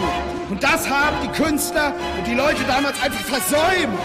Wenn Stalin ihnen das wenigstens gesagt hätte in der Depesche, gesagt, hey, lieber Adolf, das Radikalere als du, als dein Ich, Adolf, das ist die Diktatur der Kunst.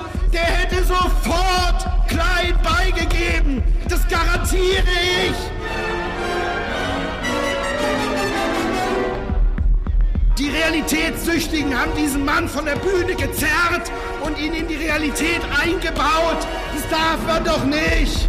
Man muss solchen Typen riesige Bühnen bauen, riesige Bühnen. Der Erste, der Zweite Weltkrieg hätte gespielt werden können. Hätte genauso viel gekostet. Kein reales Opfer wäre entstanden. Die Weltkriege der Zukunft müssen in der Kunst stattfinden. Sonst Sonst wird es zur Selbstvernichtung kommen.